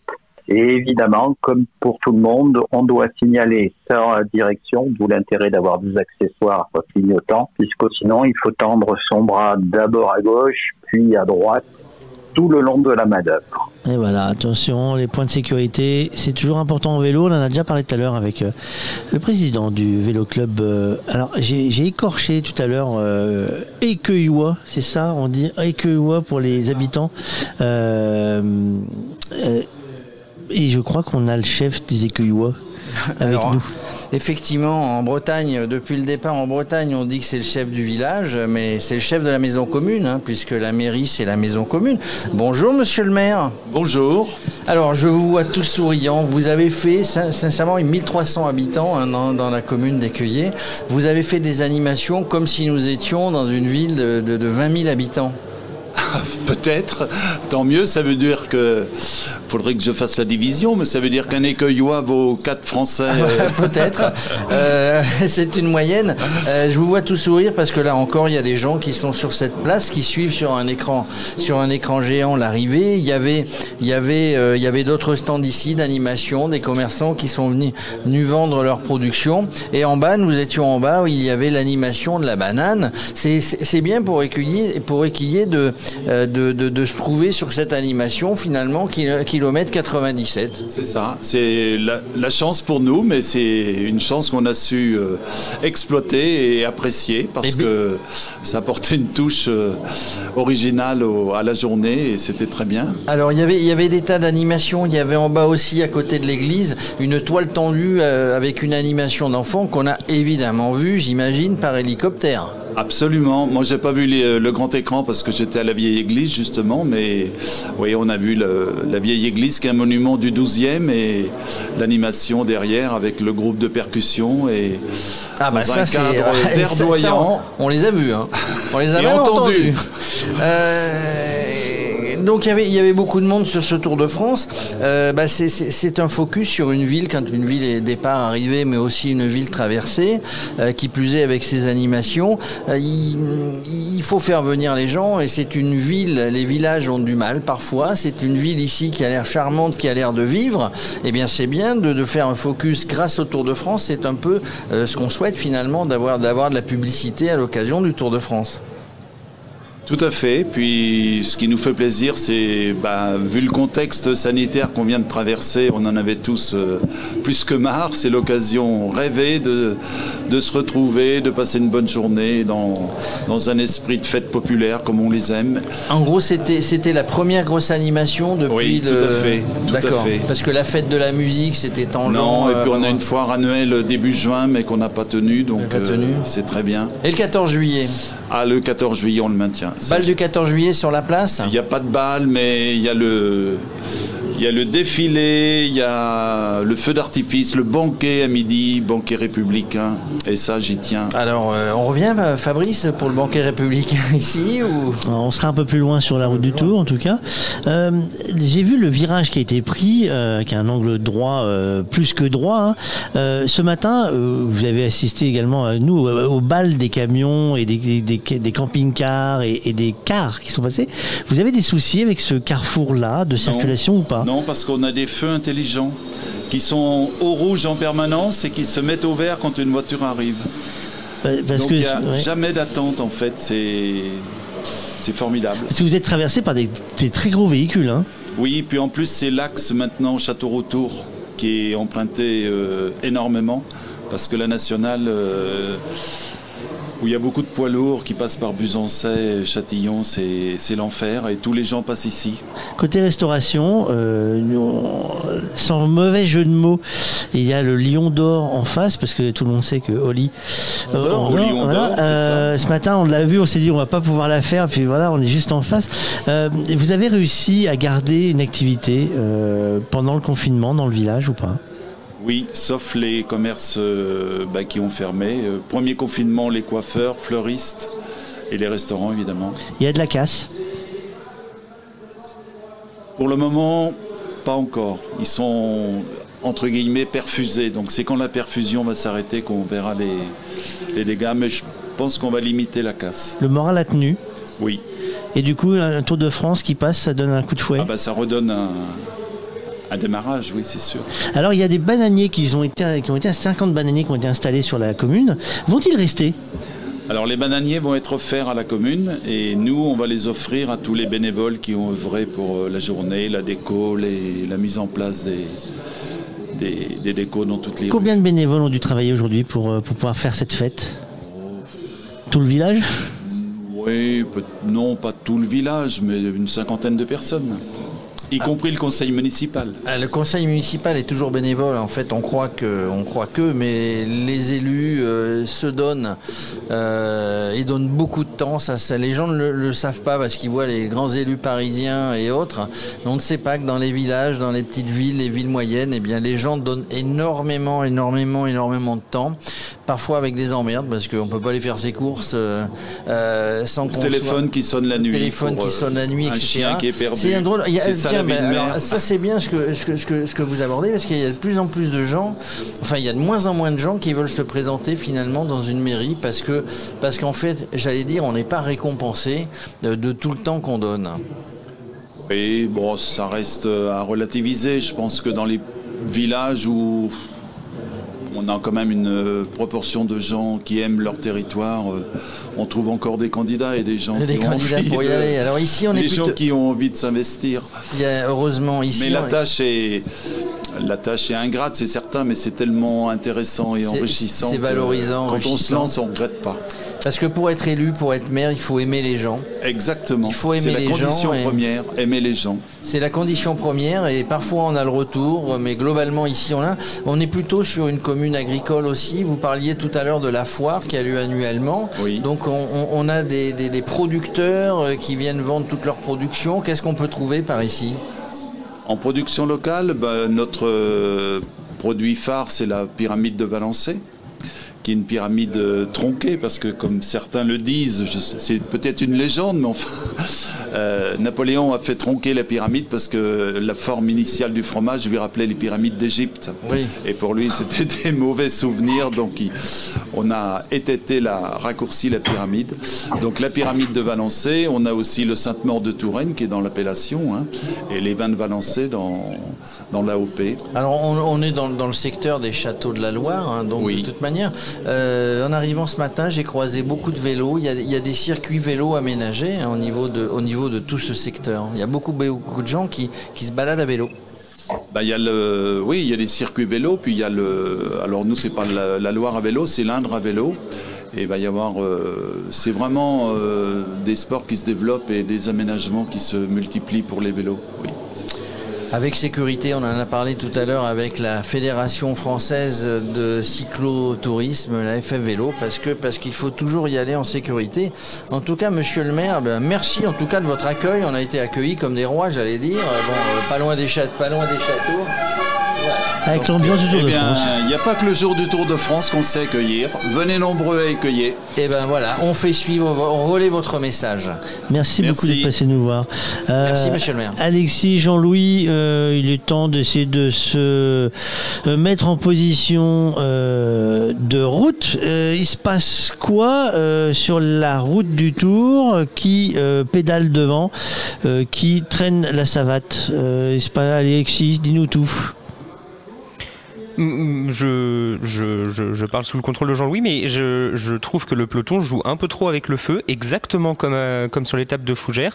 On a vu les, les échappés revenir à, à, à- les 15 secondes de, de- du, du peloton, et le peloton a, une, une nouvelle fois ralenti, euh, laissé reprendre du champ aux hommes de tête. Alors ils n'ont que 40 secondes d'avance à 14 km de l'arrivée. Euh, on est dans une situation qui ne les favorise pas du tout. hein. Une grande ligne droite, pas un pet devant, euh, euh, rien. Donc euh, le- le- techniquement, les, les deux échappées n'ont toujours rien joué.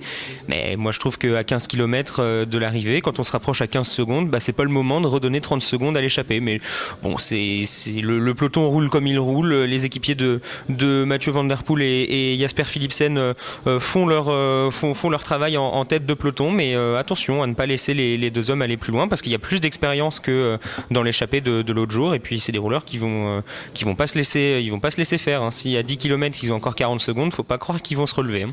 Jean-Louis, est-ce qu'il y en a un qui est en train de, ronchonner dans sa bagnole, qui serait Marc Madio Parce que du coup, euh, si ça reste devant comme ça, euh, Arnaud Desmar va pas pouvoir ta- tailler la bavette? Non, non, mais non, non, mais il joue, bon, il joue avec les allumettes, mais euh, non, non, ça va revenir. Ça, ça a rien à voir avec le final de l'autre jour. Hein. C'est là, si les, les- la, dernière ligne droite, les deux derniers kilomètres, c'est fait vraiment pour rouler à bloc. Et même s'ils ont, euh, s'ils ont euh, 20 secondes euh, au bout de cette ligne droite, ils, ils résisteront. C'est pas possible de résister à un peloton, à un peloton qui est lancé à pleine vitesse avec les, avec les, les trains de toutes les équipes, les rouleurs de toutes les équipes. C'est quasiment impossible. Le, le peloton sur ces sur ces derniers kilomètres, ces 5-6 derniers kilomètres, c'est simple. Il roule à une vitesse qui est double, tout simplement. Voilà. Donc euh, donc ça va vite hein, de remonter. Alors là, ils ont vu qu'ils revenaient trop près, ils leur laissent encore un peu de marge, bien sûr. hein, C'est peut toujours se brûler les doigts. Hein. L'autre jour, c'est passé tout près, mais non non, ça a servi de leçon. Là, je me fais je me fais aucune, hélas pour les deux échappés, aucune illusion pour euh, pour le, la, la, la, la- la- pour que cette échappée aille au bout, c'est c'est c'est pas c'est pas possible. Ou alors euh, ou alors ils ont pris des ils ont pris des calmants dans le peloton. Et voilà. Arnaud Desmar, oui, Arnaud Desmar, il a sa carte à jouer aujourd'hui sur un sur un sprint comme ça. C'est c'est c'est tout à fait jouable. Nasser Bouhani qui fait 3 et 2 euh, les jours précédents peut aussi aspirer cause, mais attention, attention à, à- aux autres sprinteurs et en particulier à Cavendish qui a regoûté au goût de la victoire euh, alors qu'il était vraiment au fond du trou avec une dépression qui l'a mené euh, quasiment au bord du suicide. Hein. Et, et il revient aujourd'hui euh, miraculeusement dans une équipe. On l'entraîne, on l'emmène. Le- L'autre jour, c'est le champion du monde en personne, euh, à la Philippe, qui lui fait le train dans les dans les dans les 500 derniers mètres pour euh, l'amener à la victoire. Donc c'est c'est c'est un type et en plus il a du caractère. Euh, donc, euh, donc voilà, non, non, on va assister à un sprint, un sprint massif. Alors après, qui va gagner, ça c'est autre chose. Je vais vous laisser pour aller assister à ce sprint. D'ailleurs, que j'attends avec beaucoup de, de gourmandise et puis je reviens vous voir. On fait comme ça. Euh, Alexis, nous, entre-temps, on va, je pense, prendre le temps de, de se ressourcer. On va essayer de voir comment on doit entretenir sa santé. Jérôme, l'un de nos partenaires, Oven Thermal, c'est euh, c'est, euh, que j'entends la porte qui se ferme, donc c'est pour ça qu'il faut fermer la porte euh, de l'un de nos correspondants, euh, parce que j'ai entendu la porte dans l'oreillette. Euh, c'est Loven Talmal qui est un de nos, partenaires, on va dire, c'est pas un sponsor, euh, parce qu'on n'est pas une équipe euh, cycliste.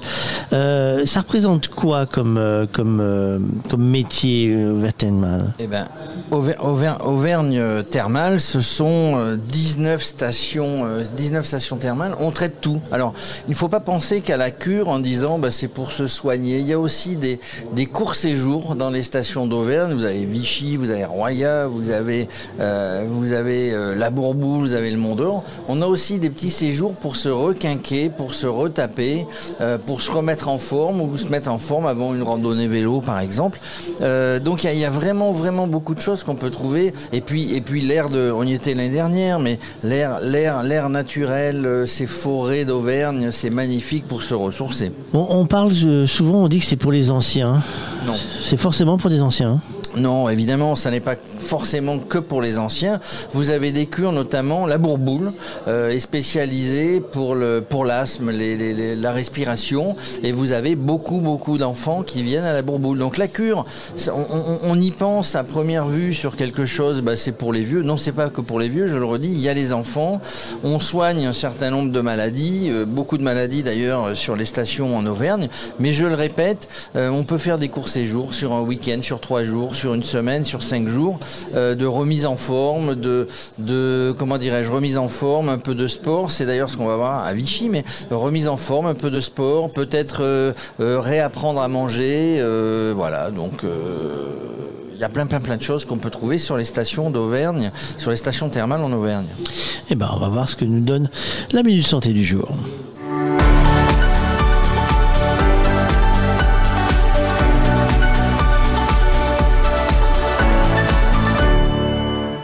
Vichy, ville d'eau, mais ville de remise en forme, Victor. Oui, tout à fait. Bonjour à tous. Euh, Victor, donc du Vichy Célestin Thermal Spa. Je suis coach sportif, les responsables du sport. Et effectivement, ville d'eau, ville de sport, ville de bien-être. Et aujourd'hui, je vais vous parler de deux sujets qu'on peut proposer ici au spa, à savoir la cryothérapie et le studio Satisform. Alors justement, qu'est-ce que la cryothérapie?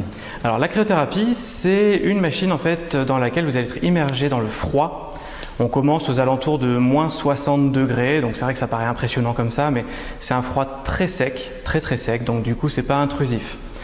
On laisse la température diminuer jusqu'à une température à peu près de moins 180 degrés et ça dure dans les 3 minutes maximum. Donc en fait, la cryothérapie, ça va permettre beaucoup de choses, beaucoup de bienfaits, beaucoup de bien-être, dans le sens où on va avoir à la fois une récupération musculaire, tendineuse, articulaire. On va aussi pouvoir perdre des calories pour les personnes qui auraient besoin effectivement de perdre un petit peu de poids avant une course en, vélo. Ou euh, on va pouvoir aussi travailler sur le stress d'avant-course, le sommeil, voilà, beaucoup de choses qui sont travaillées sur la cryothérapie. La cryothérapie est utilisée par les sportifs, beaucoup de sportifs de haut niveau maintenant, mais pas que. Il y a des gens, monsieur et madame tout le monde, qui viennent à Vichy pour faire, pour faire une, une cure de cryothérapie. Tout à fait. C'est vrai que c'est une pratique qui est adaptée à tout le monde. Donc effectivement, qu'on soit sportif pour de la récupération musculaire ou même de la préparation, ou effectivement pour simplement avoir un peu plus de détente, euh, chercher un meilleur sommeil, comme je vous ai dit juste avant, ou ça peut être aussi sur des pathologies, notamment tout ce qui va être neurologique, du type fibromyalgie, algoneurodystrophie. On va avoir un impact vraiment important dessus. On peut travailler donc sur la, sur la durée. Oui, bien sûr, ça peut être effectivement une séance ponctuelle pour soigner une petite tendinite ou sur une plus longue durée, une cure ou sur euh, des séances qui vont être espacées de 2, 3 jours, 1 mois, 2 mois en fonction des, des besoins qu'on ressent. Puisqu'on est sur le Tour de France, parlons vélo, vous avez, vous avez une clientèle de, de cyclistes? Alors on a pas mal de cyclistes, notamment en août, puisqu'on accueille à Vichy l'Ironman. Donc euh, bien sûr l'Ironman dit vélo, 90 km ou 180 pour les, les, plus courageux. Donc on a pas mal de cyclistes, on a une, euh, une zone où ils peuvent s'entraîner, on a des beaux parcours sur la région, notamment la montagne bourbonnaise. Donc euh, oui, oui, on a pas mal de cyclistes à Vichy. Vous vouliez nous parler d'une seconde chose tout à fait. Donc le studio Satisform. Alors ça, c'est un studio euh, français qui a été créé par euh, deux euh, personnes qui sont kinésithérapeutes et aussi qui étaient préparateurs physiques et qui ont élaboré en fait une machine pour le rééquilibrage du schéma corporel. Donc la machine, en fait, si vous, si vous voulez, vous êtes installé sur le dos et euh, la machine va faire des oscillations en tirant sur vos jambes de façon à allonger à la fois votre colonne vertébrale, le bassin, rééquilibrer, allonger pour permettre un agrandissement de la colonne vertébrale et de débloquer certaines tensions, notamment tout ce qui pourrait être lombalgie, euh, voilà, tout, type de tension au niveau euh, dorsal, au niveau du bassin et au niveau des genoux. En gros, après une saison de vélo, on vient récupérer ici. Exactement, c'est le meilleur endroit que je puisse vous conseiller, c'est Vichy, Vichy Célestin Thermal Spa avec l'hôtel qui est relié, le Vichy Célestin Spa Hotel, et vous pouvez vous détendre euh, autant que vous le souhaitez.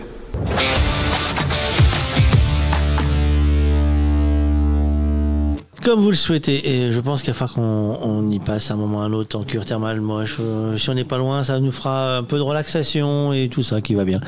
Euh, il fait chaud aujourd'hui sur les routes du Tour. Euh, certains te diront que il fait même très chaud. Euh, d'autres diront bon, c'est bon, c'est pas l'été. Mais je peux vous dire qu'au soleil, oui, il fait chaud parce que nous, nous avons ici une grosse élévation de température. Alexis, il reste moins de 6 km. Il en reste même 5 euh, km pour les deux hommes de tête, Greg Van Avermaet et Roger Kluge. Ils ont désormais 20 secondes, un tout petit peu moins de 20 secondes d'avance sur le peloton.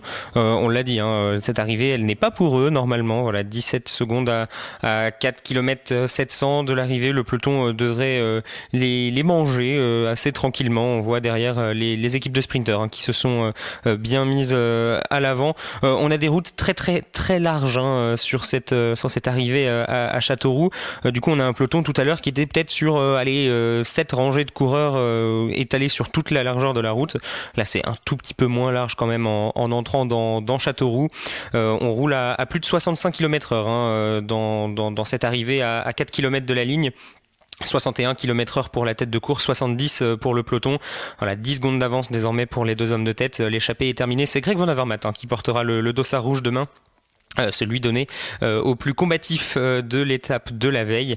Euh, c'est une, une, une petite récompense voilà, qui vient, euh, qui vient euh, s'ajouter pour Greg Van Avermaet qui, avait, qui était dans la première attaque du jour. Il était reparti ensuite accompagné par, par Roger Kluge. Donc voilà, c'est c'est une, une, une maigre récompense, mais c'est toujours ça de prix pour, pour Greg Van Avermaet. Il aura le droit de monter sur le podium tout à l'heure comme Luc Leblanc. Euh, 3 km 700 de, de l'arrivée, toujours un peloton emmené par les équipes de sprinters, les équipes, euh, surtout les équipes de Koenig et euh, Alpecin Phoenix. Mais on a vu aussi tout à l'heure euh, l'équipe Arkea hein, de, Nasser Boigny se mettre à rouler à l'avant du peloton. À l'avant du peloton, on a passé la euh, banderole des 4 km de Continental. Euh, ils sont toujours deux devant, euh, si je me trompe pas. Une arrivée, euh, Jean-Louis a dit qu'ils allaient se faire croquer. Euh, on se dit qu'en 4 km, oui, j'ai risque de se faire croquer. Euh, Alexis, euh, le rythme euh, à l'arrière, ça essaye de, de rester derrière ou c'est. Voilà quoi. Il y a eu une petite chute, euh, un homme à terre, Jacopo Guarnieri, le poisson pilote d'Arnaud Desmar. Ça a l'air de le, le sort a l'air de s'acharner pour pour Arnaud dis, Desmar ouais. qui perd qui perd son, son poisson pilote après avoir perdu Ignatas Konovalovas, son le, le- le- le deuxième membre de, de son de son train de de, de, de sprinter. Donc pas la meilleure des nouvelles pour Arnaud Desmar. La question c'est est-ce qu'Arnaud Desmar est toujours bien placé dans ce peloton du coup puisque euh, on l'a vu, il, était tout seul à terre, euh, Jacopo Guarnieri. C'est assez étonnant de la part d'un poisson pilote qui normalement était tout devant du peloton. Apparemment, il a entraîné personne dans sa chute. Il faudrait voir euh, ce qui s'est passé. Ou Arnaud Desmar qui, joue des coudes hein, pour, pour se placer dans la roue de, de Mark Cavendish. Il faudra revoir les, images de ce qui s'est passé. Décidément, ça, joue, ça donne des coups de fesses à l'avant du, du peloton pour, se, pour se frayer un, un chemin. Ça y est, les deux hommes de tête euh, sont repris à l'instant par le peloton à une vitesse de euh, quasiment 60 km/h hein, dans les rues euh, de Châteauroux. Nous sommes à, à 2 km 300 de, l'arrivée. C'est le fameux virage dont parlait Dédé, le virage à gauche de la part du peloton. Peloton emmené par un membre de l'équipe Arkea Samsic, avec derrière lui un, un coureur de, l'équipe DSM. Pour DSM, on roule pour l'ancien champion du monde, hein, Mats Pedersen. Alors que, non pas du tout, je me trompe d'équipe. Euh, c'est euh, c'est chez la Trek qu'on roule pour euh, Mats Pedersen. Côté DSM, on roule pour Kesbol, le, néerlandais. 2 km de la ligne, on voit Mathieu Van Der Poel se replacer à l'avant du peloton. Il va, comme les jours précédents, donner, se donner à fond hein, pour le sprint de son équipier. Les deux hommes qui roulent en ce moment en tête du peloton, ce sont Julien Lafilippe et le maillot jaune. Voilà, des, garçons, on l'a dit, hein, qui, vont chercher des victoires en individuel, mais qui jouent aussi avec leur équipe. Ils, n'hésitent pas à, se donner à 100% pour la réussite de leur, de Lafilippe qui se donne tellement qu'il arrive à décramponner de, de sa roue le, reste du train de, de Mark Cavendish euh, bien installé euh, derrière euh, Michael Morkov. Ça se replace par la droite de la route. Mathieu Van Der Poel qui a perdu son sprinter. Il est, il est esselé, le, le, coureur d'Alpecin Phoenix. Il, roule tout seul devant, mais il n'y a plus personne derrière lui. C'est pas de bol, puisqu'en général, on essaie de- d'emmener son, son propre sprinter et, pas les autres. Julien Lafilippe qui s'écarte. Ça y est, il a, il a fait son travail. Il reste dans les premières positions pour l'instant. Et voilà, il s'écarte définitivement. Une, image toujours euh, très sympa, euh, enfin toujours euh, très impressionnante euh, de voir un, coureur euh, se se, se, se garer sur le côté et de voir le, le peloton euh, s'écarter pour, euh, pour le laisser passer. Un kilomètre désormais de la ligne d'arrivée. Euh, on voit sur la droite de la route les coéquipiers de l'équipe Intermarché ou Antigobert préparer eux aussi le sprint. Peloton toujours emmené à, à 700 mètres de la ligne par les coéquipiers de Mark Cavendish. Un sprint particulièrement bien emmené, un côté de la De Koenig. On voit Sonny Colbrelli, le champion d'Italie, dans les roues de Peter Sagan, lui-même dans les roues de Mark Cavendish. De l'autre côté de la route, aperçoit les coéquipiers de, Jasper Philipsen, euh, le, le sprinter belge de la formation Alpecin Phoenix. Euh, ça accélère à 400 mètres de la ligne. On voit Nasser Boigny se replacer sur le côté droit de la route, bien dans la roue euh, du sprinter d'Alpecin Phoenix. Mark Cavendish un peu enfermé qui vient se placer devant Nasser Boigny à 250 mètres de la ligne. Le sprint est lancé hein, par les coéquipiers de, Jasper Philipsen et Tim Merlier. Mark Cavendish qui déboîte par la droite. Il est fort. Mark Cavendish, il est devant et, il va falloir regarder la photo finish. Mark Cavendish a l'air de s'imposer. Il lève les bras en tout cas sur la ligne à Châteauroux euh, devant Nasser Boigny et Jasper Philipsen. Euh, J'attends de voir les résultats officiels parce que on voit pas grand chose sur l'image. Euh, Marc Cavendish a l'air d'avoir gagné. En tout cas, lui, il est, il est sûr de lui. Les autres le félicitent parce qu'ils l'ont évidemment vu lever les bras. J'attendrai le ralenti quand même pour voir qui a gagné et surtout qui vient prendre les autres places parce que ça m'avait pas l'air si clair que ça ou alors je n'ai pas une très bonne vue. C'est possible aussi. Oui, c'est possible aussi parce qu'apparemment, euh, apparemment, euh, ouais, apparemment, ça serait, euh, ça serait bien lui. Hein. On a le temps de regarder le ralenti, mais. Euh, J'attends l'annonce officielle. Il a, en tout cas, il est, il est congratulé par, euh, par tous ses équipiers. On a, on a vu un, un, un mouvement de bras de la part de, euh, du, du, du sprinter d'Alpecin Phoenix. Tiens, voilà, on va, on va voir le ralenti. Je vais pouvoir vous, vous donner le, le podium. On a vu un, petit mouvement de bras. Il y a peut-être eu un, petit, une petite vague par Mark Cavendish. Rien de, rien de bien grave, hein. Mais on, on- va voir précisément ce qui s'est passé. Nasser Boigny qui avait encore fait un, bon sprint. hein. Il a été un peu gêné dans, dans, dans son sprint. Il était bien remonté un peu tard euh, pour, euh, pour, euh, pour Nasser Boigny qui va peut-être venir prendre. Non, voilà, il prend la troisième place. Marc Cavendish qui s'impose assez largement devant donc Jasper Philipsen, le dossard 105. Nasser Boigny prend la troisième place et Arnaud Desmar prend la quatrième. C'est la première fois pour Arnaud Desmar qu'il arrive à prendre une place sur, sur un sprint. C'est sûrement pas la place qu'il voulait, mais euh, c'est déjà ça de prix. Nasser Boigny, troisième aujourd'hui, euh, deux Français dans les cinq premiers. C'est- pas si fréquent, donc euh, ça, fait, ça fait toujours plaisir, un peu de cocorico. Un peu de cocorico. Bah écoute, le temps que tous chronomètres, tous mettent sur les feuilles comme il faut bien, nous on va faire le Gico Express pour savoir exactement où il faut surtout ne pas manquer d'aller après l'arrivée de Châteauroux.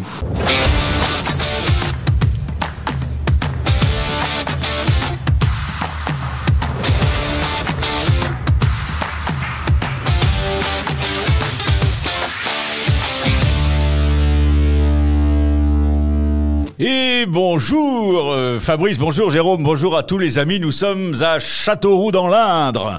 Aujourd'hui, 1er juillet, nous sommes dans le Berry. Et vous allez me dire à quoi ça ressemble la, la musique Ben oui. traditionnelle du Berry. Et on en a trouvé. Tu peux nous faire écouter.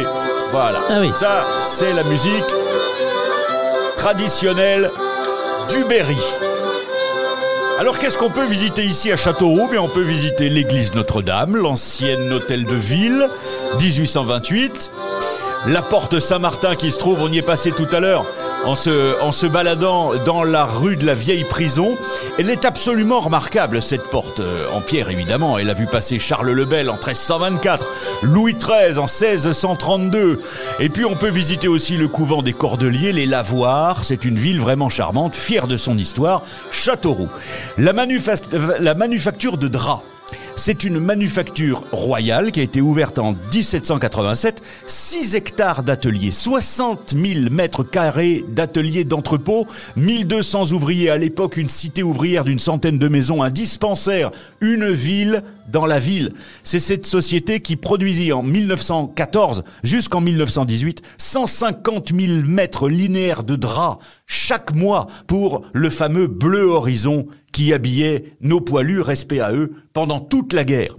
La bonne table, c'est dans la Grande Rue, c'est au numéro 78, nulle part ailleurs, c'est le nom du restaurant, nulle part ailleurs, un, un bon resto à grillade. Je sais que Fabrice, ça te fait Ben plaisir, oui. bien les grillades, la bonne Ben oui. viande rouge grillée. Euh, c'est relativement bon marché, aux alentours d'une quinzaine d'euros, on va se régaler. Il y a une jolie terrasse, un jardin, on y passera un très bon moment, le cadre est fort sympathique, original, la carte donne envie d'avoir faim, et puis le personnel est attentif, c'est pas partout. Voilà, les plats sont savoureux, voilà, c'est une belle découverte parce que le tour, évidemment, ça n'est pas que du sport. Sport.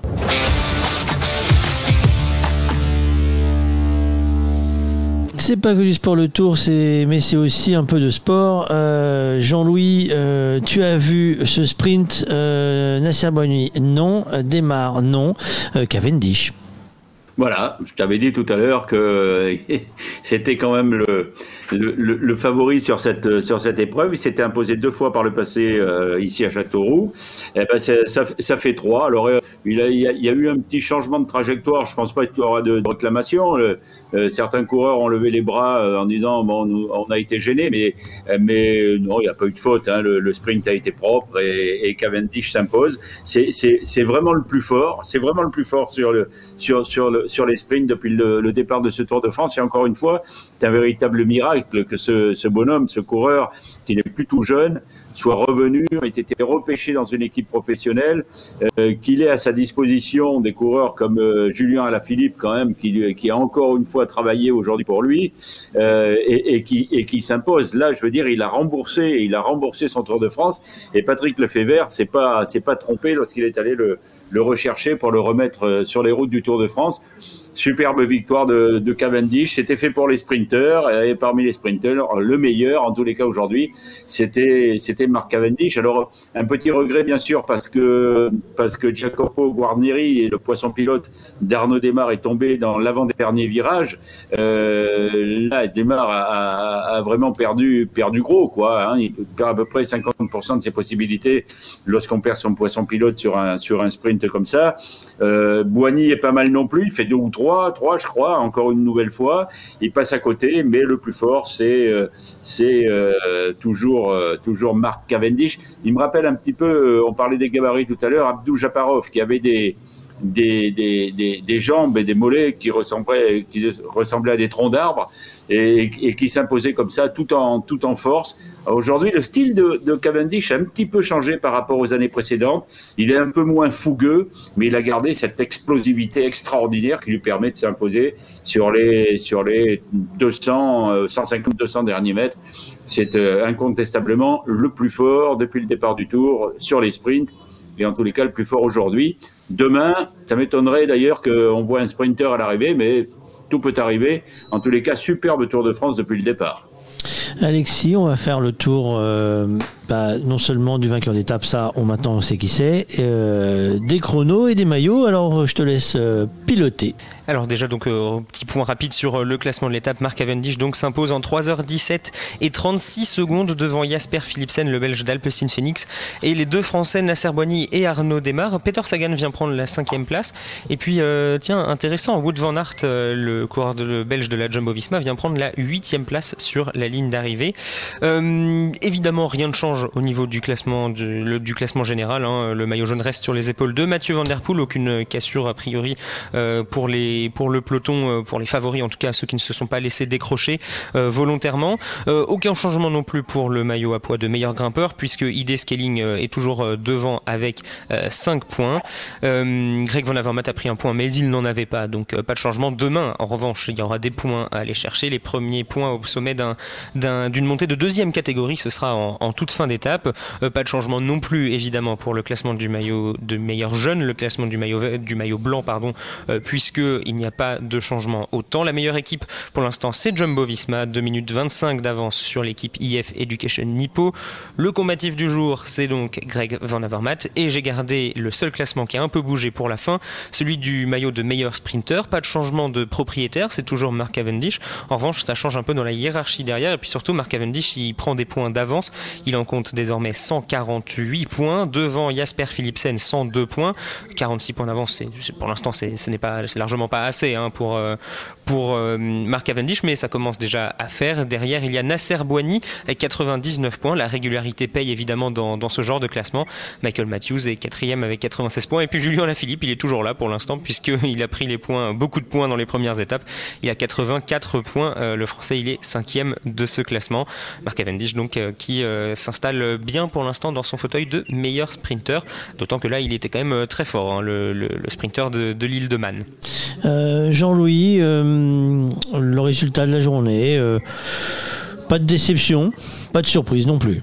Non, pas de déception, pas de surprise. Voilà, euh, le truc c'est ça, pas de surprise. euh, deux échappés qui ont qui ont fait ce qu'ils ont pu, mais le scénario était écrit comme chaque fois sur ce genre d'étape, euh, sauf sauf accident, ce qui a failli se produire hier. Mais aujourd'hui, aujourd'hui tout le monde veillait et de, aux 4 km, le, le, le- le- les équipes de rouleurs sont revenues, les équipes de terre sont revenues pour imposer leur leur bonhomme.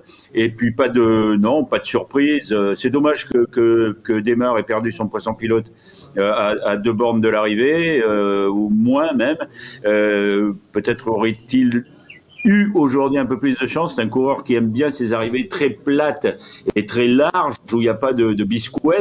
Donc ça, c'est un peu dommage pour, euh, pour lui. Bah, le tour n'est pas fini, il a le temps de se refaire la, la cerise. Si Guarneri, bien sûr, retrouve sa place de poisson pilote, je ne connais pas la gravité euh, ou l'étendue de ses blessures. Et puis, bah, la victoire de Cavendish, oui, il n'y a, pas de, y a pas, pas de surprise. C'est le meilleur pour l'instant euh, sur ce Tour de France. Et en plus, il doit être animé d'un goût de, de revanche. Il revient de tellement loin que, euh, l'ayant croisé, le connaissant un tout petit peu, euh, c'est un bonhomme qui, vraiment, qui me rappelle Abdou Japarov, encore une fois, qui avait, qui avait un peu ce caractère-là, qui, passait de, l'ombre à la lumière euh, en cinq minutes, de la dépression la plus profonde, de l'excitation la plus superbe.